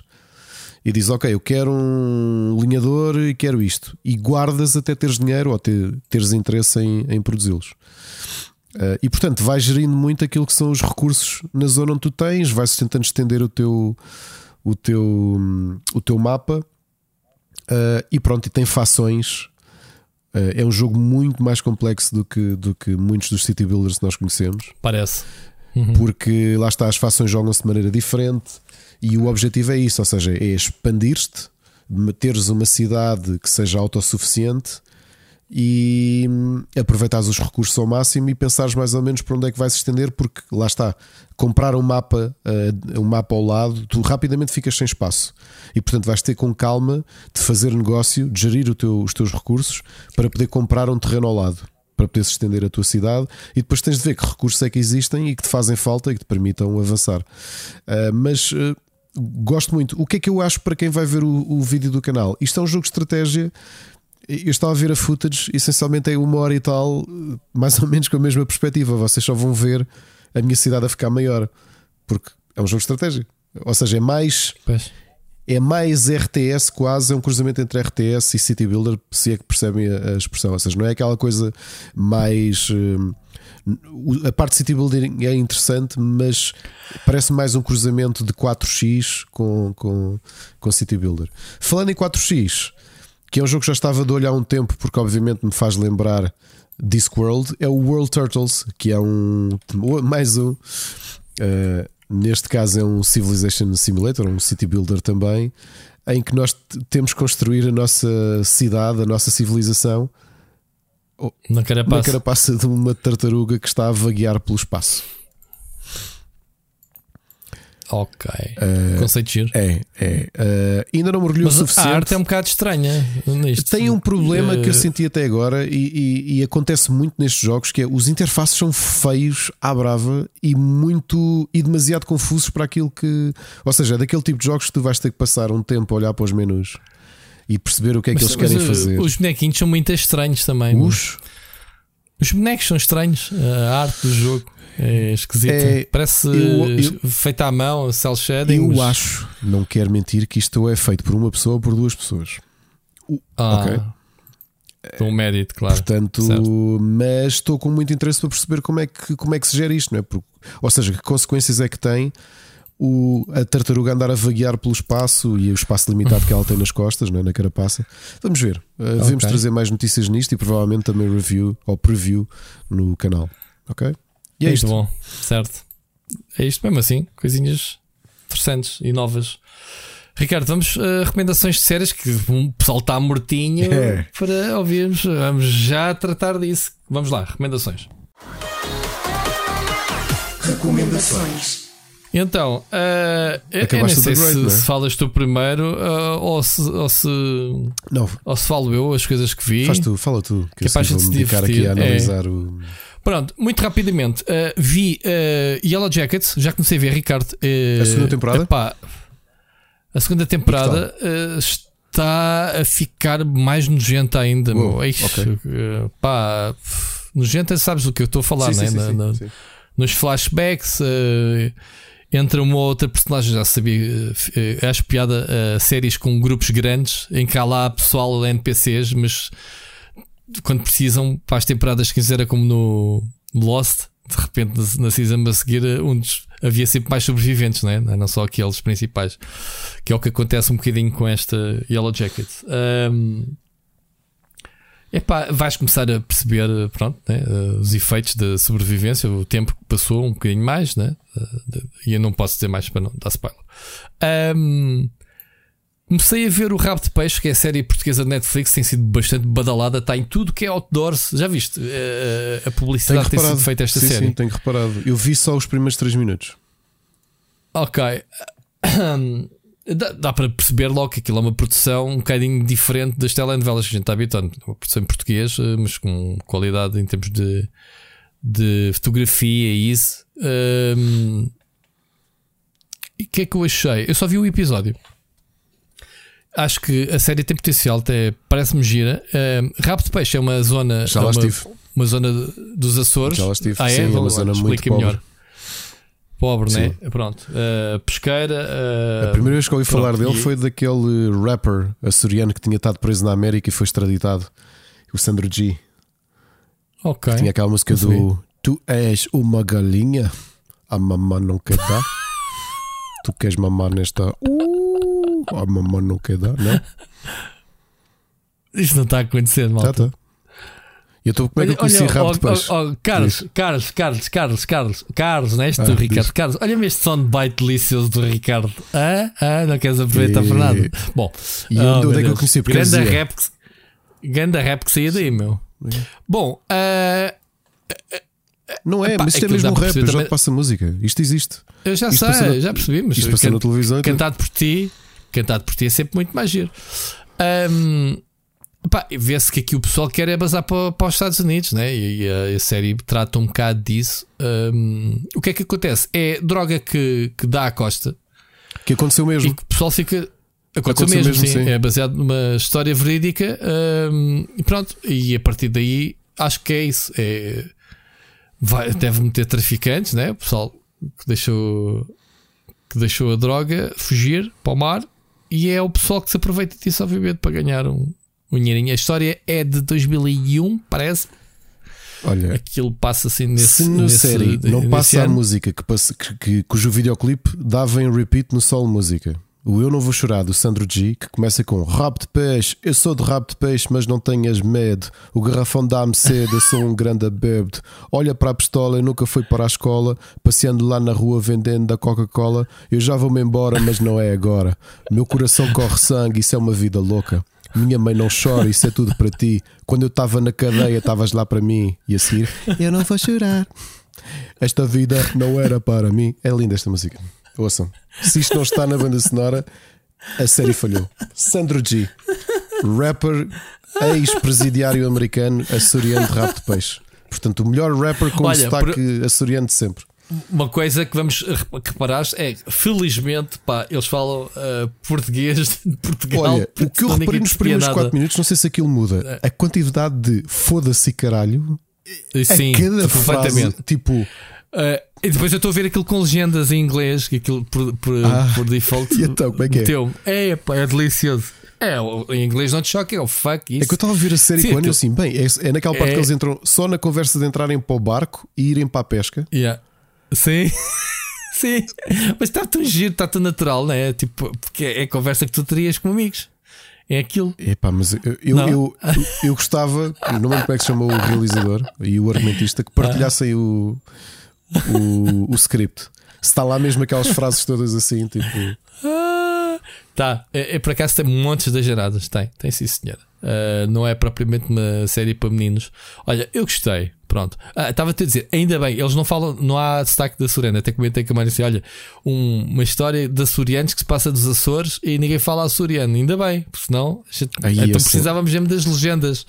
Preci- Precisávamos mesmo, mesmo das legendas. Mas pronto, só vi o primeiro episódio e para a semana. ah, para a semana logo te digo mais. Mas promete-me que vai vai. ouvir o Eu Não Vou Chorar e o Galinha do Sandro G. Está bem. Fica- fica Lindo. combinado. Fui ao videoclipe no YouTube e diz: Quem vê por Oh, causa da série da. Netflix dá like. Meu Deus. Olha, eh, lá. vi dois filmes. Espera, eh, isto aparece na série. Holy shit, isto aparece, Aparece? na série. aparece? Yeah, aparece na série. Isto faz- isto-. Não, isto faz parte da banda sonora. Até Está aqui alguém a dizer: Eu já conheci isto antes da Netflix. Clássico. Lindo, meu. Lindo. Porque foi mais ou menos nesta altura. Eu lembro que aquilo foi em 2000 e tal que ele, que ele apareceu. Muito bem. Posso continuar ou vamos, Não, vamos Sandro G, agora Sandro do... G. Ah, Sandro G in the house. Olha, e já agora comentem no Twitter quem é que conheceu em, em- no início de 2000 o Sandro G. Só por curiosidade. Meu Deus. Meu Deus. Bom, já me perdi. Desculpa. Ah, vi dois filmes. eh, o Ant-Man Quantumania, que está na Disney Plus. Ahm, era o tal filme que eu estava-te a dizer que pensei, é, parece que estou dentro do avatar do James Cameron, que é mesmo isso, literalmente. Qual é que é a premissa deste filme, Ricardo? Eu não sou grande fã do Ant-Man, mas este até está girinho. Ah, descobri agora que o vilão, como é que se chama-se? O, É quem é o Kang? O Kang é o mesmo ator que faz de- do antagonista do, do Creed 3. Ah, Mas é pois bom é. ator, Sim, sim. Não, não sei o nome dele, mas ele, ele é bom, um bom ator. Que acho que agora está envolto em polémicas, acho que querem despedi-lo. Uh, já nem sei o que é que foi, a sério ou uma coisa qualquer, não sei. Houve um, um problema qualquer com ele. Uh, pronto.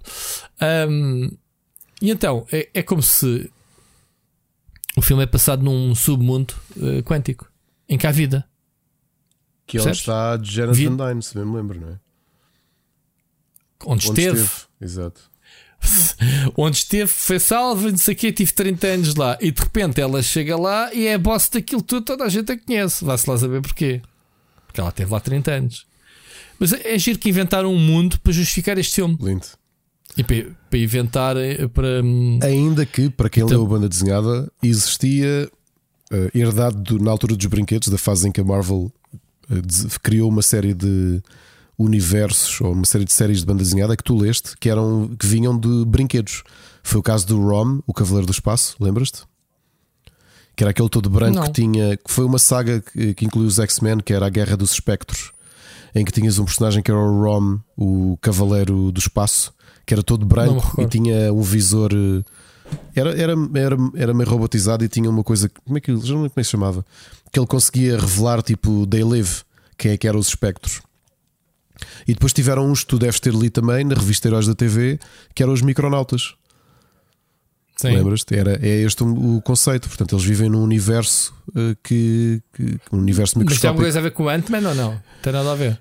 Eu, eu na altura até pensei que eles iam por aí, já que iam para esse mundo quântico microscópico que, que eventualmente iam brincar com os, com, os, com os micronautas. Só que depois percebi porque é que não vão, porque eh, os micronautas não são propriedade da Marvel. Hum.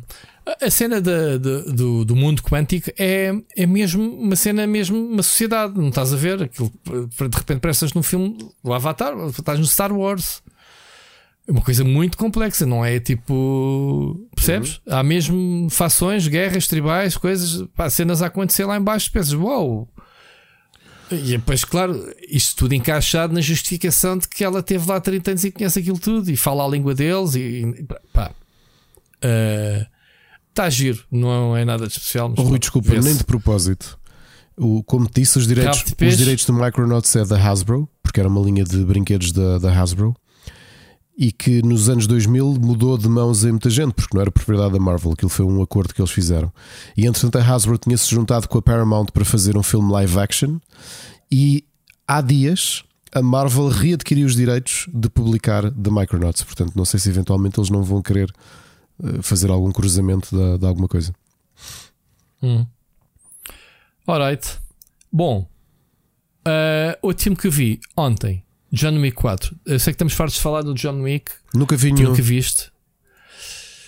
Olha, este John Wick 4 são 3 horas de filme, Ricardo. 3 horas. Espera. Hum, Deixa-me aqui só tirar aqui uma nota. Hum, eu vou dizer uma coisa. Isto é um jogo de computador, meu.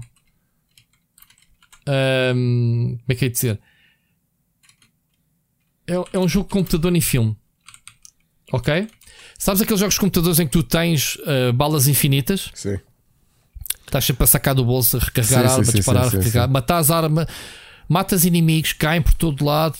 Uh, pá, ainda por cima ele tem um fato, para este spoiler, é um fato especial que é, é à prova de bala que ele mete, ele, ele tapa-se dentro do bolso, tipo picabu, esconde-se, estás a ver, dentro do casaco e protege das balas. Bom, ahm, eh, porque é que é um jogo de computador? Porque matas uma série de inimigos, tens boss, lutas com o boss, Uh, pegas em armas, acabam-se as munições, pegas outras armas, passas entre melee e tiroteio. Tens sequências de ação pai de meia hora seguidas. É tipo, é a Mónica ao meio já dizia assim: Rui, este filme não tem história. Eu, não, isto é John Wick, não tem história, isto é, é um videojogo. A sério, a sério. Uh, olha, eu queria-te aqui buscar uma curiosidade que o John Wick, o Kenny Reeves, diz qualquer coisa como 280 palavras num filme de 3 horas, uma coisa assim. Ui, esse argumentista trabalhou que se fartou. Diz que cortaram, bué, de propósito, cortaram para a metade. Não tem desenvolvimento nenhum de personagem. É o quarto filme, é. Bem que é. Bora. Olha, é tão giro o filme em termos estéticos. Ahm, não acredito que as coreografias sejam melhores que as primeiras. Acho que marcaram mais. aqui- Porque eles, eles têm uma. Tem um sistema de combate que já te expliquei, é, é- é pistolas melee, é, ou, ou seja, nenhum, raramente é disparado à distância. Por acaso este filme até tem bastantes sequências de, do Kenny Reeves a, a disparar à distância, mas normalmente é para fazer finalizações de disparar para a cabeça. Seja, O filme é violento sem te mostrar sangue, ou seja, vês headshots a tirar a roupa, mas sem ser muito gráfico. Portanto, tem esta, eh, tem este, este estilo mesmo. Ahm, Pá, há lá uma cena, Ricardo, que é só quem joga videojogos vai perceber. Uma perspectiva aérea, twin stick shooter, brutal. É que é brutal. Literalmente, vês de cima, e lá havia pessoal a aparecer dos corredores. É um twin stick shooter, ok? Qu- quem vir este filme é, é lindo. Isto é esteticamente. Tu tens que ver este filme. Isto é, é o filme da pipoca. É um filme que tu vais te sentar é para veres é, o exercício que é tentar se conseguires co- perceber quantas pessoas é que ele matou. Ok? E atenção, ele faz double taps. Ele chega lá, o gajo ainda mexe o dedo, o gajo vai lá à tunga. É tão giro porque depois há bosses que, que se juntam e pá, ah, é, é- é muito fixe. Olha, não sei como é que sa- sabes que eles têm um universo aqui nas mãos brutal. O John Wick 4, já há planos para fazer o 5, eh, eh, o spin-off com a com a Ana Darmas, que, que é a bailarina, um, e há uma série que se chama-se Continental, que é o, o hotel, digamos assim, que dá as missões. Eles têm uma. Neste universo, isto é quase um submundo de crime organizado ao nível uh, político. Uma cena tipo altamente de. Como é que é de explicar? De, com, com, com várias camadas hierárquicas, estás a ver? Uh, o problema do Kenny Reeves é que lhe mataram o cão no primeiro filme, a partir daí nunca mais parou. Sabes dessa Sim, história? O argumento é: o gajo é um assassino altamente, eh, altamente de renome, pronto, o gajo mais respeitado, mas está reformado. Pá, alguém se lembrou de matar o cão, cometeu esse erro. Sabes que eu tenho gajo- pena porque há muitos, muitos anos o, o filme do Corvo, do Alex Proyas, era o meu filme favorito. E aquilo teve muitas sequelas. Teve, teve três sequelas, uma sequela menos má e duas sequelas mazinhas. E houve uma altura que eu lembro, eh, para aí em 2000 ou 2001, que eu, eu andava a dizer, na altura estava a começar uma banda desenhada que era o. matavam o cão ao, ao protagonista, a ele e o cão, e ele ressuscitava como corvo para vingar o cão. E de repente apareceu John Wick. E eu, ok, esquece. A minha, idade- a minha ideia era estúpida, afinal não é estúpida o suficiente. Que alguém fez uma série de filmes com esta, com esta ideia. Olha, eu, eu só não consigo perceber é como é que se consegue ter eh, energia. O filme tem 3 horas, Ricardo. Ok? Ele, eu, eu enganei-me. Eu disse ele só diz. eh, ele diz 103, eh, ce- 380 palavras em 103 linhas de algo durante 3 horas. Eh, eles gostaram, bué, fizeram de propósito. Eh, dizem que 10% do diálogo está no trailer de 2 Uou. minutos. Cada vez mais Ai, é surpreendido. brutal. Mas olha, mas digo uma coisa: o filme é brutal. Ok. Tens que ir ao, tens que ver os primeiros, os primeiros, né? Percebes a lógica. Mas quando chegas a este. Epá, depois tens um elenco também muito giro. Tens o. o- Que é o Idris Elba? por acaso não. Ah, Olha, mas tens o. O, Pedro Pascal? o que faleceu O que faleceu há pouco tempo. Ah, sim. é o, o... o- que é o porteiro do, do hotel. Ah, tens o. Como é que se chama-se o do Pirata dos Caraíbas? O Barba Negra? O. O ator que a gente adora também. Ah, Já estamos com 3 horas e meia de programa, Rui. Eu não me lembro de grande coisa. Já, Já, já. fui tomar medicamentos pelo meio e tudo, portanto. já, já estás bom, não já? Nem por isso. Não. a gente queria fazer um programa curto, agora que eu estou a ver. Pronto, não interessa. É o. O Lance Reddy, como eu disse, e tens o. O Ian McShane, pronto, principal. Ainda tens o Morpheus também do Matrix, eh, que é o Lawrence, Lawrence Fishburne. Pronto. Ainda tens o Clancy Brown, grande boss neste, neste filme. Bom, Ricardo, vê o John Wick, vais gostar. A seguir, Agora a posso seguir, não, a seguir ao Fast. Ah, é verdade, a gente, a gente com 3 horas e meia ainda tínhamos o Fast and Furious A por falar. seguir. Fogo, Tens o quê? Então vai, bora, Antes bora, disso, bora, bora. ainda não acabei, mas um, para dedicar ao João Figueiredo eh, e comecei a ver o filme sozinho. Os meus filhos juntaram-se e estão a acompanhar o Capitão Falcão com o Gonçalo Waddington, que está no Amazon Prime. Já viste alguma vez? Tem uns anos, já, já. Isto é o que tem aquele estilo estético também Do muito Adam West. BD, não é? Sim, do, do, do Adam West. Ok, é do João. Leitão. Eu conheci isto, ainda era um pitch eh, num fórum fantástico, já não lembro se foi 2008 ou 2009, e esqueci-me por completo. Anos depois, quando o filme recebeu eh, financiamento para ser produzido e foi realmente produzido, eu não o vi. E então estou a ver agora e, e pá, Isto tem, ele tem um, um, o mordomo dele, ou que aqui também tem uma máscara que anda com ele, é ou o, o motorista, o, o que é que o é? Puto Perdiz. Puto O perdido. Puto Perdiz. Isto são piores do que comunistas. São ninjas comunistas. Comuninjas. É lindo, meu. É lindo. É lindo, a sério. Muito bom. Lindo. Muito bom. Eh, Vai, vamos ao que E agora interessa. sim, Fast and Furious. Rui, não sei se em pós-produção podes pôr aqui uns violinos quaisquer. Vamos fazer uma análise a séria. Uns quê? Uns quê? Uns quê? Uns violinos, Uns quê? agora nesta parte da análise. Aí uns violinos. Uns violinos. Então é assim: Bora. Fast and Furious viu o primeiro. eh, o filme não faz sentido. O- o- Quando, quando o Machado falou desta história, já me tinha dito que o primeiro eh, havia, havia- eles roubavam DVDs. Eu Sim. pensei, isso é um motivo um bocado estúpido. Eh, sim. Então, então vou altura- aqui analisar isto de uma forma muito séria para vermos que, primeiro, o ritmo do filme não faz sentido nenhum. As coisas acontecem porque sim, são sacadas do rabiosque. Agora, Espera aí, uh, uh, deixa-me, deixa para lá. Deixa antes de falares da tua análise de quem viu o filme há dias, deixa-me ir buscar as minhas memórias sobre o filme, a ver se, a ver se bate. Que é, é o típico filme de uh, polícia uh, undercover, que é o, o Paulo eu não Walker, sabia disso, né? por exemplo. que se, Eu não sabia que ele que era um se polícia. infiltra, pronto, que se infiltra num gangue de corridas ilegais, como mote para vermos cenas espetaculares de corridas, obviamente, e depois tens um Vin Diesel na, no início de carreira. Tinha, acho que na altura no Bush o Triple X, já não me lembro qual é que ele fez Tinha o Saving Private esse, Ryan, foi o outro. Ah, ok, mas o Saving Private Ryan era um tipo, ele quase que entrou 5 minutos do filme. O né? Triple X foi depois. Foi depois, pronto. Ah, e tens a. a- Eu tinha feito a voz de um grande personagem, pai, quem não chorou nisto, o Iron Giant. Sim, sim, sim. A voz dele é muito Pois é, boa, tem muito grossa voz, sim. e cavernosa. Bom, e então tens um gangue de corridas ilegais, mas que tens eh, o sentido de família logo desde o início. Não é um vilão eh, tipo. É um vilão com algum eh, moral, digamos assim. Não é bem um vilão. Pronto, é um gajo que faz coisas ilegais. Tem uma oficina, né? E coisas que correm, como tu dizes, os roubos eh, para o torto. Isto é o mote do primeiro filme. Portanto, para tu veres a seriedade deste filme, longe de saber o monstro que se ia criar, ah, foi apanhado ali na- no, no- início dos anos 2000, É certo? 2001, Fins de 90, exatamente. 2001, que na altura dos Need for Speeds da vida, portanto apanhou ali aquela. A Electronic Arts faturou à grande com, com, hum, com o Underground, né? Ah, À conta de- deste, desta, dessa de moda do tuning, digamos assim. E então, tu para teres uma ideia, esse primeiro filme, o segundo filme é com o Paul Walker e com, com o outro, que também aparece na série, mas nem sequer aparece o Vin Diesel Pois. no segundo. Ou apare- Não, não no aparece, não. O segundo não aparece.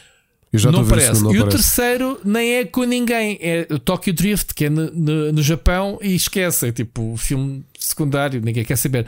Porque no final, e vou-te dar spoiler, no final do 3 há um cameo do Vin Diesel a dizer ok, I'm back. E então a partir do 4. Há quem diga que é a partir do 5, mas a partir do 4 é que se percebe que aquilo é um franchising e a partir daí escala. Pronto, que é aquilo que tu conheces hoje em dia.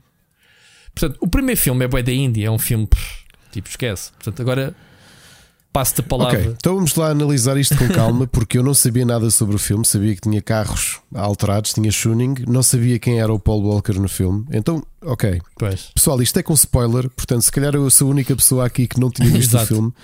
Eh, Passem Exato. à frente isto, porque isto vai ser spoiler. Então começa que tu tens eh, três ondas cívicas que andam a assaltar caminhões que transportam DVDs. E o FBI, o diretor do FBI, aliás, o, o agente ou o capitão do FBI que, que- que está a supervisionar o caso, diz que já causaram um roubos à volta de 2 milhões de dólares Em em DVDs. DVDs.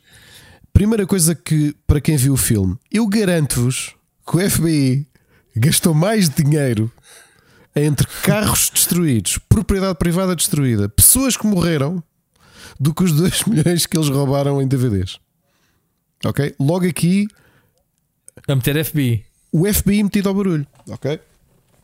A segunda coisa, porquê que o Brian, o Brian O'Connor, o personagem do Paul Walker, qual é a justificação? Walker, ele é um agente do FBI, ok? Ah, desculpa, ele é um agente da, da LAPD. Porquê que ele é tão bom? Percebe, percebe tanto carros de tuning e é tão bom piloto? Alguém explicou isso? Porque pode gostar. Então, a, a polícia precisa de fazer perseguições. Ok. Outra coisa, nós sabemos, eu sei que estou aqui a fazer uma análise muito séria de uma coisa que a Ah, justificação aparece- é. Já aparece o Roman também, ou não? O, quem é o, o Roman? O, o Roman é o, é o sidekick do, do Paul Walker. Ou é no não, 2? é no 2, é no 2. É no 2. Ah, é no 2. Ok. ok, segunda pergunta. Que eu, isto eu sei que eu estive a analisar isto para perceber. Deixa-me ver o, o enredo disto, se isto faz sentido. Todos nós sabemos que esta história do undercover é uma coisa séria, que tem alguma preparação. É? é uma coisa arriscada para quem leva isto em frente. Se nós pensarmos entre o Brian ser aceite depois de andar ali a tentar engatar a Mia e ser aceite pelo Dom e pela gangue dele, até ao final do filme são poucos dias três dias. É? Pá, isso é a história do Pocahontas. Ok. Vais lá. Vou já saltar, vou já saltar para o fim do filme para perceber. Então espera lá, um tipo que é um agente de carreira que está a fazer uma coisa arriscadíssima que é eh, eh, entrar dentro de uma gangue, infiltrar-se numa gangue, é, é quase apanhado a meio. Tem um sentido de missão que é tentar encontrar as- eh, quem são os criminosos, porque, novamente, o Dom pode ser muito simpático, mas ele é um criminoso. Todos eles são criminosos. Exato. Sim. Porquê que em 3 dias, sem qualquer justificação, porque o Dominic não tem qualquer redemption arc no filme, tudo o que ele tem é um Uhum. diálogo para aí de 40 segundos a mostrar-lhe o carro do pai, a dizer: O meu pai era um piloto e morreu e tenho medo deste carro. Ok, boa. Isso faz com que. Olha, não te esqueças, não, não te esqueças dessa, dessa, dessa, desse background. Ok. Eh, isto, Vai- vais precisar disso para o 9. isto, isto faz com que, a passar 3 dias de estar infiltrado, que ele atira tudo para o galheiro, deixa fugir o cabecilha da gangue. Dom. atira Sim. a carreira dele para o caraças e mata o grande rival desse cabecilha de gangue, que é o, o- como é que ele se chama? Tran, Johnny Tran, que é o que vem na mota e ele mata-o. Portanto, este polícia, depois de toda a destruição que já fizeram, porque relembro, esta gangue de três tipos de tuning em ondas cívicas roubaram 2 milhões em DVDs e LAPD e FBI juntaram-se, construíram um carro caríssimo, alterado para ele, que herdeu, conseguiram que ele tivesse um segundo carro, gastaram muito dinheiro porque tinham uma mansão que tinha sido uma atriz onde o- os agentes do FBI, que eram imensos, tudo aquilo custou imenso dinheiro. Relembro, porque uma gangue de três pessoas roubou DVDs. Ok? Outra coisa. A sério que o FBI precisou de infiltrar um tipo numa gangue aleatória para conseguir saber a identidade dos três Honda Civics alterados que estavam ali. Porque a justificação que eles dão, e vejo no fim, é que os Honda Civic, quando são preparados para, para, para os roubos, estão cobertos por um pano nas traseiras de uma casa. Ui, pera. Maior arma contra Ninguém o vê. FBI. Panos. Ninguém vê. Ninguém viu. não- Shield, que ele deve ter testados. mais de 30 de stealth. Stealth. Aqueles panos, ok? Ahm, o, que é que, o que é que mais coisas que, que- Portanto, há muitas coisas que acontecem porque sim. Ele é apanhado, mas aquilo não, é, não, é, não tem consequência nenhuma. Zero. Não, não tem mesmo consequência nenhuma. Segunda, aquele, o hacker que de repente, porque sim, sacado completamente do rabiosca meio das race wars no deserto, aposta o Volkswagen Jetta dele, do pai dele, alterado, contra o vilão que tem um ganda carro. E claro que vai perder, isso é óbvio. Para que é que isso acontece? Que é para ele depois fugir e quando aparecer é alvejado. Eu acredito mas, que morra. eh, não sei se morre é ou não. as, as chamadas as, as, as pink slips, né? Pink slips é isso, é postas a chave do carro. Ahm, mais. Nunca ouviste falar não, nessa expressão? Não, não, não, não. não. Pink slips? Não, não, não conheço. Pesquisa não conheço lá. Pink Sleeves. Yeah. Yeah. Pink Sleeves. O que é que é Pink Sleeve? Não sei o que é que- Não estou a ver. Escrevi Pink Sleeves e só me aparecem mangas de. What does it mean to race for a pink slip? It means you're putting all in the line. Portanto, the winner of the race gets the other person's pink slip, which means they get the other car. uh, the other person's. Ah, ok, ok, obrigado. Agora não perguntes porque é que chama-se pink slips. O Oscar depois explica. Ok, ok. Portanto, esta pessoa que esteve envolvido numa, num, aparentemente num caso sério, não é? Que foi envolvido pelo FBI, que se calhar isto era o caso que ele ia usar para progredir na carreira, desiste de tudo sem justificação, porque o Dominic não deixou de ser um criminoso. E repara aqui, qual é o, qual é o stress final do, do, do filme que obriga o Brian a ir acelerar pela autoestrada com a irmã do Dominic? É por de repente ele sabe que Ah, mas se vês os filmes, se vês os filmes à frente, vais ver que ele, a redemption do Dom vai acontecer mais à frente. Epá, mas não pode ser agora, tipo em três dias que é? desculpem a pergunta, o não, sexo era assim diz tão assim, man, espetacular. queres, queres ficar livre da prisão, tens, tens aqui esta missão que só tu Não, consegues mas, fazer. O sexo com a irmã dele era assim tão espetacular que ele literalmente atirou tudo ao ar, deixou um criminoso fugir e matou outro criminoso, porque sim, e destruiu não Prova- sei quanto de, de Los Angeles pelo caminho. Ok, Provavelmente vais descobrir à frente que, que ele tem uh, o, o Paul Walker, né? vai, tem uh, uma ascendência de criminosa e por isso é que ele se tornou polícia pronto. e essas coisas. Eu, eu, eu gostava que a tens que ver- justificação tu- tu- fosse. olha lá, tu tens que perceber, tens que ver os 10 filmes, Ricardo. Não Ok. podes ser Eu muito. eu- não podes, é tipo Guerra dos Tronos. Se não veres, tá, que Sempre ver na o altura eles achavam que isto todo. não ia, ia ser um filme e está feito, não é? Exato. Eu aceito, ou seja, isto está tudo tão coeso que eu aceitava que me dissessem assim: a Mia Toretto foi, herdou, Oh, oh, herdou Ricardo, uma oh, vagina Ricardo. mágica. Ricardo, Diz. se tu estás assim com o primeiro filme, quando começares a ver, pronto, spoiler, desculpa, mas eh, as personagens que morrem e regressam não é uma ou duas, percebes? Ah, isso acontece É- é um mesmo, não tema era piada do, do Machado. Isso acontece mesmo.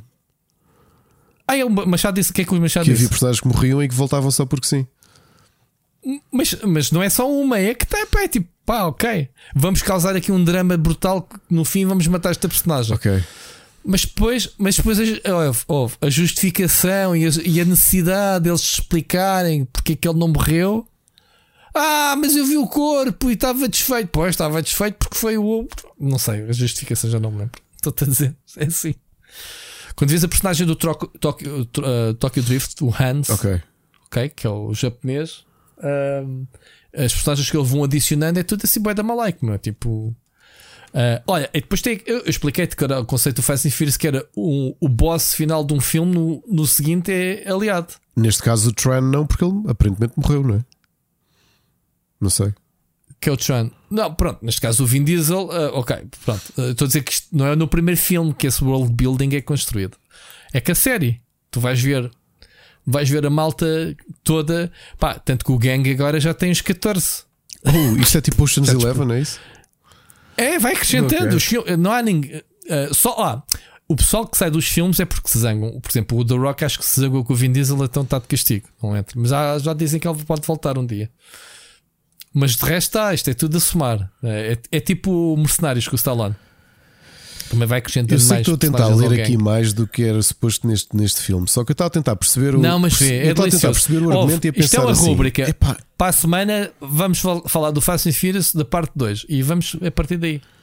Vamos meter esta, o nosso, o nossos ouvintes a verem a série toda Rui, do a última coisa que é. Quem é que é o argumentista disto? Gary Scott Thompson. Não sei quem tu és, Gary, mas o que é que tu escreveste na tua vida? Escreveste. Escreveu o 2. Escreveu o Hollow Man com o Kevin 2. Bacon e depois foi escrever isto. Escreveu o Split. Ok, pronto. Ah, Ah, e o 88 minutos, yeah, yeah. que eu não sei o que é. Exato, não, também não sei o que é. Qual Qual Pacino, Ah, já sei é. qual é. Isto é bom, isto é bom, é bom, é bom. É bom. Ok, última coisa. O que é que é a pressão final? Há um. O, o Dom sempre vai eh, fazer um novo assalto, mas a pressão para resolver o caso em 36 horas, por isso é que o filme acho que dura 36 horas, é que o chefe do FBI, que é responsável pelo caso, diz ao Brian: atenção, que eh, os, os camionistas perderam a paciência e eles agora vão estar armados e os próximos tipos que forem lá assaltar, eles vão matá-los. Que é aquilo que motiva o Brian a acelerar que nem um maluco para tentar salvar os criminosos que ele está a tentar prender da mão dos maldosos camionistas que estão-se a tentar defender. Acho que é isto. De lhes tentarem roubar os É que DVDs. estão a tentar roubar os DVDs. Uh, eu, eu- eu Espera lá, mas é DVDs discos ou leitores de DVDs? acho que são leitores de É DVDs. filmes? são leitores de DVDs. São Ah, leitores de DVDs. Ok. Playstations ou assim? Epá, não? não, talvez, Não. talvez. Eh, Só que eu estava aqui a pensar, o, o Machado, esta, esta perspectiva que deu, que tinha lido, diz ser uma espécie de campanha de RPG, só pode. Isto é realmente o equivalente a ir matar ratos no, no, no Baldur's Gate. É tão bom. Porque isto é não- tão bom. E a leitura do, do, do Machado é deliciosa. Isto não faz também. sentido nenhum. E só para vos dizer, eu só aceito a série toda de Fast and Furious se este Fast X, eu disse isto hoje ao telefone ao Machado, se isto escalar de uma maneira, não é? Já que dá para agarrar em tropetos com as mãos e não sei o quê, neste último filme que apareça o Deus do Tuning, ok? Porque acho que alguém disse que eles também vão ao espaço com um carro, não é? Portanto, vamos Claro. escalar isto ao máximo. Veio o Deus do Tuning à Terra e eles têm de encontrar os seis carros lendários. E se fizerem uma corrida com eles, conseguem derrotar o Deus do Tuning. Ainda faltam dois filmes, portanto, lá chegamos. Lembra-te que ainda tens pela frente uma Charlize Theron e essa malta toda. Há muita, muita e esse Deus do que Tuning vai- é o Christopher Walken. o Christopher Walken, ganda boss. Epá, eu digo já, eu, eu avaliem vocês a minha sugestão de para onde é que devia ir Fast and Furious, sendo que eu só vi o primeiro. Mas para o sentido que faz este primeiro argumento, Eu acho que eles tiveram esse, esse problema de argumento, de como é que escalava. escalem como a Dragon Ball. Escalou. Veio um Deus, veio o Deus do Tuning. Um tipo com boné, o Christopher Walken com boné, estás a ver? E com a ouvir eh, Crazy Town, Yo my lady, oh, oh my lady, estás a ver? Tipo, ele aparece e tem essa música a tocar no- nas nuvens. Vem anjos a tocar isso. Ah, e ele vem dos céus com com Seat Ibiza alterado em que as rodas são fogo. Porra, isto não é uma ideia vencedora. Eu é que devia estar a ser contratado para isto, meu. Dá-lhes ideias, dá-lhe. O, ah, o Aleron, Aleron, o deus do tuning. O Aleron. Sabe-se que é o Aleron? O que é que tu achas? Aleron, o deus do tuning, é o Christopher Walken. Muito bom. Muito bom. Olha, vamos acabar o programa. Está na hora.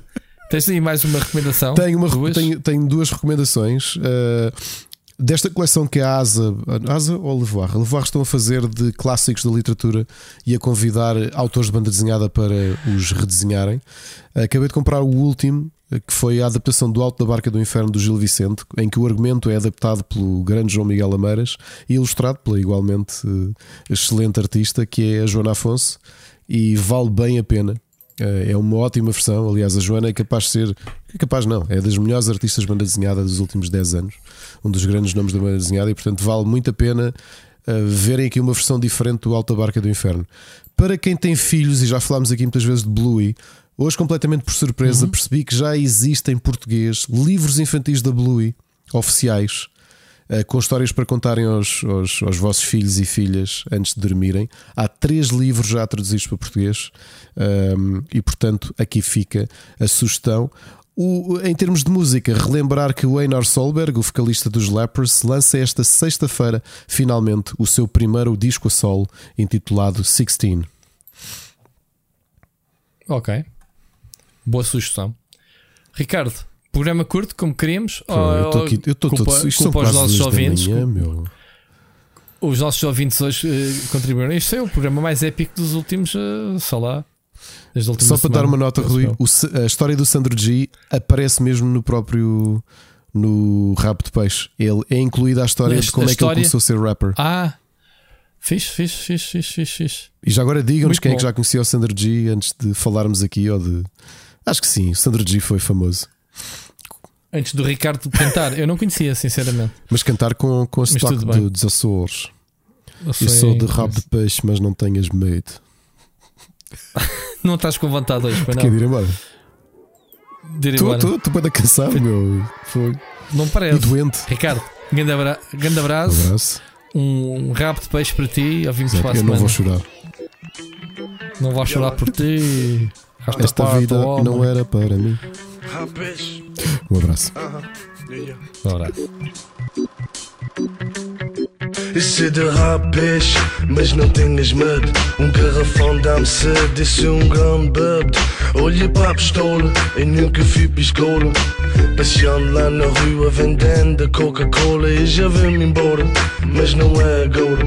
Meu coração corre sangue, isso é uma vida louca. Minha mãe não chora, isso é tudo para ti. Quando eu tava na cadeia, estavas lá para mim. Ah. Eu não vou chorar. Esta vida não era para mim. Eu não vou chorar. É verdade. Come on. Esta vida não era para mim. Eu não vou chorar. Come on. Esta vida não era para mim.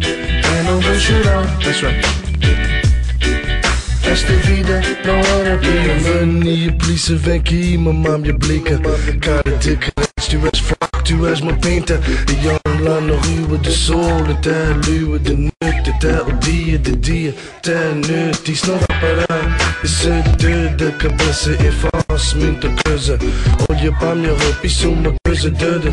Eu não presto para nada, chorei muita lágrima, fechado como um animal, amarrado como uma cabra, mas é sempre para frente. Isso não é casamento, se a boca muita vez, eu só boto os dentes. Eu bem, rapazinhos, que as palavras do Sandrinho, isso é nada para mim, isso é sempre assim. Eu fui criado com pistolas que eu ouvi na minha porta, eu partia tudo em casa quando não tinha droga. Isto é a fruta da bonita vevê para minha filha, minha mãe e meu pai e a minha família. Eu não vou chorar, desculpa. Esta vida não era para mim. Eu não vou chorar. É verdade. Esta vida não era para mim. Eu não vou chorar. That's right. Esta vida não era para mim. Eu não vou chorar. Esta vida não era para mim. Agora estou pessoal a falar na minha música. Estão falando em São Miguel, rap, e music. Estou escrevendo no jornal. O Sandrinho não é normal. Ele é como os cães no quintal, mas apetece a Portugal. Eu sou boca das crianças, dos pequenos de rapés. Aqueles que não têm nada, todo dia vão lanha. Aqueles que não têm comida, todo dia na bebida. Minha vida é Maria de noite até o dia ver. Logo a piscina e põe sol que as meninas estão lá trabalhando, vendendo aquelas linhas e os cruz brincando snooker e vindo. A minha música Sandrinho tem respeito quando tu passas da minha rua, rapá. Que é tua de sol, até a lua de noite, até a chuva mudar. Ah, ah, ah. Eu não vou chorar. Ah. Esta vida não era para mim. Eu não vou chorar. Ah. Esta vida não era para mim. Eu não vou chorar. Come on. Esta vida não era para mim. Eu não vou chorar. esta vida não era para mim.